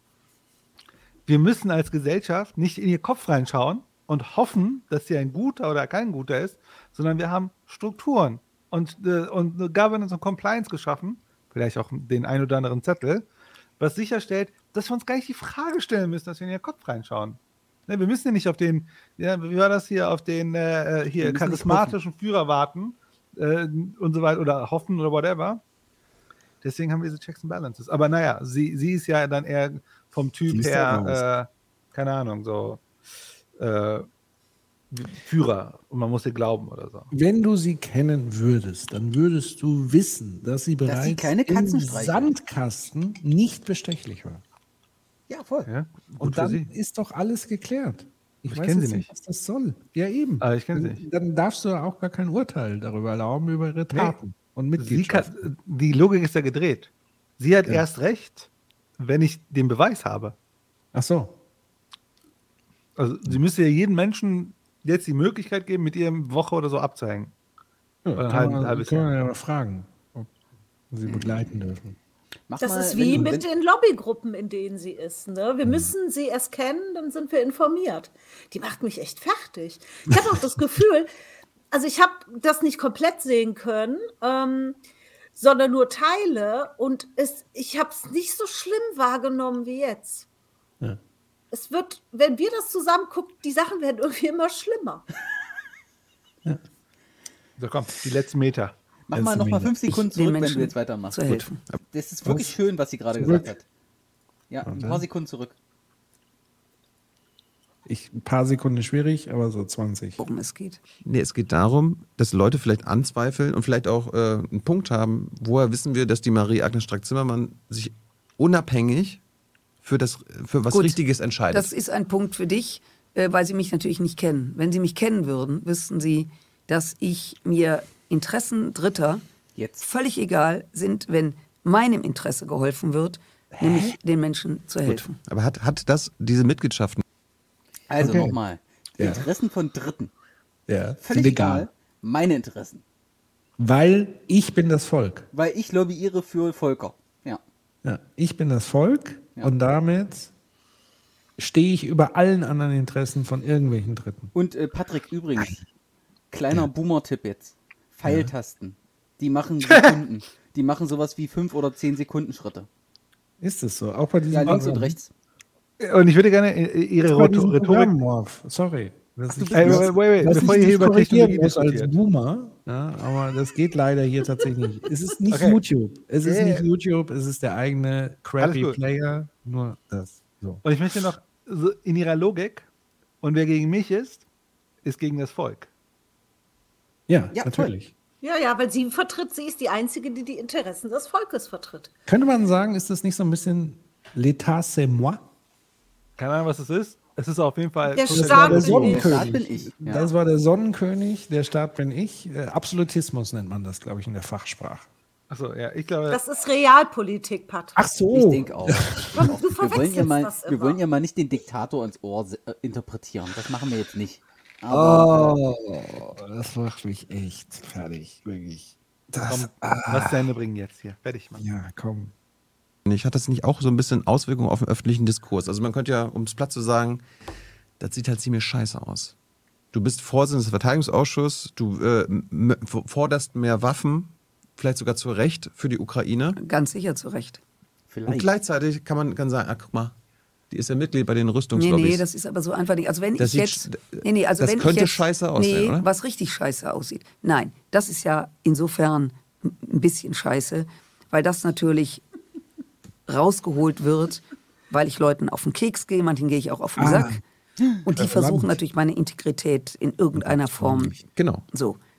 Damit spielst du den vielleicht sogar in den Händen. Ach Quatsch. Meinst ich tritt da jetzt aus, nur weil denen das nicht passt? Ich denke gar nicht dran. Ich, gerade jetzt nicht, das nur mal am Rande. Mhm. Aber das ist das eine, um im Grunde genommen blöd. Man kann an der Strack Zimmermann nicht wirklich was finden.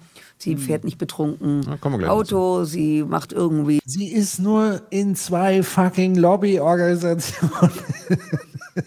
Ist nur ein bisschen scheiße. Also, äh, stimmt, man kann ihr gar nichts irgendwie Kritik. Ja, vor allem, man kann ihr nichts, wenn man sie kennen würde. Ja, das stimmt. So, das Mhm. heißt, man versucht auf die Art und Weise meine Integrität in Frage zu stellen. Das ist das Mhm. eine. Und ähm, was war das andere? Wo sind wir gerade stehen geblieben? Das sieht halt scheiße aus, wenn die Vorsitzende des so. Verteidigungsausschusses Ach so, und eine Bundestagsabgeordnete. Ja, jetzt habe ich es wieder, danke. Was, was nicht ginge und nicht nur scheiße aussähe, wenn ich jetzt zum Beispiel bei Rheinmetall im Board säße. Das wäre in der Tat. Also in dem Moment, wo du im Aufsichtsrat eines solchen Unternehmens bist, bist du dem in der Schuld oder in der, in der. Verpflichtung, dass das Unternehmen Erfolg hat. Hättest du Aktien von diesen Unternehmen? Sehe ich so aus? Aber was Ich den hab Bullshit natürlich- auch gerade war, ich hatte es auch gibt ja Ahnung, bevor Lobby also es gibt ja Lobbystrukturen, wo du ja eben nicht im Board bist, also im Aufsichtsrat. Wie? Also, Ja, das ist- die das Logik ist ist ja- ja, wenn ich im Aufsichtsrat sitze, lobbyiere ich, was ja kompletter Bullshit ist, weil der, der, das Ding mit dem Aufsichtsrat ist ja, das macht man nach der Politikerkarriere, geht Ja. man dann in den Aufsichtsrat. Genau. Weil während, das weiß man, ist schwierig. Geht nicht, schwierig, unmöglich, So, man sagen. genau. Äh, und deswegen nutzt man sozusagen diesen Weg. Und sie tut ja so, als ob es gar keinen anderen Weg gäbe, um an die Informationen zu kommen, an die sie vorgibt zu kommen, weil sie Vorsitzende eines Lobbyvereins der Rüstungsindustrie ist. Also, puh, das ist schon faszinierend. Im Bundestag Oder hast du war. irgendwie Fonds oder so, die darin Nein, habe ich investiert nicht, sind? aber hatte ich nie. Würdest du kritisieren, wenn zum Beispiel der Vorsitzende des Wirtschaftsausschusses gleichzeitig im Präsidium der Autolobby ist, also VDA? Ist das so? Würdest du das kritisieren?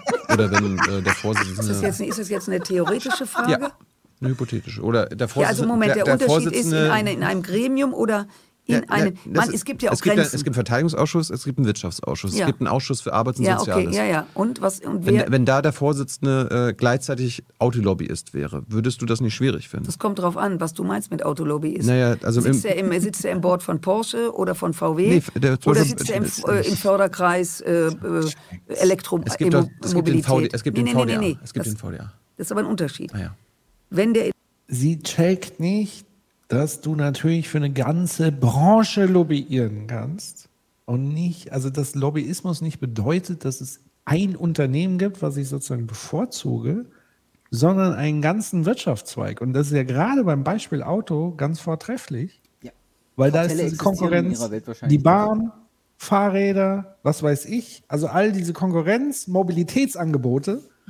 Und natürlich ist es Lobbyismus, sozusagen, wenn alle Automobilhersteller in einem Verein organisiert sind, dann lobbyiere ich halt für die Automobilindustrie. Und da gibt es natürlich Gegenmodelle, gegen die dann auch lobbyiert wird. Also, Ja, aber sie hat einen anderen Lobbyismusbegriff, der sich halt erst äh, zeigt, wenn du halt wirklich an Bord bist, wie sie es nennt. Alles davor ist für sie kein Lobbyismus, deswegen kann sie das so wegbügeln. Ja, weil es halt dumm ist, weil das Ja, ist klar. nicht die Definition von Lobbyismus. Nee, das ist aber ihre Definition, die sie permanent anwendet. Ja, aber wir haben ja keine, das ist das Problem, es gibt ja nicht dieses Privatsprache-Ding so. Sie Doch, hat ja, sie aber. Ja, Hat sie ist sie. dumm. Sorry. Kuckuck. Ach, das, äh, ich habe das nicht gesagt, sie ist nicht dumm. Ich sag, ihre Aussagen sind dumm. Sorry. Ja. Hm? Nicht die Person. Ganz wichtig.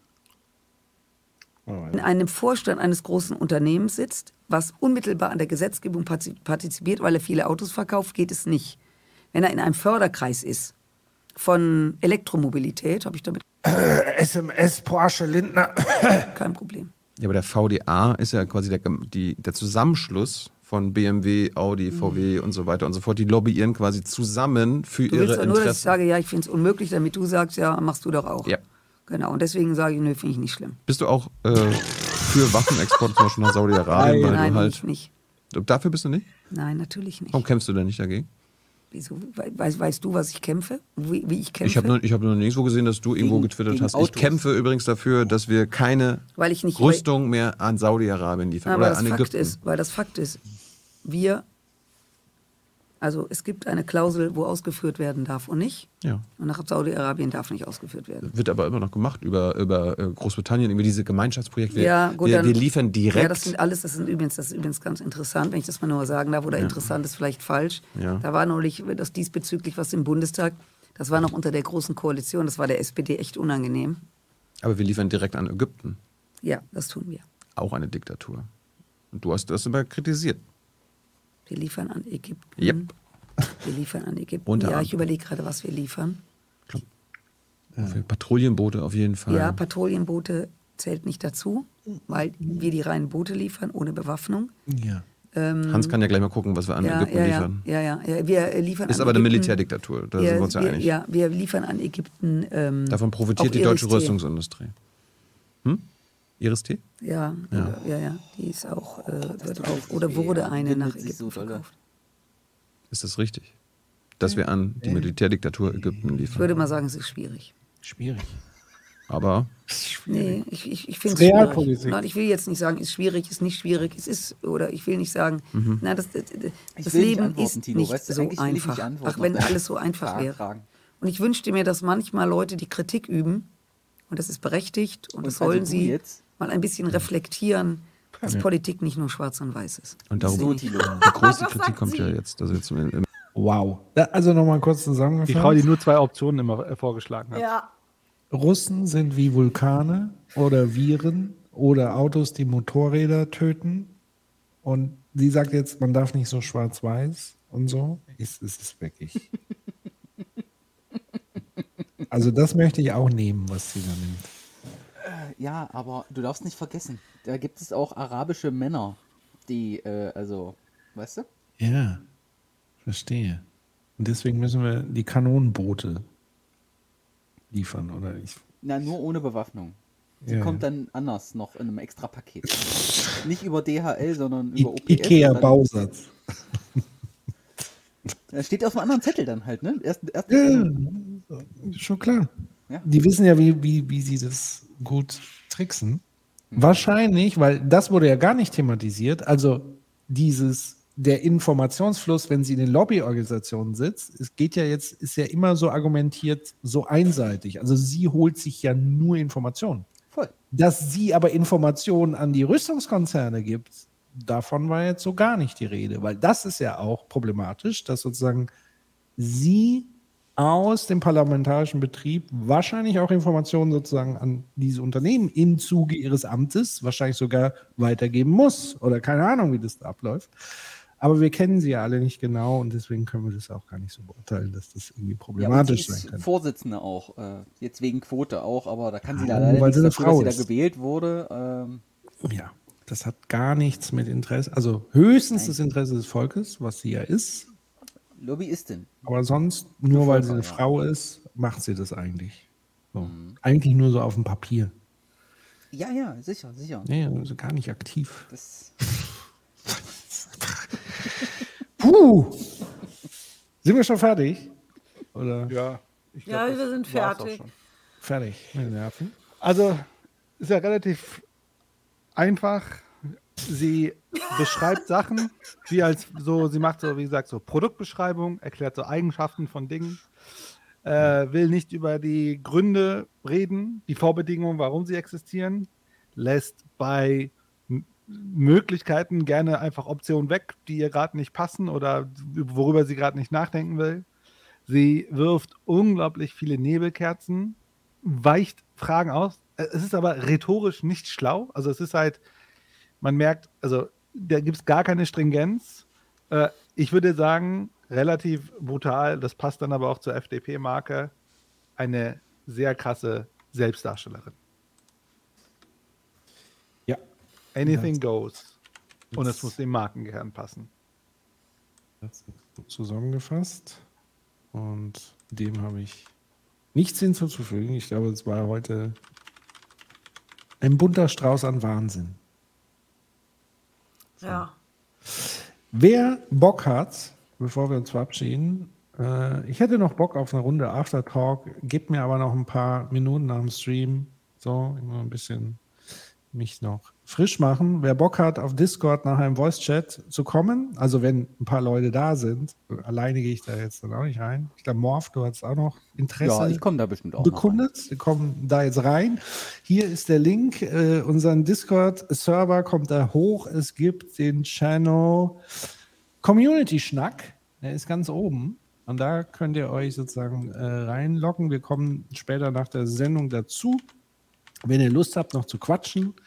Wenn nicht, gehe ich dann auch ins Bett. Aber schauen wir mal. Ansonsten Ich komme auch mal drei Minuten mit dazu, damit, nicht so, also damit ihr beide nicht so allein seid. Dann kannst du ja mal, äh, äh, genau. Also, wie gesagt, ich brauche noch ein paar Minuten dann nach dem Stream, aber dann komme ich sozusagen dazu. Oder ich gucke dann, ist überhaupt was los? Wenn nichts los ist, gehe ich ins Bett.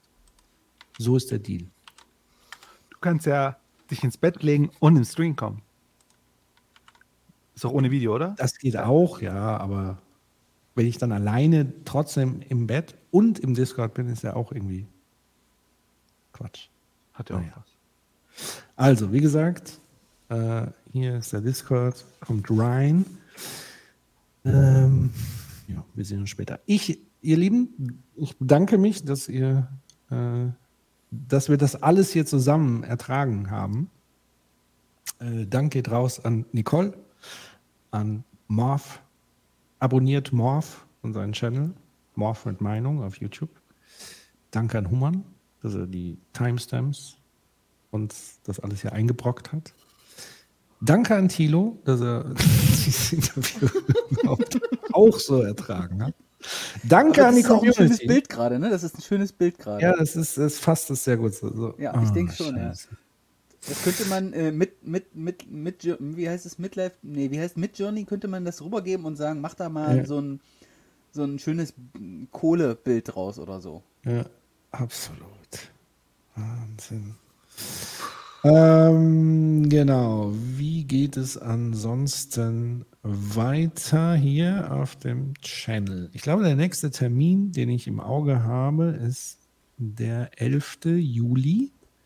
Ein Dienstag. Und zwar steht ja noch was aus für die Freunde von 2045 bei Design und Disaster. Es, äh, es steht ja noch das große Staffelfinale aus, weil Jens beim letzten Mal nicht dabei sein konnte, aus terminlichen Gründen. Und äh, es wird am 11., ich werde es auch nochmal offiziell bekannt geben, die letzte Sendung zur Staffel geben, Staffel 1. Und Jens hat mir was äh, äh, für euch mitgegeben. Äh, es wird ein fulminantes Abschlussfeuerwerk der ersten Staffel. So viel sei schon mal gespoilert. Er hat Der Gast Christian Lindner himself. das nicht. Also es wird ohne Gast sein. Es wird aber ein, er hatte gemeint, er hat so ungefähr 75 Minuten Rant. Das nochmal alles so auf den Punkt bringt, was gerade so abgeht in der 75 Situation. Minuten auf den Punkt gebracht. Genau, das, Das heißt, schafft können wir nochmal doppelt, äh, genau, das schafft er wirklich. Ähm, und Beste Rants immer von Jens. Ist einfach so. ich würde sagen, es sind sogar die best vorbereitetsten Rants. Es gibt Ja. auch sehr gute Rants von Human, ja, aber die Das sind dann eher stimmt. so Ich rante ja halt, oh, du, also, gibt schon. Also wir erfreuen uns immer, wenn du rantest. Gerüchte, Gerüchte. Gerüchte. So, was ist hier genau? Äh, Morph, du hast das in dem Privatchat und nicht in, soll ich das ja, nee, ich hab's weitergeben? auch schon, ich wollte ich wollte es nur mal copy-pasten. Ich habe es auch hier schon in Twitch reingeschrieben. Ich dachte schon. Ähm, genau, also ich glaube, am 11.07. werden wir das machen. Äh, wird es das Staffelfinale 2045 geben, dann wird es da erstmal Sommerpause geben. A Critical Infinity stehen auch noch ein paar Sachen. Also A Critical Live, Infinity ist ja Moment auch eher on hold, sage ich mal, die Sprachnachrichten, aber die Livestreams gehen weiter. Wir haben ja, was haben wir noch vor? Die Palastrevolution müssen wir noch besprechen und diverse andere Dinge, die bis dahin wahrscheinlich aufpoppen. Ähm, genau, aber Termine folgen, es ist noch nichts weiter bisher geplant. Ich werde ja für die Lesung der FDP-Website, so ihre Argumente und Standpunkte. Genau. Ja, das, das wird nett. Das können wir doch Ja, auch mal mit. Äh, Spaß. Das können wir doch Cool. auch mal mit Max und Martha. Genau, ich wollte gerade sagen, Max und Martha prädestiniert prädestiniert, ja. Das schlagen wir Ihnen doch mal vor. Ähm, und dann schauen wir mal. Äh, genau, und dann haben wir sicher noch ein paar andere Themen. Ihr Lieben, vielen Dank, dass ihr da wart. Wann kommt mal was Positives?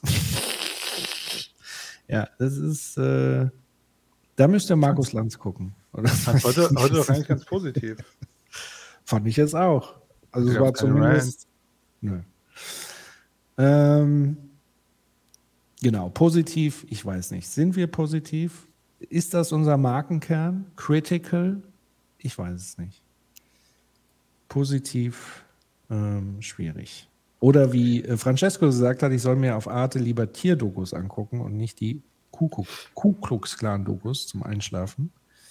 Ähm, das heißt, es gibt andere Angebote, wo ihr was Positives findet. Aber schauen wir mal, vielleicht machen wir ja irgendwann doch Zizek oder so. Aber es ist eigentlich auch nicht positiv, ganz ehrlich. Also Zizek ist ja auch deprimierend eigentlich im Kern. Jetzt redest du dich aber in Rage um diese Uhrzeit. Ich, Ja, ich glaube, das wahre, wahre, wahre gestalterische Kraft, die Positives erzeugt, steckt in der Negativität. Voll. So, so sieht's aus. Das ist nämlich unser Markenkern hier. Und deswegen, in diesem Sinne.